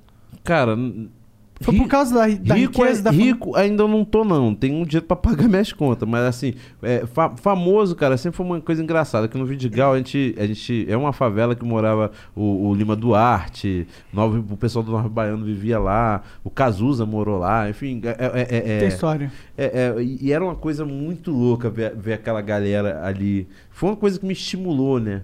O, o, Vidigal é, um- é uma favela diferente. Mas assim, é, o, que, o que ele tá falando de favela é essa coisa do dia a dia, dessa simplicidade, da sagacidade que você tem que ter pra morar na favela, tá ligado? É, é, é, é, e, e da- do companheirismo. Tá ligado, mano? Porque, pô, quando a gente ia fumar um cigarro, cara, às vezes não era eu que comprava o cigarro, tá ligado? Geral juntava ali um dinheiro pra comprar um cigarro. Então, esse sentido de comunitário, essa coisa de, cara, não, tem, não tinha um brinquedo, não tinha uma praça com, com balancinho escorrega pra gente. Então a gente se inventava, se reinventava, era pique, era, pô, a gente, que eu te falei, Vidigal é uma favela diferenciada. Então, quer dizer, a galera ia, ia, a gente ia pra praia junto, a gente- essa coisa de estar junto, de se gostar, de- da brincadeira. É, é, é, é, dessa coisa da favela. Pô, é, as escolas de samba é o quê, cara? É o povo se juntando pra se divertir. O samba nasceu assim, o rap nasceu, o funk nasceu assim. Então, é, é, aquela individualidade, por exemplo, uma coisa que me incomodava muito é tipo, como assim, mano? Vocês vão levantar e não vão arrumar a cama de vocês, não? Porque era uma coisa que minha mãe cobrava muito. Mãe de favela cobra muito isso. Não sei no, no- no asfalto, mas mãe de Toda favela mãe, cobra. toda mãe cobra. Mas, cara, tipo, caraca, tá maneiro. Pô, acabou de comer, não lavou a louça, mano. Papo é esse? Pô, tio, que isso? Pô, falta de respeito é esse, não tá respeitando o espaço do cara, meteu a mão. Essas paradas começou a me irritar demais, mano. Que é, é que é tipo assim, é um, acho que é uma, é uma- diferença social, vai criando pequenos hábitos, mano. Que foi, eu tirei a inteligência emocional da onde, meu camarada? Porque minha, minha estratégia era, eu vou ficar aqui, não vou ser eliminado na primeira semana pra não ser esculacho. né? Aí a partir da segunda semana. E lá tá falando que o chumbo foi esculachado. foi- Não, mas depois eu entendi que não. Foi, tinha que ter tirado o chumbo na primeira semana mesmo. Ele sabe por quê, ele sabe. Aí, pô, aí eu. Também é falei- o motivo do Monark, talvez. Muito louco. Eu falo assim, cara, quem tirou o chumbo foi a própria torcida dele. Não, tira esse moleque antes que ele fala essa merda aí. Ou falha alguma merda. E aí, cara, eu, fiquei, eu tirei a força do seguinte, cara. Eu falei, bom, eu preciso ficar aqui duas semanas. Porque depois eu vou conseguir vender uns shows. Porque os shows estavam indo bem, cara. Eu fazia um showzinho, dois showzinhos por mês. Se eu fizesse um show pro final de semana, tava safo, mano. Era isso que eu queria do Big Brother. Uma notoriedade pra fazer um show por semana. Pra viver de boa. Viver, de boa. pagar suas contas. É, então foi dessa. Mas você ganhou mais que isso, né? É, graças a Deus, né, cara? Ou não, né? Porque é uma sina também, né? É, mas assim, eu acho que foi o seguinte, cara. é, eu tinha minhas, meus filhos aqui, foi um, foi um do- dos fatores de eu ter aceitado o desafio. Então eu tinha não só meus filhos com condição de criá-los e ver se eu ganhava uma grana ali, porque eu falei, pô, meu irmão, caraca, tem disputa de carro. Mano, eu vou dar minha vida pra ganhar esse carro. E eu fiquei em segundo lugar nas três provas de carro que teve no. Big Brother. As três eu fiquei em segundo lugar. E a que tu ganhou? E, mano, e eu participei de todas as provas. Por exemplo, o Prior não participou de prova nenhuma de carro. Foda-se, sou arquiteto, pica já, caguei. Não, tem Aí- o lance de tu, no- tu é- meio que não pode participar de umas, não é? É, eu, e eu participei de todas do carro. Todas, mano. E eu fiquei em segundo lugar em todas. Eu fiquei assim muito Você não ganhou um mal, carro no. BBB? Eu ganhei pô, o povo me deu. Pô, beijo pra vocês e pessoal da Fiat. Deixa eu fazer meu... meu, meu, meu Claro, meu- fica à vontade. Eu vou fazer mexer pra Fiat. Fih, faz, faz. Pro resto da minha vida, cara. Porque foi a Fiat junto com o apelo das pessoas. Que eu falo que as pessoas sofreram comigo nesse sentido. Porra, meu o cara bateu na trave nos três carros, nos três. Foram duas Toro e um, e um Cronos. Eu perdi os dois, os três, mano. E o povo, cara, esse povo brasileiro maravilhoso me, me concedeu esse, esse prêmio aí a- junto com a Fiat. É, eles te deram um carro um zero É, então isso o me touro, a mantinha. Fiat deu a- o touro? É, pô, É. né? aí, a Fiat Ultra, Fê. Ah, mas era um touro pica. Era o melhor touro que tinha. É o melhor touro que tinha. Ah, sim. Foi muito bom, cara. É a Toro Ultra, tá aí, eu vi com ela. E, e, e, eu e- quero ver. e foi nessa inteligente, nessa inteligência emocional que eu me agarrava. Tipo, é, eu tô aqui pelos meus filhos, eu tô aqui pra não envergonhar minha família. Por isso que, eu- eu- apesar de eu não conseguir muito segurar a onda, né? senão minha vontade era de falar mais palavrão lá dentro. Mas eu segurava mais a minha onda. É, pensando nesse pós, né? Lá dentro, quando eu percebo, quando eu percebo que eu falei, opa, tá rolando um movimento aí, hein, mano. O que, que rolou? Eu. Porque eu achei, até meu quarto ou quinto paredão, eu tinha tido, eu dava sorte de alguém fazer uma cagada muito forte. Que eu, como, como eu era, era um cara que via Big Brother, eu sabia o que, que é um mole, dar mole no Big Brother. Pode crer. Eu dei alguns. É por isso que eu pensei que eu ia, eu ia me foder. E aí, por exemplo, ih, o Adson, por exemplo, que eu adoro. Um beijo, Adson. Mas assim, o Adson, mano, ele vacilou no grau máximo, tá ligado? O que ele fez? Cara, ele fez uma. Ele tentou fazer uma estratagema lá de botar um cara pra, pra seduzir a mina e começou. ele- na verdade, ele fez uma, ele, ele fez uma intriga. Que ele. é- Pô? Pô, o único problema é que o Brasil todo tá ouvindo, Aham. vendo ele fazer aquela intriga.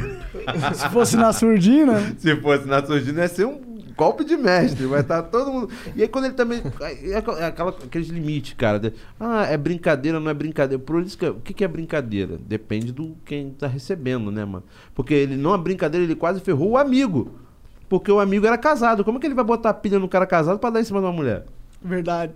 Pô, então o cara se cagou inteiro. Se cagou com as minas, se cagou com a gente, se cagou inteiro. Aí só que, cara, ele não é uma pessoa, cara. Pô, beijo no seu coração, ele não é uma pessoa. Tá ligado? E aí eu falei, hum... aí eu fui no paredão com ele, por exemplo. Aí tu, ah, Ah, também é tá ele, mal, ele né? vai, ele vai sair, né? Eu não, que- não queria, mas é ele, né? Aí, pô, beleza. Aí daqui a pouco, nesse paredão que saiu foi até o PX. A gente, caralho, peraí. Pô, o Adson fez essa merda, quem saiu foi o PX, mano. Caralho. O que, que o PX fez? Deixa eu entender aqui, meu irmão. Aí no outro paredão fui com ele também. Falei, ah, não, Mito, o outro paredão eu consegui sair. Aí o Prior foi com ele. Eu falei, Prior, relaxa, cara. Ele fez uma merda muito maior do que a nossa. A não ser que, meu irmão, aí eu tô vendo as paradas tortas. Aí, bum, ele saiu. eu falei, pô, beleza. Vamos pra lá. Aí no terceiro paredão, eu, eu acho que foi com o Lucão que eu fui. Aí eu falei, o Lucão pega, faz uma cagada de não contribuir com o dinheiro da, da comida. Alegando que o outro maluco lá, o Daniel, também não tinha contribuído. Eu falei, mas cara, o cara não contribui porque tomou punição, é diferente. Tu tem um, ele é o que mais tinha estaleca e não contribuiu com nada. Eu falei, porra, brother, eu, eu entendo. Eu entendi e eu entendi o que, o que o Lucão falou. E acho até justo o que ele fez. Mas eu sabia que, que, que, que, ele Que ia tava, dar merda. que ele tava no grupo ali. Eu tentei até me afastar pegar dele. mal fora. Eu sabia que eles estavam no grupo ali, que as mulheradas estavam detonando. Eu sabia que aqui fora ia estar detonando também. Sacou? E ele ficou ali, eu falei, pô, eu tentei resgatar, eu tentei me, me unir a eles no sentido de, cara, a- tem uma galera que se uniu no Big Brother e acharam que eram os senhores da razão. Capitaneado pelo seu Pyong. Todo mundo achava assim, ah, os perfeitos. Eu lembro que eu fiz um discurso, caralho, meu irmão, viva os imperfeitos. Eu falei, quer saber uma coisa? Eu vou colar nos imperfeitos, foda-se. Não quero esse mundo perfeitinho pra mim, não, porque é mentira, ninguém é perfeito. Ai, que perfeito. Ai, que perfeito. Aquilo Ai, cara, quando alguém falar perfeito naquele. Me, me fazia quicar. Tá ligado? É por isso que eu falei. Aí eu lembro que eu peguei, fui nele, bota uma playboy, filho da puta. Eu falei, pronto, esse cara grandão vai me levantar e dar uma porrada Você na cara. Pion... Ah, não, pro... Pro Lucão. É. Aí o Lucão chegou assim, não tô certo. Porque Outro cara que também. Cara, os caras só, só, só não deram sorte na, na, na- na- nas formas que eles colocaram as coisas. Porque eles não são más, má pessoas. Nem o Lucão, nem o. o- os caras não são do mal, cara. Os caras, pô, tem que eu te falo, são seres humanos, eles se equivocam em algum momento. E, e eu tava vendo, é isso que é escroto no Big Brother também, que eu esqueci de falar. Pô, tu vê o cara vaci- Tipo, o Pyong no começo era meu brother. A gente ficava altas madrugadas trocando ideia. Tá ligado? Mas ele vacilou assim na minha frente, que não- tu não pode olhar pra câmera e, ó, fulano, não sei o quem, tu não pode fazer isso. E ele fez, mano. Ele fez isso e tomou uma punição pra casa inteira. E, pô, a gente, na hora que a gente foi ver que comprar comida era sinistro. Tá ligado? Tu sofreu com isso, essa parada de comida lá? Isso que a galera. ah, Isso é um outro preconceito, meu irmão. Eu sofrer. Porque é, eles Não, falam, todo o mundo cara é sofreu. gordo, o cara é gordo, bota ele pra Não, não, comer. pô, se eu fosse comer fígado, eu ia sofrer também, mas mano. foi rolando a medição. Eles tentaram me provocar assim. Como não podia provocar, porque se quem provoca pra dar uma porrada também sai. tá? Como não podia provocar pra dar uma porrada, então vou provocar ele. Pô, pô, babu é gordo, não sei o que, vai ficar puto se ficar sem comida. Ah, tadinho deles, né? Que eu como rabada, se deixar eu como rabada todo dia, mano. Tadinho deles, se eu, quis- eu comia dobradinha todo dia. Tu tá ligado de onde eu vim, tá ligado? Porra, maluco, eu cozinhava bem. Meu irmão, detalhe, na xepa só tinha sal e alho. E vagabundo sai assim, ó, hum, hum, hum. Mano, eu cozinho bem pra caramba, com modéstia à parte. Toda a falta de modéstia nesse momento. Eu cozinho bem pra caralho. Sacou? Porra, eu tava cagando pra eles. Eles, se arrasaram num, num grau nesse sentido, de, de tentar me provocar. E é isso. E eu, eu também. Não quero dar uma de bom moço, não, tá? Porque o que eu falei, eu não, sou, não era amigão do Pyong. A primeira merda que ele fez que eu vi, eu lembro que eu ficava assim, sentado fingindo que não tava fazendo nada, né? Eu vou votar no Pyong, eu vou votar no Pyong. Um, dois, três, quatro, cinco. E eu vou votar nele também, porque se, se eu votar nele, vai ele, não vai eu. Tá li- Ainda tem essa escrotice do Big Brother, tá ligado? Mas não sei se isso é escrotice, né? Ah, claro que é, Não é, mano. pô. Sabe por que não é? o cara cair, mano. Mas, mas não é o jogo, é o jogo. Só um vai sair de lá com um milhão e meio, porra. Não, é tudo bem. Tem que ter o jogo, senão me não tem graça, pô, não senão você não senti tá um competindo. canalha, Não me senti um canalha por isso. Só isso. Mas agora se tu tira um milhão e meio, é canalice pura, mano. tá ligado? Pô, eu- isso aconteceu comigo duas vezes, porque eu tava ali amigão do Pyong, e o Pyong, blum, cai. Aí eu falei, ih, Pyong, foi mal, mano. Toma aqui também, tá ligado? Aí, pô, A- aconteceu a mesma coisa com o Adson, tá ligado? O Adson também. Ah, eu falei, ih, mano, se eu não votar no Adson, eu corro o risco das pessoas que não vão votar no Adson votarem em mim. Eu, eu... Aí, Adson, vai chorar a tua, não vai chorar a minha, não. e aí, tipo, e, aí eu falei assim: não, você íntegro nesse sentido. Eu cheguei e falei, não, Pyong, votei em você porque eu vi uma galera que ia votar em você. Aí tudo bem. Tá? Aí o Adson falei, irmão, olha, votei contigo porque tu tá fechando com o Gui. E o Gui me indicou, o Gui me indicou como um líder. Não tive nem a chance de ir pro bate-volta, primeiro paredão meu. Caralho, eu fiquei com ódio do Gui, Melon. Aí eu falei, caralho, mano, esse cara tá pensando que é grande, que eu parto pra cima desse maluco, cara, não sei o quê. Aí eu falei, cara, e ele veio tentar conversar comigo. Eu falei, ô tio, vem conversar comigo não, cara. Tem umas paradas assim que tu. Até você baixar a bola, tu. Caramba, peraí. Pô, caraca, mano, tô no jogo. cara. Pô, mas eu tô num jogo de um milhão e meio. Esse puto me fudeu, me botou no paredão. Não, mas é. porra. Pô, as pessoas elas querem ver isso. Não, elas o- querem ver alguém que leve a sério o que ele tá vivendo. Mas o Gui, cara, é um dos caras que eu fiquei mais amigo aqui fora também. Depois, no meio do jogo, a gente já conseguiu ficar amigo. Que teve uma vez que eu pensei que ele tinha votado em mim. Eu falei, ah, tomar no cu, meu irmão, tu votou em mim. Eu não votei em você. Aí eu até descobri que era a Gabi que tava votando em mim direto. Eu, porra, garoto, tu vem me abraçar. E ainda tem isso no, no, no- Big Brother, cara. Quando tu descobre, a Gabi era uma menina que vinha, a gente cantava junto, e não sei o quê, e pererê pão doce, dava conselho, a mina me abraçava, pá, e a mina votando em mim direto. Não, então, é o que eu falei assim, ela era uma pessoa com super carismática, você vê hoje, ela é super seguida. Eu não entendi essa onda dela, pô, a menina tava ali tranquilona comigo e só metendo as facas Porque ela via costas. você como cara. Ela fala, pô, o Babu é o cara.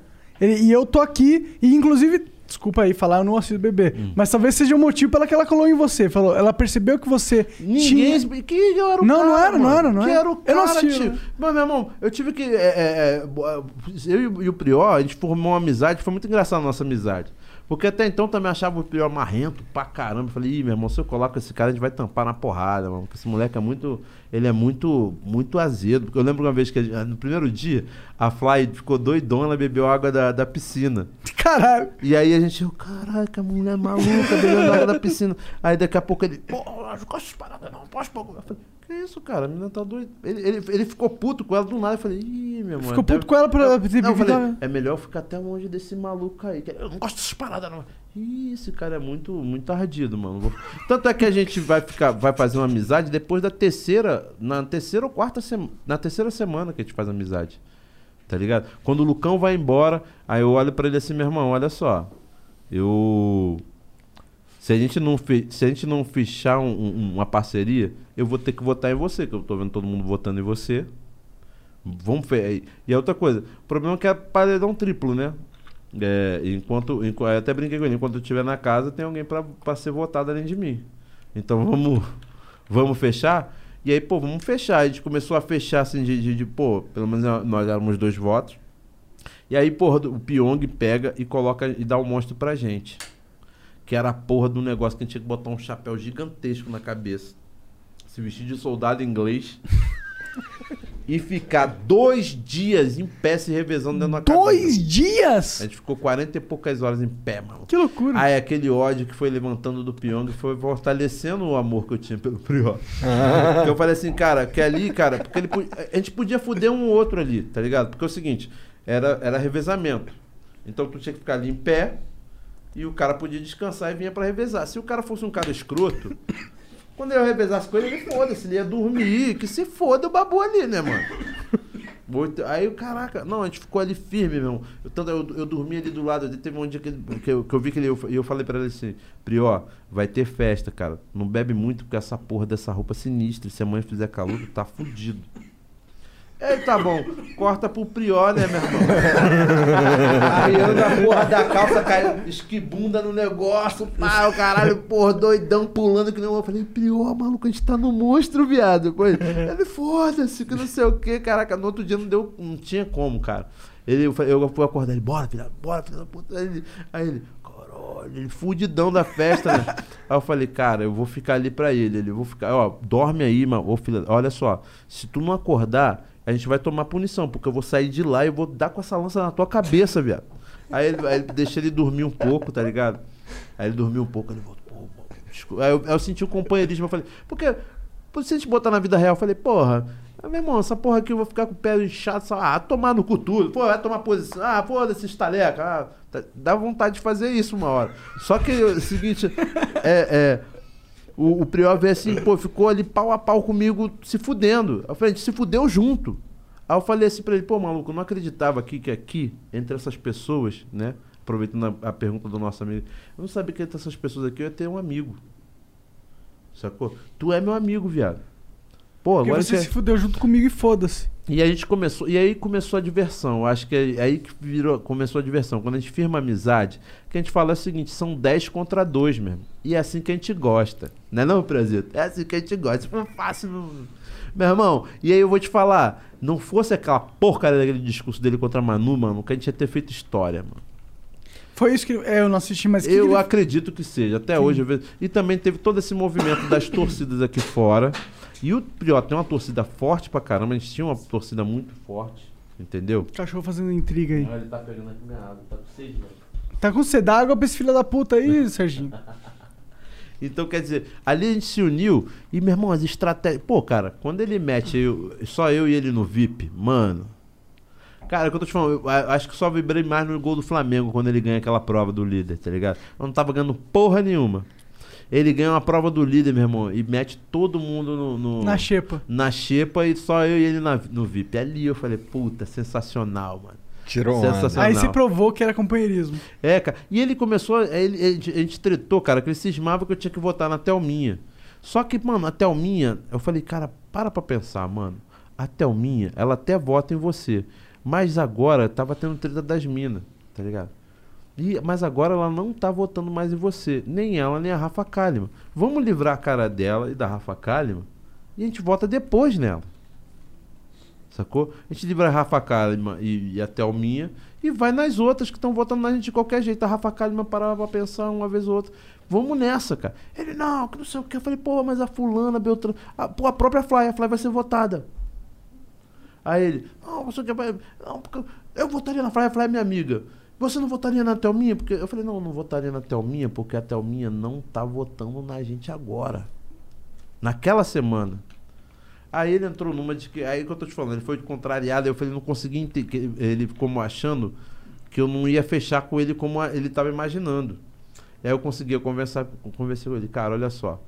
Eu tô guardando essa subversão para uma possível final. Se a gente vai pra final, tem que escolher entre você e a Thelminha. Você e a Thelminha, cara, vai ser incoerente no jogo eu não escolher você. Mas agora eu não tô escolhendo entre ela e você, cara. Então vou tentar salvar os dois, desculpa. Porque a gente vai se fuder do mesmo jeito. Cara, a gente tinha conseguido fazer uma coisa que nem tinha imaginado. A gente conseguiu fazer o empate do voto e passar toda essa responsabilidade pro líder. Se fuder, tá ligado? Mas não. Aí ele foi indicado, como a gente imaginava. Eu não tomei os votos, porque eu também não, não botei a Armina. A Armina sabia que eu não tinha botado ela. Sacou? E ele pega, tem um contragolpe, ele contragolpeia com a Manu. Pô, tanta gente que ele podia sair ali com ele, bota a pessoa mais forte, né? Quando a finalista. Sacou? Aí, aí a gente começou, a gente começou a debater ali, porque é o seguinte, o engajamento do- da torcida da, da, da, da Manu era mais, mais frenética do que a dele, tá ligado? E aí aquele, e aquele, e a galera que estaria neutra se contamina pelo aquele discurso dele. Verdade. O que, ele falou? Ele falou muita merda? Que Ele, que ele faz um- ele, ele faz uma analogia entre o, o- o- uma galera que foi lá é, e tava de férias enquanto ele tava ali na garra. E ele fez um- um- uma analogia entre da, da Disney, não sei o quê. Eu só sei que ele se perdeu no, no- no- no- na, na indignação dele. Ele estava indignado, ele estava meio bolado, ele se perdeu um pouco na indignação dele e falou algumas coisas meio ácidas que não cabia naquele momento. Pô, a gente já tava, a gente já sabia que elas não gostavam da gente, que a gente tinha treta com elas, mas só que é o seguinte, ele, era- ele tinha uma pureza nesse sentido, que a gente podia estar tretando no jogo. Mas ele não levava pro coração não. Tá ligado? Tanto é que chegava na festa, eu ficava, pô, meu irmão, tu vai ficar ali de, de, de acoitando fulano que tá te zoando? Ele, não, não, aqui é festa, aqui não tem nada a ver. Então ele, ele ficou meio bolado que as pessoas levavam pro coração mesmo, mano. Levava pro coração mesmo. Então ele ficou ali meio bolado. Eu lembro que a gente tinha, ele- esse, esse discurso ele tinha feito pra mim antes. Eu falei, cara, eu, falei, eu, eu tinha falado pra ele, vamos. E eu, eu falei pra ele, indica a Ive. Indica, se contra-golpe, a gente vai na Ive. Aí, não, aí veio uma treta tua. Eu falei, não, cara, tô te falando que eu acho que.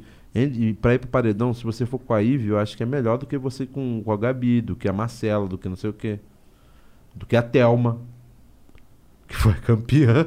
É. Diga-se de passagem. Era muito melhor você ir com essas outras, né?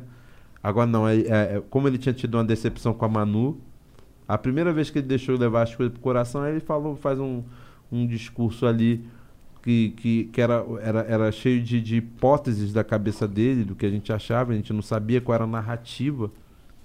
E tinha muita coisa que eu ficava com medo de falar, assim, propriamente dito, entregar o meu jogo. Sacou? Ah, eu tô calado aqui, mas eu tô puto. Porque falando. Cara, várias vezes eu via a gente olhando assim do lado, assim, olhava pra mim e, e- e ria. Fizeram algum comentário babaca. Uhum. E, aí eu fui, e a maioria Nossa, das eu vi vezes. pesadelo com isso, sabia? A maioria das Gente vezes. rindo na minha cara. É, a maioria das vezes eu, ta- eu tinha. É verdade, às vezes eu acordo. Certeza. Eu tenho uns, pesa- uns pesa... Desculpa cortar a vibe aí. Mas eu, eu tinha uns pesadelos assim, tipo, que eu tava passando e aí um grupo de pessoas começava a rir da minha cara e eu não sabia. Eu, eu sabia que eles estavam rindo de mim, mas aí eu não sabia como lidar e aí eu acordava, tá ligado? Nossa, vários pe- pesadelos assim nesse sentido. Mas foi um pesadelo. O pesadelo lá no Big Brother era um pesadelo assim, cara. Então, quando eu criei esse afeto com, com, com, com o Prior, foi de verdade, cara. Isso, isso que eu achei. Isso eu achei muito legal, a, a ponto de, de, de humanizar a gente nesse nível. Por conta, meus amigos, de- eu só sou amigo de pessoas que eu possa brigar. Né? Porque a gente vai divergir, pá, pá, pá, pá. Eu possa brigar nesse sentido de, pô, não, pô, o brother tinha razão. Pô, irmão, foi mal, desculpa. Tá ligado? E você, pô, tu foi mal escroto, mas tá tranquilo. Sacou? E é, e é o que aconteceu com, com, comigo, Prior. Até aproveitando aqui a audiência do Flow, falar pra, pra galera. Toda vez que eu boto uma caixa de pergunta no meu, no meu Instagram, e o Prior? E o Prior? Gente, cara, o Prior mora em São Paulo. Esporadicamente eu venho pra cá. Hoje eu vim, tô aqui, eu vou falar com ele. Vou falar com ele, vou lá na pizzaria dele. Ele tá me devendo uma pizza. Ele tá me É, devendo uma pizza, uma tá também, esse filho da puta. Tá me devendo uma pizza. Não vou pagar, meu irmão. Você que vai pagar. Pô, Entendeu? mas ele falou que a pizza dele é foda. Não, cara, também eu quero saber dessa parada. É. E falar para as pessoas aqui que eu não tenho nada contra o Prior, só, um, só uma questão de distância física, porque ele mora aqui em São Paulo, eu no Rio de Janeiro. Nós, eu tenho três filhos, tá, gente? Tem que cuidar dos meus três filhos. Três filhos. Quantos anos eles têm? Tem 18, 17 e 5. Né? É, um Então, trabalhão aí, hein? tem, agora tem uns filhos que eu arrumei aí, graças a Deus os filhos estão com, a- com as contas pagas, mas é filho, né? Então tem. é, é, o Prior é arquiteto, eu sou, eu sou ator, então a gente faz é, é, é, é, mil coisas que é muito diferente. Mas assim, a gente sempre se fala pelo telefone, eu tenho um carinho imenso por ele, pelo, pelo seu Admir, o pai dele, o Fábio, o irmão dele, sacou? A Dona, Fá- Dona Fátima? Ih, mano, é Fátima, né, Prior? É, sua mãe. Fátima é bem nome de mãe. É, é, então quer dizer. Fátima é, velho. É, é uma galera que eu. Que que eu É, o- é o nome mais velho, né? Fátima. se né? Você não curte, usa mais Fátima. mas né? aquele- Qual é, Prió? É Fátima, né? Só pra confirmar mesmo. Pô, então quer dizer, é, eu queria. Pô, com a pande- de repente, a gente teria até mais a chance de fazer coisas juntos, não fosse a pandemia. Pode sacou? crer. Porque tem essa, esse lance, cara. É mó rolê. Toda vez que eu venho pra cá, tem que gastar um dinheiro de É. PCR. É. Na volta também, pra ver se tu não pegou também, né? Pô, é, é, é- é nesse, dando essa satisfação E é aí. uma grande para as pessoas. Eu, eu, eu amo o Prior, não tenho nada contra ele. E, é porque acho que ficou a última imagem da gente brigando, né? Fi- Ficou? Vocês brigaram? Nossa, a gente tretou num nível, mano. Que ele queria que, podia- que eu votasse na Thelminha. Ah, por causa disso. Eu falei, que diferença isso faz, Prior? Puta que pariu. Mas Aí é eu- bom poder brigar com os amigos, né? Cara, hoje a gente dá risada, velho. É. Hoje eu brigo com ele, "Ô, porra, o cara vai mostrar tuas obras, não fica mostrando tu bebendo, não, porra.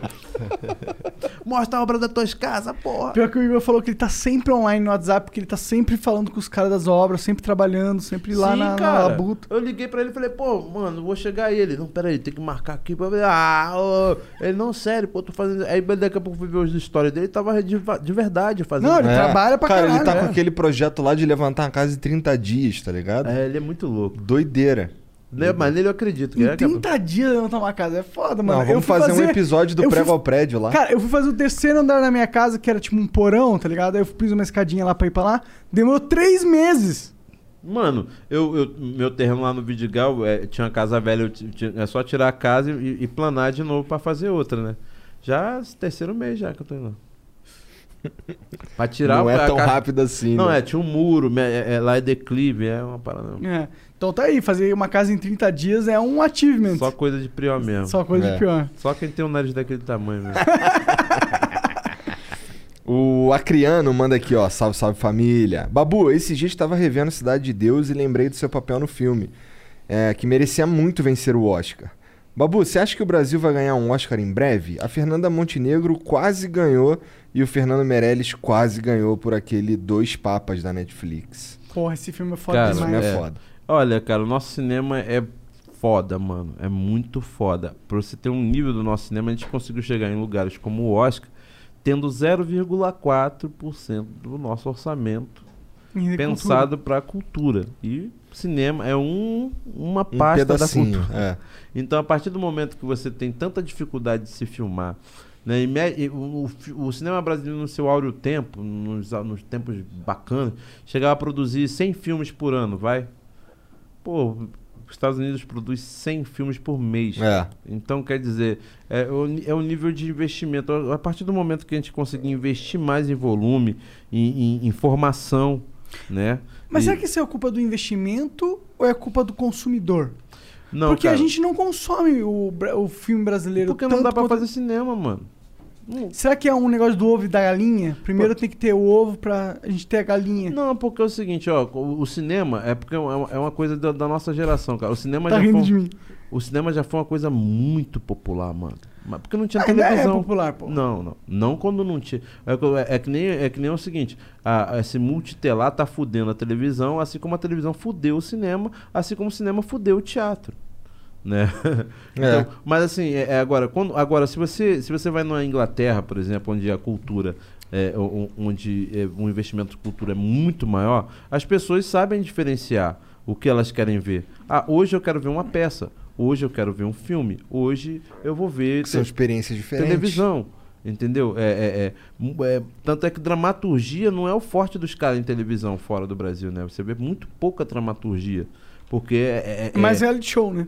É, porque é muito a cultura é tão forte que, que mal coube dentro da dramaturgia dentro da televisão, né, cara? Você chega no- na, na Inglaterra, você tem milhares. é, um- tem até uma brincadeira que a gente faz entre os atores. Nunca faça uma cena com uma criança, com um bicho ou com um ator inglês. Por quê? Você, você vai sempre perder é, atenção pra eles, sacou? Porque é, uma criança um É criança, é fofo, E um um ator tá- inglês é foda, cara. Nem. Então, quando cara, é difícil. Quando você pega um cara ruim, um ator. Não tem ator inglês ruim, eu nunca vi, tá ligado? Então, quer dizer, é, é, a formação já é uma parada assim que você começa. é, é, na formação, que que eu- por exemplo, eu comecei a fazer teatro com 12 anos. Se, se, se é, desde o começo ali da, da, da vida da pessoa você tem um hábito de ir ao teatro, né? Quando você vai fazer e não tem muito aptidão, você começa a ir assistir. Né? E é uma coisa incentivada nas escolas, nos high schools e tudo Total. mais. Aqui também, se fosse uma coisa incentivada, eu fui incentivado por um programa escolar, cara. O nome do projeto era Mostre Seu Talento. Então, eu fui fazer a peça, meus amigos foram assistir a peça, a escola toda parou para assistir. Isso é legal, né? Entendeu? Ah, mas é o que acontece na- na- nas camadas de maior, de maior poder aquisitivo, cara. Quem vê teatro hoje em dia no país? Só quem tem dinheiro. Quem vê. é, Cara, cinema, você vê uma coisa popularesca assim no cinema? Não vê, cara. Não é tu- vê. é tudo os nerdzinhos de classe média que É vai, verdade, se- vai é encher, verdade. que vai dar bilheteria pro, pra, pro X-Men, cara. É verdade. Entendeu?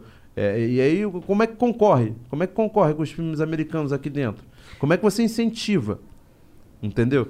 É, é, na, na Europa você tem leis, leis assim, tantos por cento das salas tem que ser ocupada por obras nacionais. Aqui não tem. Até porque. é, é, Até porque não tem nem corpo cine- pra isso. Não, um cinema é, é, que não produz. Como que a gente É. vai produzir pra, pra ter, botar essa banca? Foda. É só com investimento. Mas teve uma época do cinema brasileiro que foi foda, não teve? É. Tipo quando lançou a Tropa de. Elite, Não, Cidade de cara, Isso aí Deus. foi um resgate. Houve um auro tempo, é, o tempo lá da Vera Cruz, da- né? Tem, um- tinha uma, uma, uma, um- um- uma produção que, era, que a gente chamava que era as chanchadas, sabe? Uhum. É, é, tinha, antes das chanchadas, o cinema brasileiro parecia muito o cinema americano mesmo. Era muito louco. Você pega a- a- as atrizes, eram todas brancas, ruivas, loiras dos olhos claros. Os caras também todo branco. E, e- e eles faziam cópias. Eu lembro que tem um filme brasileiro que é uma cópia do Vento Levou. Até do, do- dos. Era, era Vera Cruz, se não me engano, o nome dessa, de- dessa indústria. Desculpa aí os cinéfilos se estiverem assistindo se eu estiver errado. Me corrijam aí no chat. É, é, é, então, quer dizer, teve essa galera que, que- que fechou, os- esses estúdios a- fecharam, aí veio a galera que, pra, pra, pra, pra não deixar morrer, veio as pornochanchadas. Que, meu irmão, isso era auro tempo do cinema brasileiro, Não, mano. famoso, Os famoso. o, o, o, as pornochanchadas, aquela- aquele período ali antes do, antes do Collor, cara, o nosso cinema ia muito bem, obrigado. Com produções. Agora, assim, tudo muito elitizado, né, cara? Pô, mas assim, qu- quando vem o Collor e fecha a, a Embrafilmes, também me corrija, gente, se eu tô falando o nome errado. Cara, aí você fode o cinema brasileiro. O Brasil praticamente viveu de Trapalhões e Xuxa. Houve na- na- nos, anos no- nos anos 80, ou tu metia um pornô chanchadão, ou tu era a Xuxa, ou tu era os Trapalhões. Não tinha espaço. Não tinha. A retomada do cinema brasileiro vem com a Carla Camurati com, com Carlota Joaquina, que é um filme que fez mais de um milhão de espectador. Depois de não sei quantos anos. Caralho. É, tanto é que a- o recorde era dos Trapalhões e da Xuxa. Que eram produtos da televisão, né? Não eram os produtos Verdade. originários do cinema. Né? Aí você tem uma retomada ali com a Carlota Joaquina.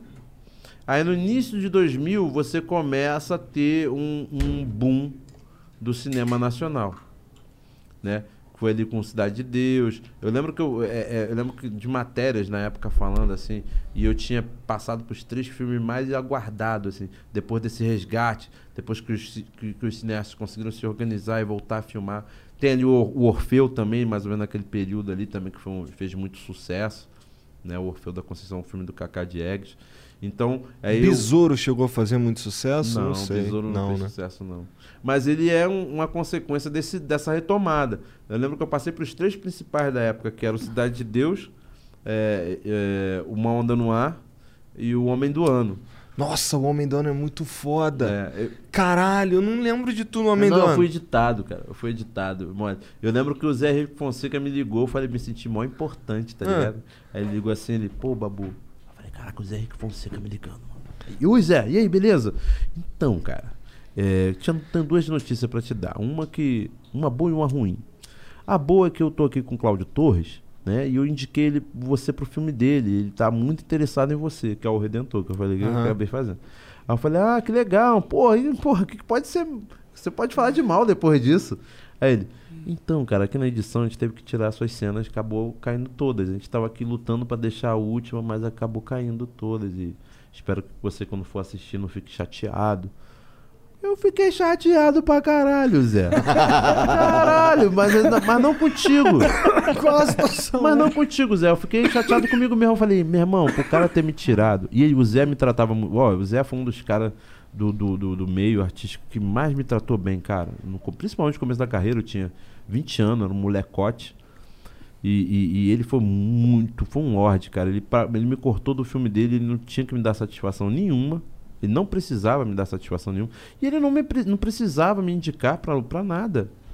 E ele foi super gente boa. Mas isso aí, isso, isso daí tu. Depois que o filme tava pronto pra, pra Depois lançar. Cara, foi um filme maravilhoso, cara. Foi meu primeiro, meu primeiro contato com set de cinema, tá ligado? Porra, eu lembro, pô, ônibus Camarim, Murilo Benício, André Gonçalves, tinha um Lázaro. O Lázaro tava começando comigo. O Lázaro tava fazendo. O, o Lázaro Ramos, gente. Ele tava fazendo uma peça foda demais que era máquina. Era ele, o Vladimir Brista e o Wagner Moura. Olha essa peça, gente, pega a visão.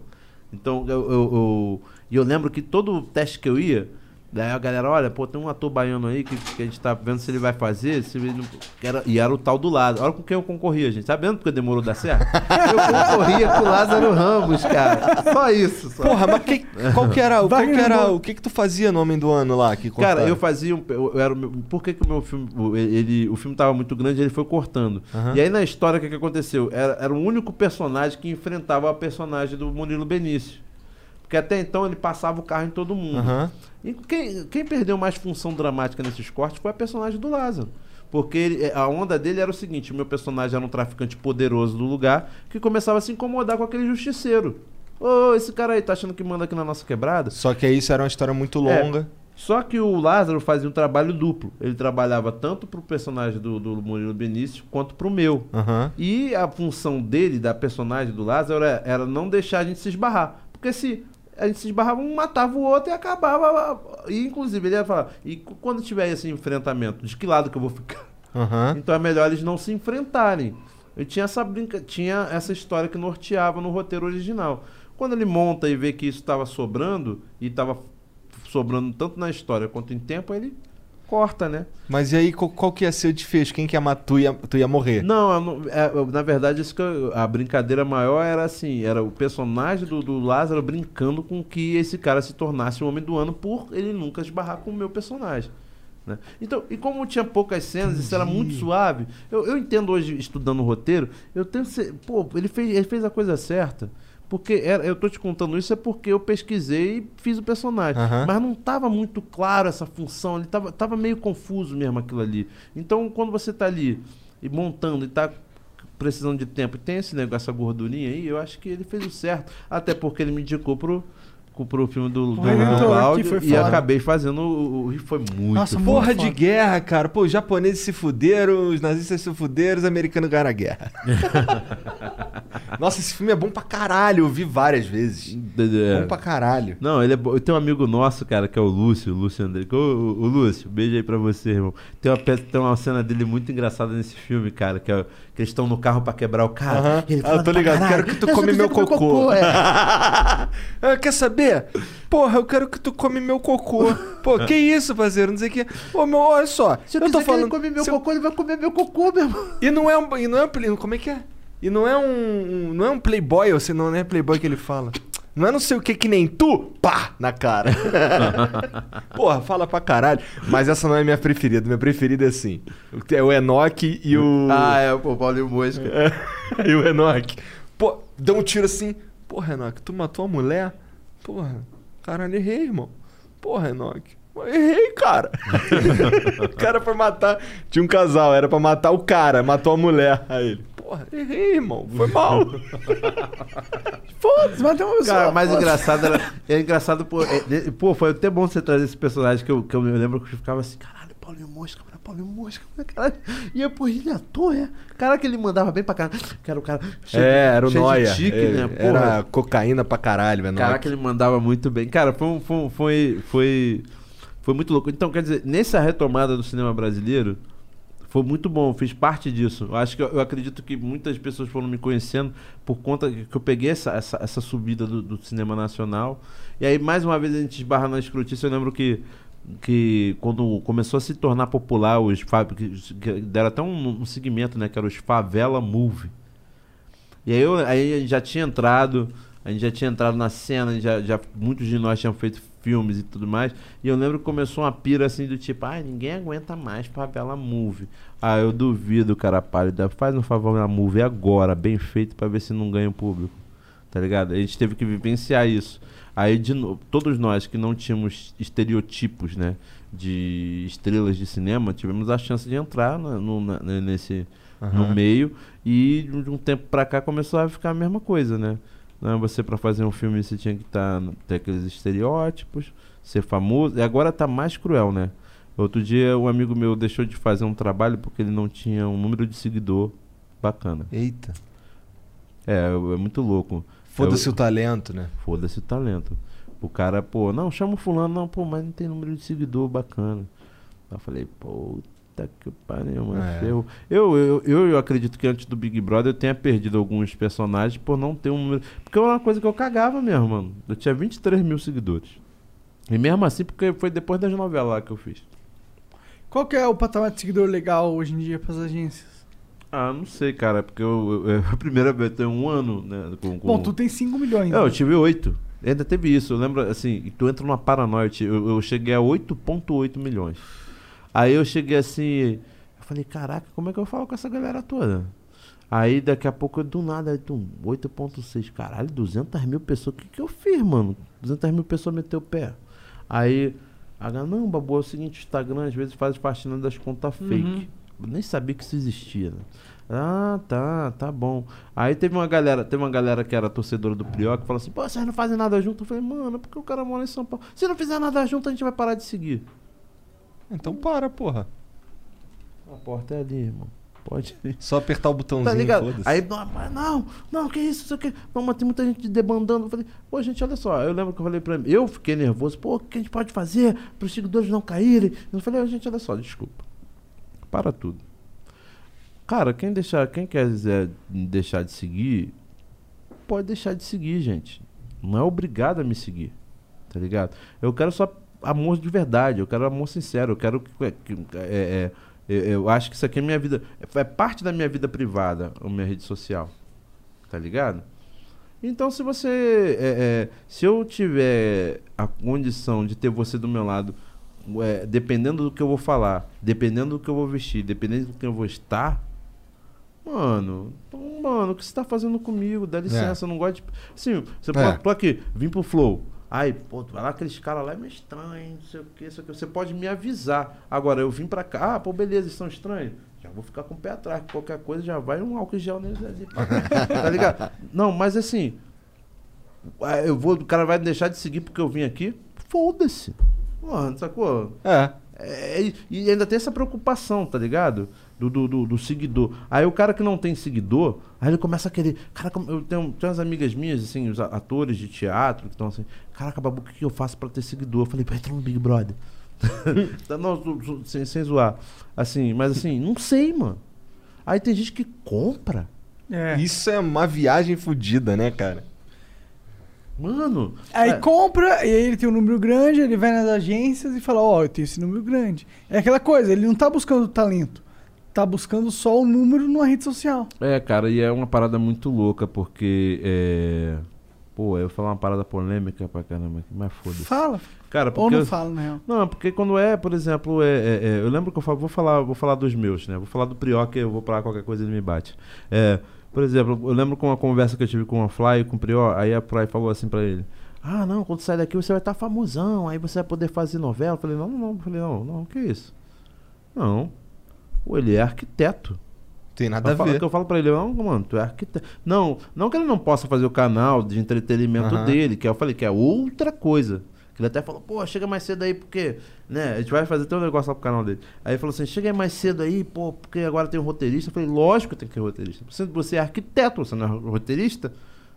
lógico que tem que. Então, quer dizer, é, é- é- claro que ele pode ter, assim, mas eu acho que ele tem que se agarrar ao que ele se propôs na vida, a ser arquiteto. Eu que ele tá indo muito de vento e pompa, compre sua casa com o Prior. Tô aqui fazendo. Pô, 30 dias levantar uma casa é, um, é algo, hein? Entendeu? Agora, agora É sim. que ela cai na semana seguinte. Sacanagem, Prió, mentira. Agora, só porque o Prió tem. Caralho. Só porque o. Só porque o Prió tem 5, 6 milhões de, de, de, de, de seguidores, ele vai ter que ser o galã da novela das nove? É. Só porque ele tem 5, 6 milhões, ele vai fazer um, um- um programa? Não, ele tem que ter. Ele pode fazer, mas aí ele tem que pegar e se preparar para tal coisa. Não porque ele tem 6 milhões. Eu não tô fazendo novela porque eu fiz Big Brother. Eu quando Você tava lá. uma construção pra chegar Entendeu? ali. Eu não quero fazer cinema porque eu quero porque eu fiz Big Brother. Eu não quero, eu não tô fundando a Paisão Records porque eu fiz Big Brother. Não, cara. Eu trabalho com teatro, cinema, televisão e música há 20 anos, mano. Você que chegou depois na minha, na, na minha rede, e depois do Big Brother, você conheceu essa pessoa, só essa, lou- essa loucura aqui, essa metamorfose ambulante aqui, tá ligado?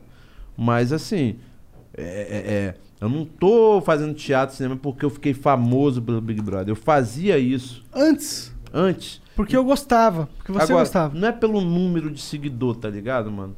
É, é, eu acho que um profissional que se preze não tem que escolher outro profissional pelo número de seguidor, né? Ah, vou nesse dentista aqui porque tem mais seguidor. Então Pelo vai. amor de Deus. Porra. O Lelesh que manda aqui, salve Babu. Qual o segredo pra mudar de mentalidade quando identificamos que nossa vida tá tudo errada? Caralho. Caraca, mano. Essa daí foi É profunda. Caraca, aqui tem um. O A Freud gente- é daqui, né? Freud. É, a gente pode mandar ele só tomar no cu também. Não, imagina, cara. Sei lá, cara. Acho que a gente tem que estar. Tem que estar muito firme. Tem que estar cuidando do nosso corpo, da nossa mente. Tem que ter sempre objetivo, né, mano? A gente tendo um objetivo, é, as coisas vão se desenrolando. E, e vai se fuder também, porra. Ele manda outra mensagem aqui, o Lelesh. que Outra parada. Seu bromance com o Prior continuou depois do BBB? Se sim, podia rolar um flow com os dois juntos, hein? Bom, já falou sobre isso. É. Falou pra caralho, inclusive, Pra sobre caralho. o Prior. Salve, Prior. E eu confe- a gente tentou até, né? Tu eu falei, É, a gente é. falou contigo, tu topou, mas ele tava enrolado hoje. É, então pô, vamos fazer no futuro. enrolado. Tá fudido. Vamos, Beijo, fazer- vamos, vamos ter que fazer no futuro. Vamos? Pô, amarradão. Demorou. Ah, deixa eu ver aqui, ó. A última. Pra tu poder ir embora lá curtir teu hidromel. o Div- É uma propaganda. O Divino Restobar manda aqui. Salve Flow. Sou Rafa do arroba divino ponto restobar de Manaus. Somos um bar eclético com todo tipo de música, mas em especial nosso pagode é o melhor daqui. Pede pra galera seguir a gente no Insta. Se vocês dessem uma olhada, ia ser foda. Então, ó, o Insta dos amigos lá, ó, arroba divino.restobar. Restobar. Divino.restobar. Entra lá, vê qual é. Se tu for de Manaus, então aí tá Manaus, é. tua obrigação. Entrar lá no Instagram dos caras, demorou? Babu, obrigado pelo papo, cara. Foi muito foda. Pô, Fo- foda Aulas. demais. Obrigado pela presença, de verdade. de se- de- de E nem perdi a linha, nem fiquei bêbado. Não, porra, ficou tranquilão, É, caralho. Tudo bem. Quer falar mais alguma coisa? Quer pedir pra alguém te seguir em algum lugar? Como é que tá a Paizão Records? Não, Como é que- então, cara, eu queria falar da Paizão Records, de vocês aqui do Flow. Fazer aqui. Eu não vou pagar, não, hein? Não, tá maluco, pô. aqui, ó, pessoal aqui do Flow, vocês quiserem, pô, dá uma seguida na Paizão Records, é um empreendimento que a gente tá fazendo. Babu não tá se lançando como cantor de rap, não, né? Eu tô aqui produzindo, ajudando uma galera que faz isso desde sempre, que passa- participava de roda de batalha, que é uma galera é, é, é, muito talentosa. Então a gente fundou a Paizão Records. Nós já estamos com três músicas, três tracks aí no, no, no Spotify e no, e no, no YouTube, né? Nessas porra toda aí que, que- Eu tô entendendo essa porra agora. Vocês sabem muito bem o que eu tô falando, né? Então tá lá, Paizão. Tu Segue só a tá Paizão Records. viabilizando mesmo, né? O resto é com os outros. É, Paizão Records. A gente subiu ontem no Podpah, subiu uma música que, pô, foi do caralho. Maneiro. Vocês têm que assistir lá os refs. E tem, um- tem é só, segue a Paizão Records. A gente tá fazendo um trabalho bem bacana lá no Instagram também, tem a Paizão Records. E esse é o meu novo empreendimento. Novela chegou agora, novela das sete. Dá uma olhadinha lá, ver se o Paizão mandou bem.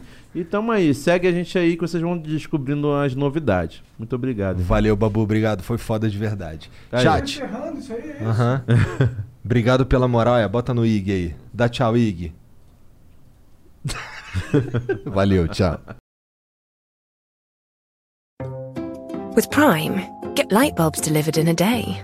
Edison would be proud. Indeed, I'm proud. Get your everyday essentials delivered fast. Prime changes everything.